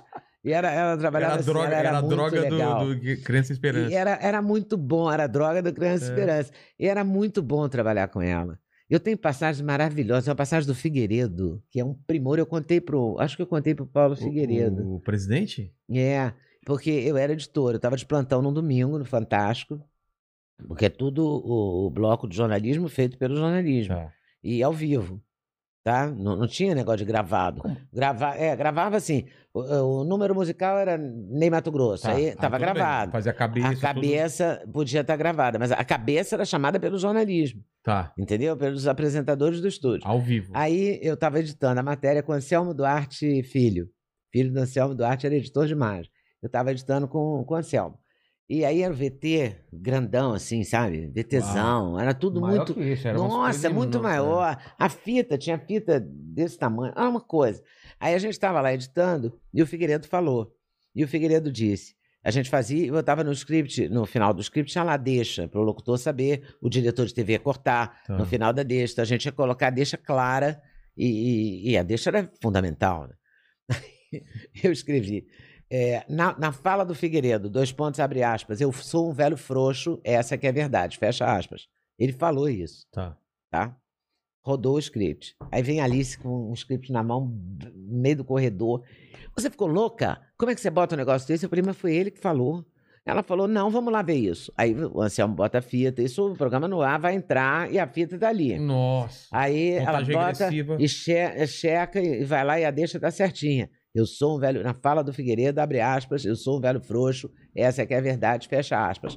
Aí todo mundo aplaudia. Ela falou, pelo menos bota o aplauso. Eu falei, Alice, vai ficar pior, bota o aplauso. Eu falei, tá bom. Nos aplausos, depois dos aplausos, acrescentei, roda de novo na, ma- na- no mimeógrafo, tá? E vai pro, Nossa. pro ar e eu sou um velho frouxo, essa que é a verdade, todo mundo aplaude. Eu achei que ficou pior. Era É. melhor ele falar e ninguém aplaudir, É, porque abafava o caso. claro. Ela achou que era melhor assim. E foi assim? Foi assim como ela falou, porque tinha que ser. Ela era, É. ela sabia, né? Ela sabia tudo. Não, era muito bom. A gente passava cada perrengue. É, Amanhã, dia de Natal, não era, era ano novo. Como assim? Teve essa gafe. A gente escreveu isso. Não fui eu, foi um O editor. que que E aconteceu? o locutor leu. Amanhã é... Amanhã era dia de Natal, Sei. tá? Mas eu acho que alguém tava com a cabeça no ano novo, ou vice-versa. E falou que era escreveu, ano novo. amanhã, dia de ano novo, entendeu? Ah, Aí o cara. cara leu. Eu já li, eu escrevi e li uma bobagem horrorosa. a Sandra Cavalcante era secretária de Educação no, no, no governo do Rio de Janeiro. Era, eu falei, eu escrevi Sandra Cavalcante, só que eu escrevi Sandra Passarinho, que era a nossa repórter É. em Londres, e li. Caramba. E tinha que pedir desculpa depois, tinha que voltar e pedir desculpa. E a gente tinha uma mania de, quando errava alguma coisa, falar: ah, desculpa, a nossa falha técnica. E a técnica reagia. Então É. a gente teve que passar a dizer: desculpem a nossa falha. Ah, tá. Em mudou vez de- mesmo. lembra? é. Mudou isso. Mudou isso. Não tinha mais desculpem a falha técnica, porque nem sempre era técnica. Às vezes era. Aí uma coisa assim, é, tinha uma coisa que também era uma piada interna maravilhosa. Pedia pra entrar uma coisa e não entrava, Não né? entrava. Aí eh, voltava para você, você tinha que dar uma desculpa, né? É. Aí você dizia. Aí teve um dia que eu falei alguma bobagem lá que a Alice não gostou, ela me deu uma bronca. E ela dava broncas engraçadas. Ela dizia, e essa roupa? Esse paletó? De onde você tirou esse blazer? Isso é blazer de dar entrevista, é blazer de fazer entrevista. Tira isso, nunca mais usa. Ela dava Dar bronca, entrevista, é. não de fazer entrevista. Ela dava broncas e ela estava certa. É. Tem roupa de dar entrevista e roupa de fazer Ah. entrevista. E é, tinha essas coisas. E a gente passava cada perrengue, cada loucura. Era muito bom, cara. Era muito bom. e essa era lenda de que, o- que os jornalistas apresentam jornal de, de bermuda. Isso é mentira. Por baixo do... Aqui tá terno, gravata e o cara tá de bermuda. Não, de bermuda ah, fala não. a verdade. Fala a verdade, porque é proibido entrar de bermuda no prédio da Globo. Ah, é por então, isso. com certeza, ninguém apresentou de bermuda. Muitos deles apresentaram de calça de moletom. Já é calça engraçado. tipo. É, sabe calça que tem um cadarço aqui, que se Sim, amarra sim, assim? moletom, Tipo moletom, né? Folgada. É, é, folgada e tal. E, e aí ia e carregava o paletó aqui. Tanto é que o Duda, pequenininho, ele me imitava e falava, vou trabalhar, vou trabalhar, E carregando um, um cabide com uma roupa. Num plástico, entendeu? Ele Mas- fazia, ele mas, tipo, imitava assim. quem? Porque todas nós Cid fazíamos. Moreira com moletom. Cid Moreira de moletom. E, e o te... Chapelém não, tênis chapelém ou geral de jeans. Olha, podia ser sapato, Podia ser tênis, tênis. Podia até ser Chinelo? sandália, chinelo. É tipo mesmo? isso. Que Mas não, de bermuda nunca. Só isso porque é não podia entrar. É, ninguém É. entrava de bermuda. E não podia comer. é, tu não, Não, podia comer comer na bancada. estúdio ninguém nunca comeu. Isso não tinha, não rolava. Porque eu lembro que foi mó negócio quando o Foi, Vanucci quando foi. o Vanucci. é, é, ele foi mandado Foi um embora. vacilo. Porque eu tinha uma placa bem na, na- É proibido entrar com comida. Mas isso por quê? Pra não aparecer comendo no ar? não, Pra isso para não, não sujar o estúdio, não, não Ah. dar. é, Como não podia trabalhar no calor, porque senão o estúdio, o equipamento pifa, é, é sujeira, Sei, entendeu? Não podia comer, não sei porquê, acho para não sujar a câmera de gordura, É. os não sei. Mas não podia comer, tava lá uma placa, proibido alimentos, bebidas. E esse. Isso sempre foi proibido. Já teve algum trabalhinho, alguma coisa de. alguma palavra que não saía de jeito nenhum, de você ter que trocar palavra? Ah, tem uma palavra que o, Chape... o Chapelin me ensinou muita coisa. Ah, é? O Chapelin me ensinou, tem uma palavra, um exame do Figueiredo. O Figueiredo fez um exame chamado cineangio coronariografia. Fala isso. Cineanjo Coron. Cineanjo Corona. Cineangio coronariografia. Cineanjo Coronagro. Ó, Cineanjo É. Coron. Aí o Chapelin me ensinou. Como que é? Cineangio coronariografia. Cineanjo Corona. Coronoa. Corona... Coronariografia. Coronário. Ah, por causa de coronário. É. Coronária. Coronária, coronário. Coronariografia. Ah. Aí o Chapelin falou: divide. Cineangio, coronariografia. Mas você tem que dividir com técnica. Cineangio, coronariografia. Pra- É, eu dividi, mas não pareceu não você parecer, que tá em casa, entendeu? É como ler TP. Você tá com, seu olho tá indo lá e vindo cá, Não mas pode em casa você não pode perceber. É. E qual é a técnica pra isso? É você. É, você ler, não sei. A É. técnica eu não sei te explicar, eu sei fazer. Tá. Aí eu realmente não sei explicar. E o, e o script, você tá, tá lendo aqui, né, no Certo, TP. E tá. o script está aqui na sua mão. O papel. Você tem que apre- aprender a passar o papel e acompanhar, para você, se é, o isso, TP cair, é. você cair certo na página. Mas como você tem. a- a- como você sabe que acabou a página aqui, acabou aqui, tem, tem algum recado lá? Não, porque, por exemplo, se for uma cabeça de VT, vai ter a deixa. A deixa está sempre do lado é, direito. Tá. Não, tá do lado. Tá aqui. Aqui tá o texto e aqui tá a deixa. Isso era no meu tempo. Eu não sei se continua assim o script. Tá. Entendeu? Mas a deixa tem que estar visível para o locutor e para o diretor de TV. Entendi. Então ela tá bem no meio da página, assim. Tá. Entendeu? Aí você ali é fácil. Quando é nota, nota pelada, que a gente chama, que é a nota inteira, sem, sem imagem, Sei. aí você tem que ir lendo e acompanhando aqui com o dedo. Mas é aí meio é- na. Meio na. Meio, meio no voo cego, mas você dá certo. Você Dá cai certo? muito próximo. Você cai, bate o olho e você Já acha a palavra para você Já seguir. aconteceu de dar pau no TP e você tem que Muito, recor- muitas É? vezes. Tem uma piada interna também muito boa que era assim: "Mas você não, não explicou direito para o telespectador? Você, você quer que explique como? Olha aqui, eu- eu- aí a gente desenvolveu uma sacanagem de, de, para a gente se defender. A gente diz, ah, é? Então vou explicar assim. Sabe o que, que é? Vou te contar. A cabeça do VT fechou. Daí travou. Daí, como não rodava a cabeça do VT, a gente tentou o VT stand-by, mas aí também não deu certo, entendeu? Claro que a gente não vai falar isso É para o telespectador. Você tem que dizer, olha, tivemos um probleminha aqui. É. Então a gente falava, tivemos um probleminha técnico e a técnica reagia. Ah, não foi técnico, foi você que botou a fita, o fulaninho que botou a fita errada, e aí não era técnico, era editor de imagem. Aí eh, vai, Vai essa desculpa, do desculpe a nossa falha. É. Déficit também é uma palavra difícil. Déficit, é. É. É, Massachusetts? macho- é difícil. é, exatamente. Tem umas palavrinhas aí que são. Tem, mas ciladas. Eu lembro que tem- na época da inflação alta tinha uma, uma, uma, uma coisa que eles sempre falavam que eram duas palavras que, meu, era, era impossível de falar É, é, tem coisas muito complicadas de falar. Parece bobagem, É. mas não é. É. É complicado. E lembrando que você está ao vivo, você está tenso. Tem todo, tem todo um, Uma equipe. uma equipe ali tensa também. É. Porque o assistente de estúdio também está tenso. Porque ele está lá dando sinal para que é você agora, que é você agora, que é você Se ele agora. fizer alguma coisa e errada, tá vai- chegando alguma É. página e ele tem que colocar, entendeu? Te entregar a página. Você tem que ter uma cópia, porque se o TP cair, você tem que ler ali. É. Então tem sempre uma tensão. Né? Tudo que é ao vivo é tenso. É, teve aquela. aquela... Tirando do YouTube, né? É. Porque a gente aqui não que tá aqui, é- tenso. não, aqui é totalmente. Mas eu- com quem foi? Foi num debate que veio uma nota é, é, que, a, que ela, a, a jornalista estava lendo na hora.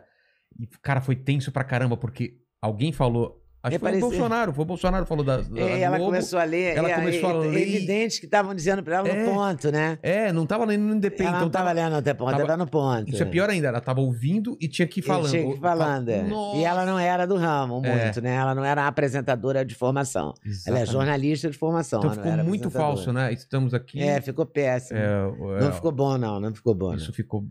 Não eu já vi apresentador falando coisas maravilhosas. Porque no O Jornal também, no jornal também tinha gente assim. Eu me lembro de uma cena no O Jornal, aquele que eu comecei, Sei. que tinha- teria o texto parecido com o Jornal da Tarde. Tarde. que a jornalista chegou e escreveu assim: é, mandaram ela para uma praia de Ramos, que é uma praia bem subúrbio do Rio de Janeiro. E as pessoas é, são mais simples. E aí ela foi, ela era uma pessoa bem, bem zona sul, assim, bem nariz empinado, sabe? Sei. Aí ela foi para fazer, voltou e escreveu. As pessoas Ficavam na areia que nem bife a milanesa. Mentiu? Não, mas. a figura de linguagem. Aí o editor falou: Que isso? Como é que você vai escrever um negócio desse? Ela falou: Mas era, elas pareciam um bife a milanesa. se Virava pra cá com na areia." terra, com areia. Porque é difícil você ser informal. E também já vi uma apresentadora, essa era linda, era uma das apresentadoras mais bonitas da TV Globo, mas ela era péssima no improviso. Aí Quem? ela. Ah, não vou falar. Ah, tá. Aí ela dizia, ela foi. eh, Alguém mandou ela pedir desculpa no ponto. Fechou a cabeça do VT, deu um, apareceu um fade, que é aquele preto Fechar a cabeça do, do, do VT. O VT trava e não roda a matéria. Fechou a cabeça, E entendeu? aí, Do aí, vem- aí volta pra E você. Volta pra você, você tem que se virar, né? Falar E alguma coisa, um- tem um- desculpe. Tem um monitor gente- que você tá vendo, que tá passando Tá vendo. pro, pro, pro- É, tá pro- vendo? É, que você tá vendo o que tá no ar, né? Tá. E aí volta pra você, você tá olhando pro monitor, você- por isso que você não tem que falar, não tem que comer no estúdio, não tem que Ah, fazer tá. nada, tá porque você sempre, tá sempre em ligada, sempre, sempre alerta, igual o bandeirante e o Tá. escoteiro, É. sempre alerta. Aí contou pra ela. "Mano, diz- explica aí que deu errado. é, O cara a no gente ponto teve um problema. O cara é. do ponto falou: falou ah, gente, tudo mentira, viu? É, deu tudo errado, deu mentira, não sei o que. Ela, ela se atrapalhou e falou que era mentira. Mas ela não, não, tava dando notícia, como era mentira. Ah, tudo que a gente mostrou aqui é mentira. É não- mentira. Que Eu maravilhoso. chamei a matéria tal, não entrou, entrou outra. Foi mentira isso. Então, não foi mentira, foi um engano. entendeu? Tem uma Escolheu maneira floreada, né, de É. falar. Tem Então, gente que era saiu do TP e se ferra, né? Tem gente que saiu do TP se ferra. E se, essa se a geração. pessoa escreve coisa no TP de sacanagem, ela vai ler e, E se vai passar. errado, né? É. Então, você tem que se virar. É, um- é uma profissão muito legal, porque é, muito, é muita adrenalina. Eu adoro. Foi isso que a Alice me mostrou quando ela me perguntou Que te, que te atraiu. se eu queria ver o Fantástico. Sim. Era a adrenalina que estava ali, que era absurda É. e que era maravilhosa. Eu até hoje acho maravilhosa. Você acha que um Bonner da vida ainda fica naquela tensão quando vai começar o jornal? Ah, eu já acho. É? Eu, você não fica tão tenso, você não, não vai ter dor. O Chacrinha tinha dor de barriga. Eu tenho É? uma entrevista ele dizendo isso. Quando ia Ele começar tinha dor de barriga toda vez que ia começar o programa. Mesmo depois de É, anos e anos. anos e anos. Caramba. Agora, é claro que o Bonner não vai ter uma dor de barriga, mas ele vai ter um. dá um frisson. Claro que É. tem um frisson. Falou ao vivo, atenção ao vivo, claro que rola. Quando, quando tem alguma coisa acontecendo que, tá, que ele sabe que vai ter uma É, audiência e, maior. e quando sabe que vai ter uma confusão, que vai trocar uma página, que você Ah, sabe tá. que teve um acidente e que vai. ah, aquela notícia do acidente que você eh, falou na escalada, que é aquele comecinho. Sei. Escalada Quando é você quando dá as começa- manchetes é. do dia. Você dá as manchetes, a gente chama de escalada. Você fala ali, tem coisa que não está pronta ainda. Que estão editando. Enquanto né? você tá fazendo, o pessoal tá. Tá lá fazendo. Nossa, e isso vai entrar durante o programa. Então você tem que estar preparado para ter o equilíbrio, para receber a página aqui com arte paisagem, com quem não quer nada, colocar a página aqui em cima e ler. Que nem vocês quando vêm entregar alguma coisa aqui. Só que aí É. vocês vazam no negócio. Não é que nem Globo, cara, que é tudo. Aqui é YouTube, É. cara. Globo é, É muito formal, né? delícia. Cheio de É mais formal, cara. mas eu acho que todos os, os programas são assim, não são para mostrar os seus. Ninguém quer mostrar os seus erros, É, né? é. Os seus improvisos. E o com certeza que você falava, sa- Ah, saiu da com onde? certeza. É- Aprendi é- com Maria Bethânia. Herdei dela. Pedi para ela. ela. Ela sempre falava com certeza. Aí eu comecei a falar com certeza e falei: posso falar? Agora é seu. Ela falou que era meu, aí eu. Tem até uma fala Ela dela falando no- isso. É mesmo? Ela Tem uma fala dela falando isso. Ela falava, sempre falava com certeza, não sei o quê. E eu peguei esse com certeza. Depois eu tive que mudar, porque as pessoas ficaram me escrevendo, que nem ficam aí escrevendo para vocês agora, é, dizendo, ah, você não tem fé, não? Você fala até amanhã, com certeza? Aí eu falei, tá bom, então com certeza, se Deus quiser. Ah, Aí eu acrescentei se Deus quiser. "Ué, mas você tá falando só com Deus e eu que tinha. acredito no- em Buda. É, Fala- mas aí não dá, né? Pra É, falar Buda, de Exu, acordo com Buda, é, todos os orixás. É, aí vem tudo. Então, aí não pode. Mas o se Deus quiser, ficou uma coisa que satisfez a todo mundo. Eu, com certeza eu aprendi na, sua, na sua linha do tempo, é, o, o último trabalho em TV que você fez, qual que foi? Foi o Sem Censura, Foi foi, Sem até janeiro de 2017. A gente está em 2021, né? É, o, Quatro o ano anos passado. tem meu canal, é. 2017, quando eu comecei o canal. Comecei em março de 2017. E o Duda acho que contou aqui sobre a sua saída, né? Do, do diretor. Foi É, a essa saída, foi a- Que uma foi saída meio meio, estranha, dramática, é. assim, porque a gente tinha feito quatro reuniões, estava tudo certo, e aí ele inventou de renovar o contrato mais um mês só, ou dois, e não por um ano, porque o contrato era anual, É. porque era uma emissora pública, então não podia eh, virar o ano, você tem que virar o ano na, na- no serviço público como aquele exercício, entendeu? Sei. exercício 2020, Ah, tá. exercício 2021 o seu Você não pode fazer uma coisa- é, cinco anos de trabalho, Ah, tá. entendeu? Então a gente fechava todo ano. Eu renovava em novembro. Aí eles enrolaram, enrolaram, mas eles levavam seis meses para fazer um contrato, um aditivo, eram dois parágrafos. Sei. Mas era serviço público, todo mundo demorado, feito em É. Brasília. E a TV mudava todo dia de, de presidente, mudava muito, era muito confuso. E aí, nesse período, esse rapaz que assumiu, cujo nome eu também não falo para não bater palma para maluco dançar, porque ele não, não- A única coisa que ele fez foi não renovar meu contrato. Foi a coisa mais famosa que ele fez na carreira é? dele, de jornalista, entendeu? Ele não tem um passado de jornalista importante e nem um futuro. Dizem que até mudou do Brasil. Ah, é? Não sei. O fato é que ele não renovou o contrato. E na hora que ele não, não Mas renovou. ele te disse por quê? Não, ele não disse. Ele me entregou o contrato. Eu fui assinar o contrato. Quando eu fui assinar, eu olhei a data. Um em vez de só? terminar dia 5 de novembro de 2017, 18. ele terminava dia 5 de janeiro de 2017. E isso era dia 5 de dezembro Ah, tá. de 2016, entendeu? Ah, tá, tá. Era um mês. Entendi. Aí eu falei, que isso? Um contrato de um mês? Aí eu, eu tinha um rapaz que tinha assumido junto com ele, que era é, o assistente dele, que falou: É, na- depois você pode até voltar e fazer um talk show aqui. Eu falei: Você não está entendendo, eu estou fazendo um talk show aqui tem 21 anos. Você tá meio. Entendeu? tá meio Acho que você está fora é. da casinha. Mas tudo bem, você está me demitindo, a gente assume, assume isso. É. Aí ele falou: Não, não estou demitindo, o contrato termina dia 5 de janeiro. Eu falei: Termina em um mês, então você está me demitindo. é. Aí eu falei, eu não vou assinar isso. Aí levantei e fui embora e, e contei. E contei não, eu fiz o programa naquele dia, eu tinha que fazer até dia 20 de dezembro, uma coisa assim. Aí eu fiz o programa naquele dia, não chorei, não falei nada, não contei pra ninguém, não contei pra minha equipe. Pra minha equipe eu contei, porque ia demitir todo mundo, né? É. Porque eu tinha uma produção que dois produtores eram meus.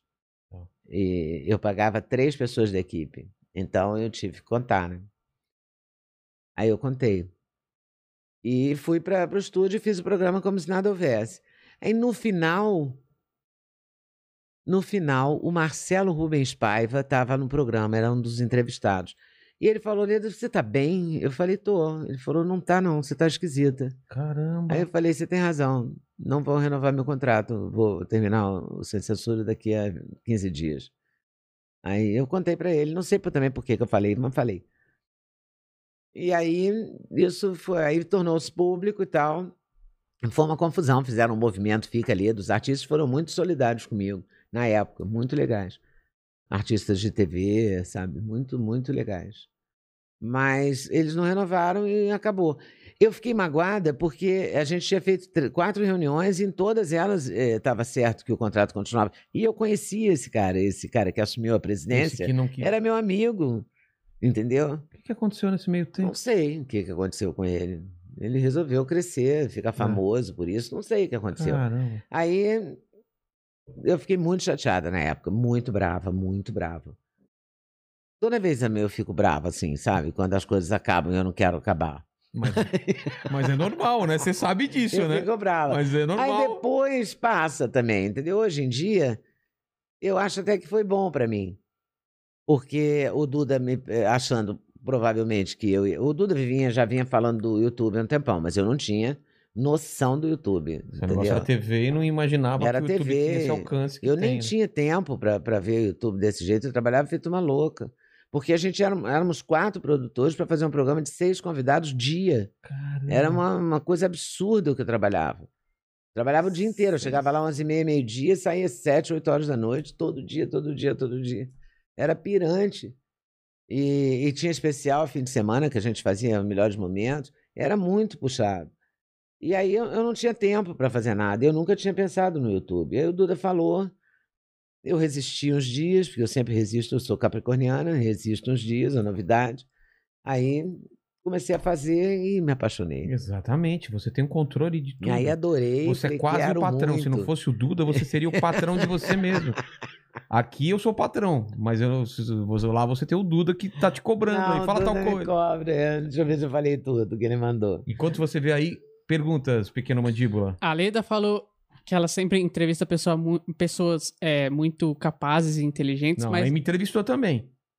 mas não era essa exceção que eu estava É, eu achei dizendo. que você ia fazer essa piada, tá? Eu já, já cortei a piada no meio, tá bom? Não, porque eu, eu jamais faria essa piada de graça aqui. Tá. Mas ela entrevistou o Murilo Couto. É, e o Marilo. Co- cê- ele- Ó, o Duda. O que, que ele tá falando? Ligando. Coloca ele no ar aí. Ei, Coloca aqui Ei. perto. e aí, Ledinha? Pegou amizade aí, né? Fica na tua aí, ó. Caramba, 11 horas da noite. É, ô Duda. Ela colocou o papelzinho na porta aí. Fome, a Ledinha falando que não tem patrão, que tá aí. Pô, que absurdo é esse? Resolvi ligar. Não, eu você é tava meu chefe. coragem pra ligar várias vezes, mas os assuntos estavam estavam quentes, estavam bons. Aí eu falei, puta, não vou ligar agora que eu vou quebrar o fio da meada aí, pô. Agora eu vi que, que tinha uma, um- uma brecha boa pra, pra eu entrar. Claro. É. Você é o chefe. Você que teve a ideia. Eu conheço a figura, né, Vilela? E ela chegou e falou assim: Não, marquei até de encontrar o Elinho Calfá depois. Eu falei: Ah, "Ih, esquece." Ela tá fazendo planos pra depois, como se ela fosse ficar duas horinhas falando. Só que ela gosta de falar, não é à toa que ela virou entrevistadora. ela, ela adora conversar. Ah, Então, que horror. Três horas e pouco, eu vi que, pô, Nossa, é mesmo, eu não percebi. outro. É. Eu tô aqui também tomando uma cervejinha, tô aqui na- com os vizinhos do, do prédio, é, encontrando depois de muito tempo. Mas queria aproveitar a brecha aí e fazer uma declaração aqui pra Ledinha, Pô, porque, pô, é uma, uma honra gigantesca poder ajudar também, de certa forma, né, com essa coisa da- da- das gerações que se complementam, né, hoje em dia. Então, vocês estavam falando aí do- dela trabalhar nesses novos universos, ela É. que veio da televisão, da TV ao vivo, ela trabalhou desde o jornal impresso até, sei lá, vários, vários momentos ali da, da comunicação, da tecnologia, e agora eu tive a honra de poder ajudar, de certa forma, Ledinha que não sabia a diferença de download para upload, ela achava que tudo era download. Vou, vou colocar um vídeo no, no YouTube, vou fazer um download aqui. Não, mas isso aí é upload. é. Até não hoje sabia ela nada. para arrastar para cima alguma coisa, sabe? Vai- Até hoje eu não sei arrasta arrastar pra pra cima. E ela tem a cara de pau, é coisa de mãe, né? Você nunca me ensinou isso. Eu falei, eu já ensinei isso 37 vezes, eu já desenhei. Eu já fiz print na tela com desenhozinho vermelho, tipo, e bota o nome, passo a passo, a um, dois, três, quatro. Isso tudo é verdade. Eu realmente. Eu, eu, sabe o que, que é? Eu emburreço quando eu vejo uma tecnologia, sabe? Eu fico burra. E o Duda debocha, mas é verdade, ele me ensina sim. Não, e ele é decisivo nesse processo, porque se ele não tivesse inventado esse canal, se ele não tivesse me dado força, se ele não tivesse segurado a onda das primeiras gravações, ele foi meu primeiro cobaia. Eu entrevistei o Duda a É primeira mesmo? vez. Ah, então é. ah, E aí eu quero fazer com ele uma coisa que ele ainda não topou fazer direito comigo, que é os Nagli entrevista, porque os Nagli são duas É, gerações, dois do papel, né? momentos, duas pessoas é, que se dão, que são de idade, né? Diferente. 30 e 32 anos nos separam. Então são É, três gerações. É, mãe e filho ao mesmo tempo, homem e mulher. É, duas muito legal, isso e dá mó gerações pé. Eu acho, eu acho. Trabalham juntos e se complementam de alguma forma, né? Com certeza. A gente Vai ser vai muito legal. A gente vai fazer isso um dia. Vai ser muito legal. Mas, Esse cara é o maior barato, esse cara é o maior ter barato. colaborado de certa forma para vocês se conhecerem, porque eu falei, pô, você tem que conhecer o Fez a Vilela, ponte, tá fazendo é um verdade. podcast super legal, você vai adorar. Obrigado E por ter aí, mentido aí, viu? e aí fiz a ponte, né, para vocês se Fez mesmo. para minha mãe entrevistar o Vilela primeiro, aproveitando fazendo o jabá aí dessa entrevista, porque ficou muito legal também no canal da minha mãe. E, e aí depois eu fui aí também, fiquei quatro horas e pouco, saí daí rouco. Eu fiquei com dor de cabeça de tanto que eu falei aí, cara. Eu- a gente pediu um hambúrguer do iFood, mas eu praticamente não comi, porque eu não queria ficar com o alface grudado no dente e ficar mastigando. Tava empolgadão querendo Ah, que nem aquele trailer do filme que você. da série que você fez, do Divã. É, Que a Patrícia Pilar fica com um pedaço de alface no dente. É o trailer do- da série. Não, foi hilário gravar isso daí, foi engraçado. Mas aí, porra, sair daí rouco, com dor de cabeça, na adrenalina, né? Pra você ficar ao vivo, falando, falando, falando. É. E aí, pô, meia-noite e pouco, ninguém queria conversar comigo. e ainda cheguei, pô, tive que baixar a bola do ouvido. Mas eu assisti o Mas- programa até o final. Ah, é. Não, eu não consegui assistir tudo ainda. Eu assisti. eh, depois eu vou. Eu gosto de assistir no dois. Não, assisti ao vivo. Eu tô viciado. Eu assisti ao vivo, assisti tudinho. Mas, pô, mó barato aí, que bom. que- Muito bom, eu mas o que Duda é o grande- merda, porque eu vi que você falou mais que a boca, né, Ledinho? Eu falei mais que a boca. Eu Casa falo mais que a ferreiro, boca. Espeto de pau, né? Eu falo mais que a boca. Mas, em compensação, eu devo a você é, estar no YouTube, devo a você o, a Live Infinita, o, tudo isso. Tudo isso é ideia sua. Não, outra coisa que não entra na cabeça dela é que não é mais só YouTube, agora é YouTube, Facebook, Facebook, Spotify, Instagram. ela tá em tudo que é lugar. Spotify também, tô no Spotify. Eu falei pra ela do. Ela Tu... cristalizou que era YouTube, aí Ô, Duda, né? Ela- e também tem a Twitch, hein? Putz, a gente ainda não entrou nessa. Eu entrei nessa. Mas eu entrei no Telegram, já é alguma É. coisa. Odyssey, Telegram a gente entrou agora. Acabou de entrar. Puta, o problema desse, desse e tem a- desse e tem a exponencial. E tem a Snapdragon. Nossa, Inventei, inventei agora, só pra, Ah, só pra pegar ele. Isso Ah, obrigado. inventou, Acabei é. de inventar esse nome, só pra ver se ele tá Não, por dentro mesmo. Tem o, o Odyssey, né, a galera já tá Não, tá bom. O que eu tô fazendo já tá bom. Parou, É, parou, vamos parou. embora, Vamos, vamos por parte. Deixa sua mãe brilhar Mas, pô, aqui, mó- Duda. mó barato aí de saber, de, que cê- de ver que vocês estão se deram bem aí, que a entrevista tá boa. Parabéns aí, Vilela. Obrigado, cara. trabalho tá, tá incrível. Conta alguma história aí. Fala alguma coisa pra gente perguntar pra ela, alguma história que você lembre. Putz, história que eu lembro, são muitas. Mas até agora eu não sei, assim, Qualquer supetão eu não sei. É, manda pelo chat se você lembrar. Boa, vou mandar. Tá bom? Então tá. Abração aí. Obrigado, Abraço. Duda. Obrigado Obrigada pelo. Ó, força. tá um martelo aqui, ó. Ah, é? ó. O martelo tá aqui em cima É. da mesa. E o que, que você levou de presente, Ledinha? Eu levei uma- Colar. um colar. Eu levei um coco, Duda, porque eu comprei um coco. Um coco, sabe?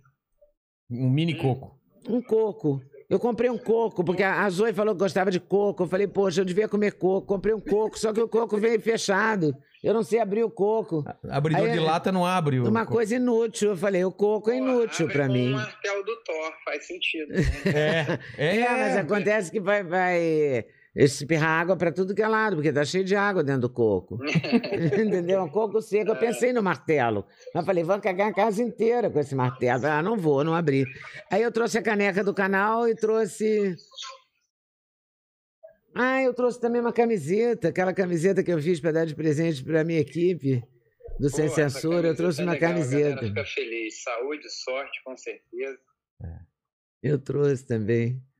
Esqueci de Não, dar. maravilha. Não Valeu, mais valeu. atrapalhar vocês aí. Obrigado, Valeu. Duda. Valeu. Qualquer coisa, manda lá no chat se lembrar de alguma coisa. Beijão. Tá. Beijo. Pode deixar. Valeu. Beijão, tchau, tchau. Beijão, cara. Tchau. Deixa eu ler aqui o Carlos Melo. Falou que a Leda narrou lindamente um audiobook do livro 12 Semanas para Mudar uma Vida de Augusto Cury. Falou que ele escuta direto. Olha, gravei mesmo, que É. barato. Olha aqui a camiseta. Deixa eu Vou ver. te mostrar. Essa camiseta eu fiz porque na, na TV Brasil não tinha nada de presente de pros câmeras. Ah, é? Pra, pra minha equipe, sabe? Sim. Pra produção, pra nada. Não tinha nada, não tinha peru. Ah, na época do Natal, Ah, não tinha Natal? igual a TV Globo tem, Sei. peru, Chester, não sei o que lá. Lá não tinha nada.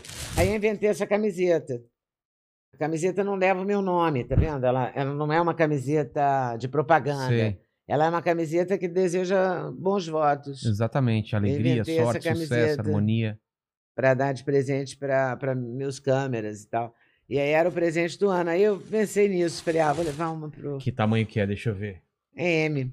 M, já não pra dar em mim, ó. você. Ganhou o presente aí, olha aqui, ó. Serve você, M? Eu acho que ainda fica um pouco grande aqui, viu? Sério? Então tem outra aqui, M G? também. Ai, eu vou, cara. vou te dar uma. É, eu uma tenho G. uma G. Tá. Mas aqui eu não tenho, que eu trouxe Tranquilo, M. tranquilo. Eu só, como Tranquilo. eu só conhecia você de, de vídeo, eu achei que era M. Eu, na verdade, eu acho que G e GG sou só Era, eu. era M até o antes da pandemia, vou te falar a verdade, entendeu? Aí a É porque pandemia. a pandemia detonou a gente, né? É. Esse negócio de ficar em casa é outro planeta. Ô, Mandíbula, que mais aí que você tem? Você me mandou duas É, aqui, né? Essa outra, a gente fez a primeira parte, só que é legal também o, o final da pergunta. Tá bom. Se que- quer, que é? quer, quer ler? Pode, pode fazer. Que ele falou das, das melhores entrevistas que você acabou fazendo, as mais marcantes na época do Sem Censura. É. Mas qual convidado você não teve a oportunidade de entrevistar? Na época do Sem Censura, eu acho que eu não entrevistei o Lulu Santos. Não entrevistei, né, no Sem Censura. Depois eu entrevistei no... Não, não entrevistei no Sem Censura, não. Entrevistei no Hoje. No Sem Censura ele foi depois uma vez. Eu cobrei dele muito isso. Quem que eu não entrevistei? Sabe quem eu não entrevistei e eu não me perdoo? Quem? Raul Seixas. Você teve a oportunidade? Eu nunca Tinha entrevistei o Raul Seixas. Caramba. Eu não sei até hoje por que, eu nunca entrevistei o Raul Seixas. Entrevistei o Paulo Coelho quando ninguém conhecia o Paulo Coelho. Antes explodir. Ele era o letrista do Raul Seixas e eu entrevistei. Mas ele ia na televisão e falava é, comigo: é, ó, eu vou fazer um show, eu, vou, eu lancei um livro, entendeu? Aí eu entrevistava ele. E o Raul Seixas eu nunca entrevistei. Um vacilo assim inexplicável da minha vida. É. Não sei por que eu nunca fiz. E eu me arrependo mortalmente, adoraria ter feito. Caramba, imagina. Imagina, um cara incrível, E né? você tinha esse poder de você sugerir e a galera. ia- Tinha, a TV Globo aceitava, claro que também eles sugeriam, né? Claro, claro. Não, teve uma vez que é, era maravilhoso. Quando hoje se aproximava, quando o SBT se aproximava da gente com Chaves, sabe qual era o tormento do hoje? É. Era o Chaves. O Chaves, o Chaves era o meu tormento, a minha tortura, porque a gente ficava, sei lá, quatro pontos é, só na frente do Chaves. A TV Globo pirava, entendeu? Pirava todo mundo. Caramba. Aí teve um dia que a gente ficou, sei lá, três pontos do Chaves. Aí a Alice deu uma bronca. E o pior que a bronca foi assim: quem você entrevistou sábado? Que a gente quase perdeu pro Chaves. Eu falei, mas a gente não perdeu pro Chaves, quase perdeu. Falei, o Cazuza. Aí ela falou, Cazuza? é? Mas não é possível. Eu falei, é claro que é possível, porque eu entrevistei o Cazuza sábado. Aí ela falou, vai para São Paulo então e faz faz o Chico Anísio. Vai fazer sábado agora o Chico Anísio. Compraram um cenário aqui em São Paulo, um sofá preto. A gente pegou o avião. O Chico Anísio era uma pessoa incrível, mas ele era meio mal-humorado, sabe? Ah, é? Quando irritavam ele. E ele morava em São Corrado, eu também. Ah. meu, o Duda e o Cícero, filho do Chico Anísio com a Regina Chaves, eram muito amigos, estavam no mesmo colégio, a gente Ah. era muito amigo. E aí, quando a gente chegou no estúdio, sentou em São Paulo, no mesmo sofá preto, todo gozado, no estúdio do Jornal Hoje, aqui em São Paulo, o Chico falou, de São Conrado para São Paulo, no maior mau humor, porque ele foi obrigado a sair de casa em São Conrado, eu também, e pegar um avião Mas por vir a São Paulo, porque eles achavam que se eu falasse aqui em São Paulo, a gente nunca não perderia para o Chaves. Entendeu? A Você tá estratégia. brincando só é, por causa porque, disso? porque a gente quase perdeu em São Paulo, não foi no resto do Brasil, entendeu? Caramba. Então, só que a gente veio Os gravar a entrevista aqui, Paulo. os dois viemos para São Paulo, de São Conrado para São Paulo. E o Chico, de ba- São Conrado para São Paulo. E bateu Bom, muito o. Chaves desse dia. Não, bateu, Ah, bateu. Caramba. Não, a gente nunca perdeu pro Chaves. Mas só Mas se quando a encostar... gente ficou perto, eles piraram, entendeu? Eles piravam. O Chaves era, sempre foi a tortura. Porque eles Caramba. botavam o Chaves na hora do hoje, né? Pra É. tentar chegar perto da gente. Né? Caramba. E a criançada em casa devia alu- alucinar Encher o saco do os pai. pais é. para poder assistir. Exatamente. Então, Mais algum? muito Era, doido. era isso, né? De que não fez e as mais marcantes, né? É. As As um- mais, marca mais marcante sempre é a pessoa que gosta muito de falar. Suzana Vieira, uma excelente entrevistada. Sabe? Pessoas assim, que gostam de falar, É. que têm prazer de falar. Né? A pessoa que responde com monossílabo, você fala, Ah, esse é o show, nada, nada. A pessoa fala, é, foi, foi legal. É um saco. é um isso, saco. né? O legal é a pessoa que gosta de falar, É. né? Para o entrevistado. Com certeza. No, no caso do, do eu, o caso que eu gosto, é o cara que domina o assunto, né, que ele É. vai falar e gosta de falar. Esse é o entrevistado ideal. Exatamente. Manda, mandíbula. O Vitor Gabriel mandou uma aqui pra gente, falou: Adoro você, Leda, e seu quadro de culinária. Você ficou sabendo da repercussão da receita do brownie de três ingredientes? Mencionado pelo Azagal no Nerdcast. Conheci seu canal a partir desse vídeo. Parabéns, parabéns. Que loucura. Olha só, foi pro, Olha. pro Zagal no Nerdcast. O É. que, que é esse brownie de três brownie. ingredientes? É um brownie que faz com, com- É uma mistura da farinha Zaya. Eu tenho um produto chamado Zaya, que é uma farinha de mandioca. Tem um pão também, que é muito simples de fazer. Eles têm os produtos legais. E eles me mandaram os produtos e eu fiz esse brownie. E foi muito bom. Eu fiz o sorvete da Zoe, fiz o bolo da Zoe. Eu comecei o canal com o bolo da Zoe. Eu, na verdade, eu não sei cozinhar. Não? Eu, eu cozinho mal, eu cozinho uma comida simplesinha, entendeu? Claro, fiz a torta de tempero da minha mãe, que era uma coisa que a minha mãe fazia. Fiz uma empadinha que não leva farinha. Essas coisas eu Sim. sei fazer, mas é umas coisas pontuais. Eu não sou uma. Eu, eu começo o programa falando: eu não sou Ana Maria Braga, eu não sou a Cátia Palmirinha. Fonseca e eu não sou a Isa, Isamara Amâncio. Isamara Amâncio é uma fera que tem na internet. Ah, uma é? fera. Ela todo dia coloca uma receita e ela é maravilhosa. É? Isamara Mâncio é mãe? demais. É, Eu entrevistei Isamara. Mâncio no meu canal. Porque ela tem um milhão, dois milhões, três milhões de- views em cada Caramba. receita dela. Tem É o um- Brog é um também. O sucesso. Brog tava esperando tomar a segunda vacina. É verdade. Teve que chamar o Brog já. já tomou, deve ter tomado a segunda dose já. Ela é incrível, a Isamara Mâncio. Então eu, falo, começo o vídeo falando isso. Eu não sou Ana Maria Braga, não sou a Caixa Fonseca, não sou Isamara Mâncio. Mas eu tô aqui tentando Eu, cozinhar também. eu odeio entendeu? cozinhar. Eu não sei cozinhar e não tem como. Não, a cozinha assim. Tem que é- gostar. Uma né? vez por semana. Eu gosto muito de fazer bolo. Eu adoro bolo. Eu sou a gorda típica, assim, que adora Faz bolo, entendeu? é, E adoro fazer bolo. Não, mas eu não sou boa de doce, eu sou boa de bolo. Eu gosto de bolo, bolo de canela, bolo de café, bolo de limão, bolo de laranja, Sei. bolo da Zoe, que é um bolo que eu faço com aveia e banana, que não leva gosta. açúcar, porque o Duda não deixava ela comer açúcar. Ah, é? né? Ela não comeu açúcar até. Meu Passados assim mais de também. dois anos. É, meu filho foi assim. Tu compra- Sem começou açúcar. açúcar. depois de um tempo. E ele não é viciado que nem eu. É, é- é muito, muito legal. Aí eu, eu colocava passas para bater na- no liquidificador, porque ela não gosta também da, da textura mole, sabe? Ela Sei. gosta de passas, passas comum, durinha. Sei, não gosta sei. da passa cozida. Ah. Aí depois eu passei a fazer com tâmara, adoçar com tâmara. Pô, E, e faço coisas assim, invento também, sabe? Algumas coisas. Agora eu já estou fazendo bolo, metade aveia, metade de amêndoa, farinha de amêndoa. Eu gosto de brincar, é. mas eu não sou uma expert, entendeu? Sei. Mas esse de três ingredientes, então fez sucesso aí, cara. Fez sucesso, hein? É. Nem sabia. Adorei Vitor saber, Gabriel Vitor. É. Adorei saber. Que mais, mandíbula? Ó, mandei um aí pra vocês, se quiserem, da Tatiana Sanches. Ah, tá aqui. Amo, admiro Leda. Nesse mundo caótico de direita, esquerda, ódio e paixão, você tem dificuldade em conseguir entrevistados? Perdeu ou deixou de falar com algum amigo do mundo artístico jornalístico? Deve estar falando dessa, dessa briga se alguém deixou de Olha, falar eu contigo. acho. Não, a princípio, eu acho que algumas pessoas não vão me dar mais entrevista. É. algumas cantoras, algumas mais militantes, assim, eu acho que não vão mais me dar entrevista. Não teve nenhuma Mas eu não. falou e não, não teve nenhuma que eu convidei. Não, mas pelo, tem umas que falam muito mal de mim, né? Então É? eu vejo. É, Já sabe. Eu- o Twitter é um bom termômetro, né? É. Eu vejo uma, uma cantora, tem uma cantora compositora, eu até gosto muito dela, gosto muito do trabalho dela. Das antigas? E foi das, mais é, não, mais antiga, Tá. média, né? Não é não tão antiga. Tá. Se você Não é uma considerar Gal, Betânia, é, Gal, Betânia, Fafá, não. Mas também não é a Anitta. Mas também não é a Anitta. Tá. E, e é engraçado porque a primeira entrevista dela na vida foi comigo. Ela nem tinha o nome que ela tem hoje. É mesmo? É, ela usava outro nome. E ela é a pessoa que mais fala mal de mim. Engraçado, né?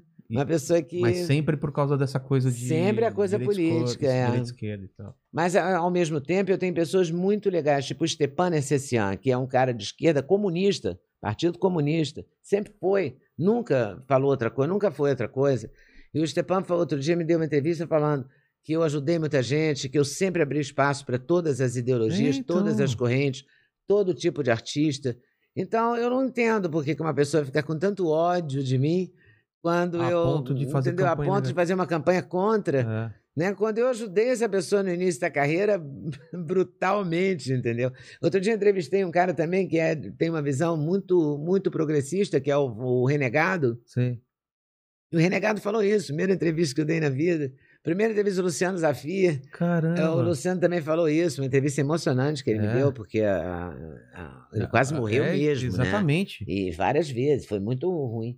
Foi agora, recente, muito E ele tá emocionante. bem agora. Tá bem. Graças Quer dizer, ele tá se recuperando. Sim, mas tá. Né? Mas ele ainda tá com a bolsa de. de... aquela bolsinha, É, de. sabe? Sei, sei. E Caramba. ele tá se recuperando, mas foi punk, né?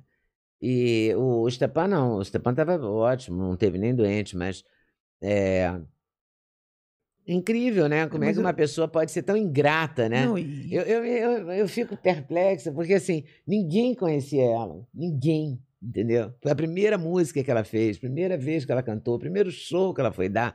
Eu dei um espaço brutal para ela e, dei, e ao longo dos anos eu fui acompanhando e incentivando a carreira dela. Então, ela passa o dia inteiro no Twitter me pichando. Nossa, agora eu é fiquei muito curioso. é uma mulher muito ingrata, cara. Não vale a pena. É uma pessoa que você Caramba. tem que. Mas por que, que as pessoas não entendem que o debate faz Idiota. parte de ideias contrárias e. É uma pessoa que não entendeu, né? Cara, porque. Ela não entendeu. De generosa, ela não tem nada. É, de- não só de generosa, mas de. Coitada, ela não entendeu. Nem da de- vida. E, e de, e de conviver com, com diferenças, né? Pô, será que a pessoa quer que você só chame gente que pensa igual a ela? É, ela só quer isso. Ela é desse Vive numa tipo. bolha, né? Vive, vive na bolha, só quer ouvir a bolha. É uma pena, né? É uma pena mesmo. Porque ela, assim como se fosse só ela, um caso isolado, eu estaria muito tranquilo, mas não é, né? Não, deve ter muita gente assim. Eu não, Tem- não ah, vou tem, me. tem, tem muitas pessoas que aborrecer, pensam, tem muita é, que pensam assim, assim. que, ah, não, essa pessoa fala com. É, dá palco pra pessoas que não é, deveria que dar. não né? deveria dar, É. então não falo mais. Não fala. Paciência. Né? O problema vai ser dela, não é meu, né? É. Ela que realmente não entendeu, né? É, você Tá vivendo a vida é. e não entendeu. É, e, e essa coisa de gratidão é uma coisa que eu não entendo também. De você É, ajudar tem as gente pessoas. e as muito pessoas ingrata, né? têm uma memória muito curta. Porque né? tem gente também que não gosta de ser ajudado, que fica com ódio de quem ajuda, né? Sério? Eu acho que tem esse tipo de gente. que Caramba, não- será? Porque não quer lembrar que ela precisou de ajuda. Ah, Eu acho tá. que nesse sentido, entendeu? Entendi, ela não quer entendi. lembrar isso. Essa pessoa me lembra o começo da minha vida, eu precisei dela. É. Então, agora que eu sou importante, né? Eu vou fingir que eu não conheço. Tem gente assim. Caramba, que pena. É uma pena, mas fazer o quê, É. né? A gente também não é dono do mundo, não vai exatamente. consertar o mundo. A gente não consegue consertar É, né? nem a torneira que pinga vai conseguir consertar o mundo. exatamente. Manda, mandíbula. O pessoal perguntou um pouco aqui agora da sobre aquela história daquela foto que a Leda postou da Zoe e cortou a Sabrina da foto. Ai, meu Aquela- Deus. Tô sabendo. Aquelas postas Foi. briga. Foi logo que a, que a Zoe nasceu, teve uma foto em preto e branco que tava a Zoe e a Sabrina. Tá. Aí, eu, na hora de colocar no meu Instagram, eu queria colocar a minha neta, assim, entendeu? Então, eu cortei realmente a lateral, que- porque eu queria dar um close nela. Sei. E ela estava longe. Era uma foto oficial, assim, é uma foto que a, a Sabrina Também mandou. postou. Ela também postou, a família dela toda postou, Sei. então não era uma foto escondida que eu fiz, Sei. escondida, nada disso. E, e realmente eu dei um corte na foto, entendeu? Mas eu nunca me toquei que aquilo podia. Não, hoje Ofender qualquer alguém, coisa. É, entendeu? cortou a E Sabrina. aí, é. Você teve que se explicar por causa Não, de uma alguém edição. da de- família dela se aborreceu e tal. Ah, a partir. E, é, partiu da, Da família. é, da família dela. Ela não chegou a falar comigo, mas eu acho que ela também se aborreceu. Mas eu não tive intenção, entendeu? Eu tive resolveu essa situação. Resolveu. Hoje você posta a foto resolvido. sem cortar Sabrina. Claro, não corta nunca mais. Corta eu o Duda. corto, mas não é, corta corta o Duda, mas não corta ela. É, de jeito nenhum. Não, dá um jeito dela não ficar na ponta, né? Pra não É. correr o risco. E como que foi quando, quando você soube que eles estavam estavam namorando, quando estavam é, é, grávidos e tal? Como que foi essa, essa ah, coisa? pra- namorando eu levei um susto. Eu achei que não tinha nada a ver. É? É, achei que não. eu Levei um susto mesmo. Mas você soube assim. por ele ou pela imprensa? Não, soube por ele.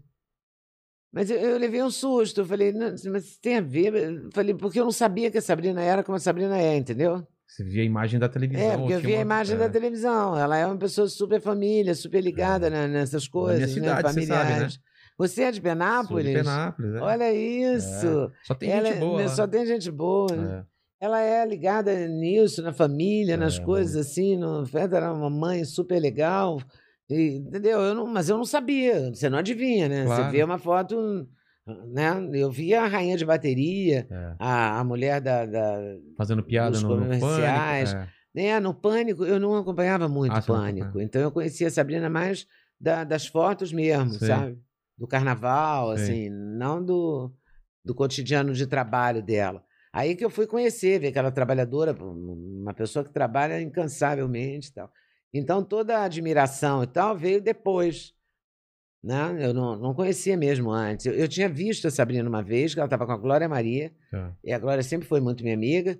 Num restaurante no Rio, eu falei, oi, tudo bem? Ela falou, oi, tudo bem. Era tudo o contato que eu tinha com ela. Pós-BBB. É, pós-BBB. É. Mas o BBB, por exemplo, eu não acompanhei muito Entendi. também, entendeu? Eu acompanhei mais o BBB do... que tinha o Jean Willis, sabe? Foi um Sei, BBB sei. que até ali eu acompanhei o BBB, depois eu me perdi. Eu também nem sei. Não Qual é acompanhei qual, é. mais. Então agora eu já nem sei em que número tá, não sei nada. Acho que agora Mas a Sabrina 22, criou né? uma... É. A Sabrina criou uma personalidade pra ela, né? Total, ela, descolou ela descolou totalmente. total é. do pânico, é ela, descolou é. do BBB, descolou de tudo. Nada né? grudou nela, isso eu achei É, ela é maravilhoso. outra pessoa, é outra coisa, né? Eu não Gerenciamento de carreira sabia. dela é E maravilhoso. eu não sabia. É.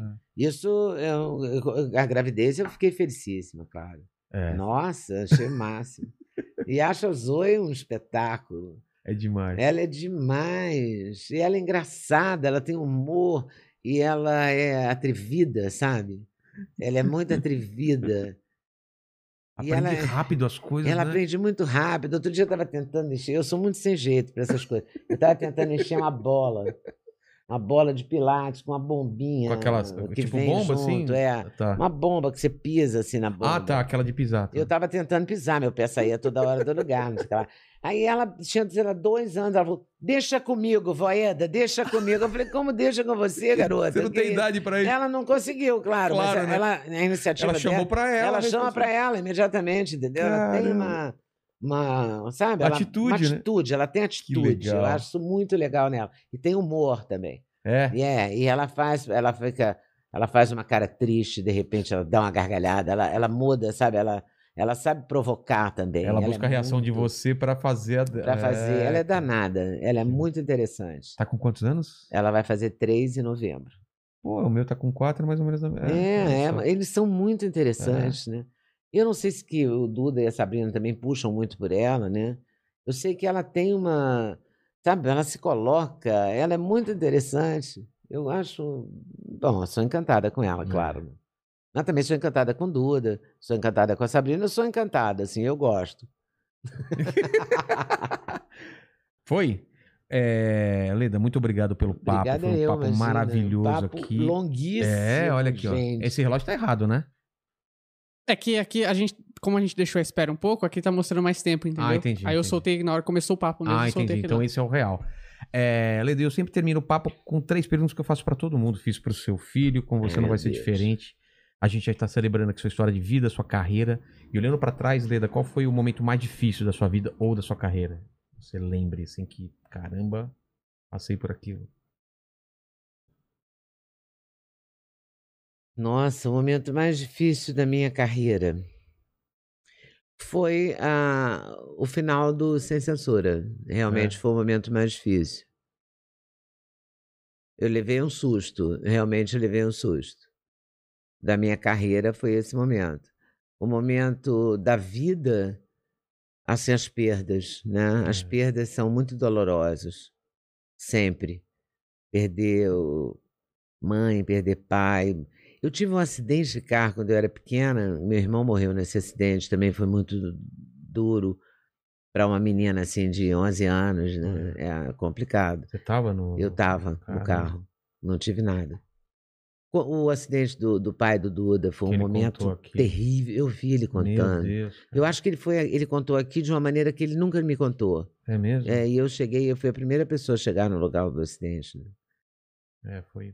E foi punk, nossa. aqui mesmo. Então as perdas machucam muito a gente, É. né? No ponto de vista pessoal.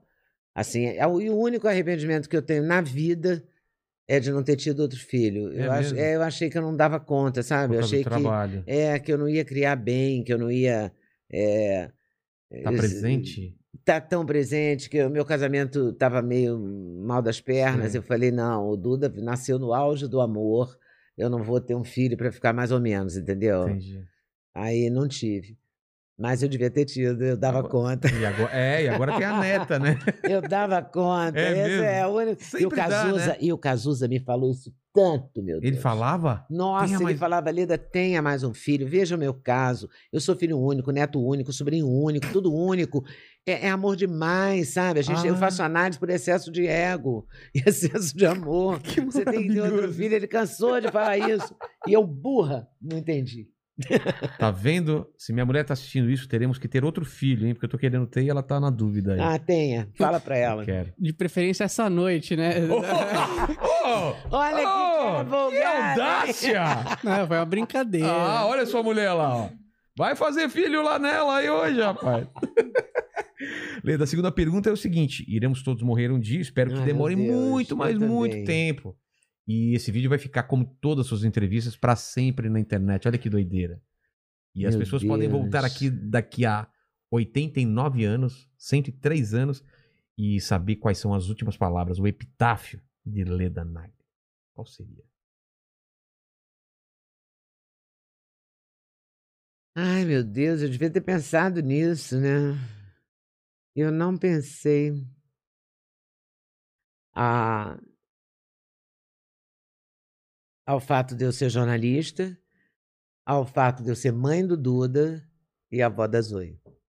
Eu acho que são os três. São três coisas que você quer ser lembrada. Eu quero ser lembrada pelo Poxa. meu profissionalismo, pelo meu trabalho. Eu espero que a Zoe veja essa entrevista Que e legal. veja quem é É. quem foi a avó dela, isso eu gostaria.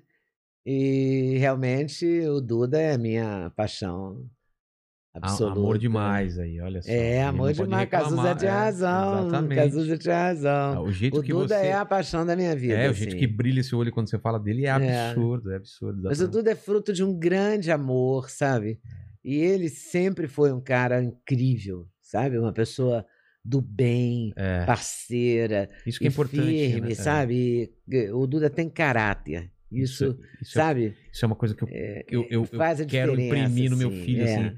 Não importa o que ele for, mas que ele tenha caráter, Ele seja tenha do bem, uma caráter, pessoa seja boa. do bem. é. O Duda é do bem, o Duda tem É. caráter. E eu tenho uma admiração enorme por ele, pela força que ele tem, pelo, pelo lado é, apazigua- apaziguador dele. O Duda é uma pessoa que trabalha para unir, Para para juntar as pessoas. Para juntar mesmo as dele. pessoas que ele até sabe que não gostam tanto dele, sabe? Sei, sei. Mas ele, ele trabalha para a união, para a felicidade. Eu acho isso muito bonito nele. Putz, Eu que tenho uma legal. admiração profunda por ele.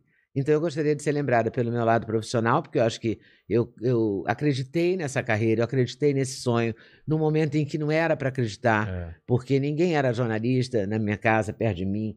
É, eu não morava na cidade do interior. Com Uma um mulher jornal de juiz de fora. Uma mulher de Juiz de Fora, filha de Uma mulher árabe. não, uma garota, É uma né? garota de Juiz de Fora, filha É. de árabe, É. né? E falou, não vou ficar aqui fritando quibe, entendeu? Esperando uns camelos para ser para trocado. ser trocado. Então, que encarou, sabe? Eu vim para o Rio, morei em vaga para moças de fino trato, entendeu? Pô, eu, eu sabe? Você chutou só a tinha porta, né? dinheiro É. para pegar o 409 para ir para o Globo e voltar. Eu comia meio sanduíche, eu tinha um namorado que a gente rachava um sanduíche na Cinelândia, um cachorro Caramba! quente. A gente era duro, dois repórteres duros. Então, tudo isso, poxa, super valeu, cara. Eu não trocaria. Eu sou jornalista, eu vou ser sempre, e eu tenho prazer em ser, sabe? Eu E- acho que a gente tem que ter prazer O- naquilo que a gente o amor trabalha. à profissão, O né? amor à profissão, o respeito pela É. profissão e tal. E, poxa, ser mãe do Duda é uma honra enorme. Ser avó da Zoe é um prazer. e tamo junto, vamos nessa. Amém. E a terceira pergunta é se você tem alguma dúvida na vida. Tem alguma coisa que fica na sua cabeça, às vezes fala uma pergunta que não foi respondida, uma dúvida que você tenha? Não. Porque eu sou muito visceral, sabe? Eu sou É. muito pra fora de, eh, de encarar, sabe? De. Peraí, mas por que, que eu tô pensando isso? Mas por que, que eu tô assim? Por que, que eu tenho essa, Nenhuma essa dificuldade aqui? vida, assim? De Que eu me lembre aqui, É. não. Eu devo ter, né? Porque todo mundo Todo tem, mundo né? Às vezes, Mas não tá me ocorrendo. por assim. exemplo, é, já foi colocado aqui uma questão sobre o, o milho com manteiga, né? Milho na manteiga, porque os caras oferecem se você quer manteiga para colocar no milho e eles colocam margarina. Então ele nunca entendeu isso. Acho que foi o Marrom, né? Foi o Márcio Balas que falou isso, é verdade. Então tem essas questões também. Não, Mas se não tem, não tem. Obrigado, Leda. Obrigado de coração. Obrigada eu, poxa. Obrigado a adorei. vocês que estão Desculpa ter aí. falado tanto, hein? Que isso? Isso aqui não é nada. É tranquilo. É uma noite normal da gente, né? Obrigado ao pessoal da live e com vocês. Tem algum mais algum? Vê se o. o- o- Obrigado a vocês, né? É, por essa e- paciência também. Não, né? e, e vê se o. o, o, Eu tô o de Duda, olho. é, O Duda não mandou nada. Não mandou nada, tá? nada. Então podemos encerrar. Porque às vezes você fala, não, lembra de tal coisa. então podemos encerrar. Então dá o seu recado final aí, mandíbula. Pessoal, se inscreve no nosso canal, curte o vídeo, comenta, compartilha. Se inscreve também no nosso canal oficial de cortes e segue a gente lá nas redes. No Instagram, arroba inteligêncialtda, arroba Vilela e no Facebook do Rogério Vilela. E curte agora. Se você não curtiu, se inscreva agora. Ok? Até amanhã. Tchau, tchau. Pau na máquina. Muito bom.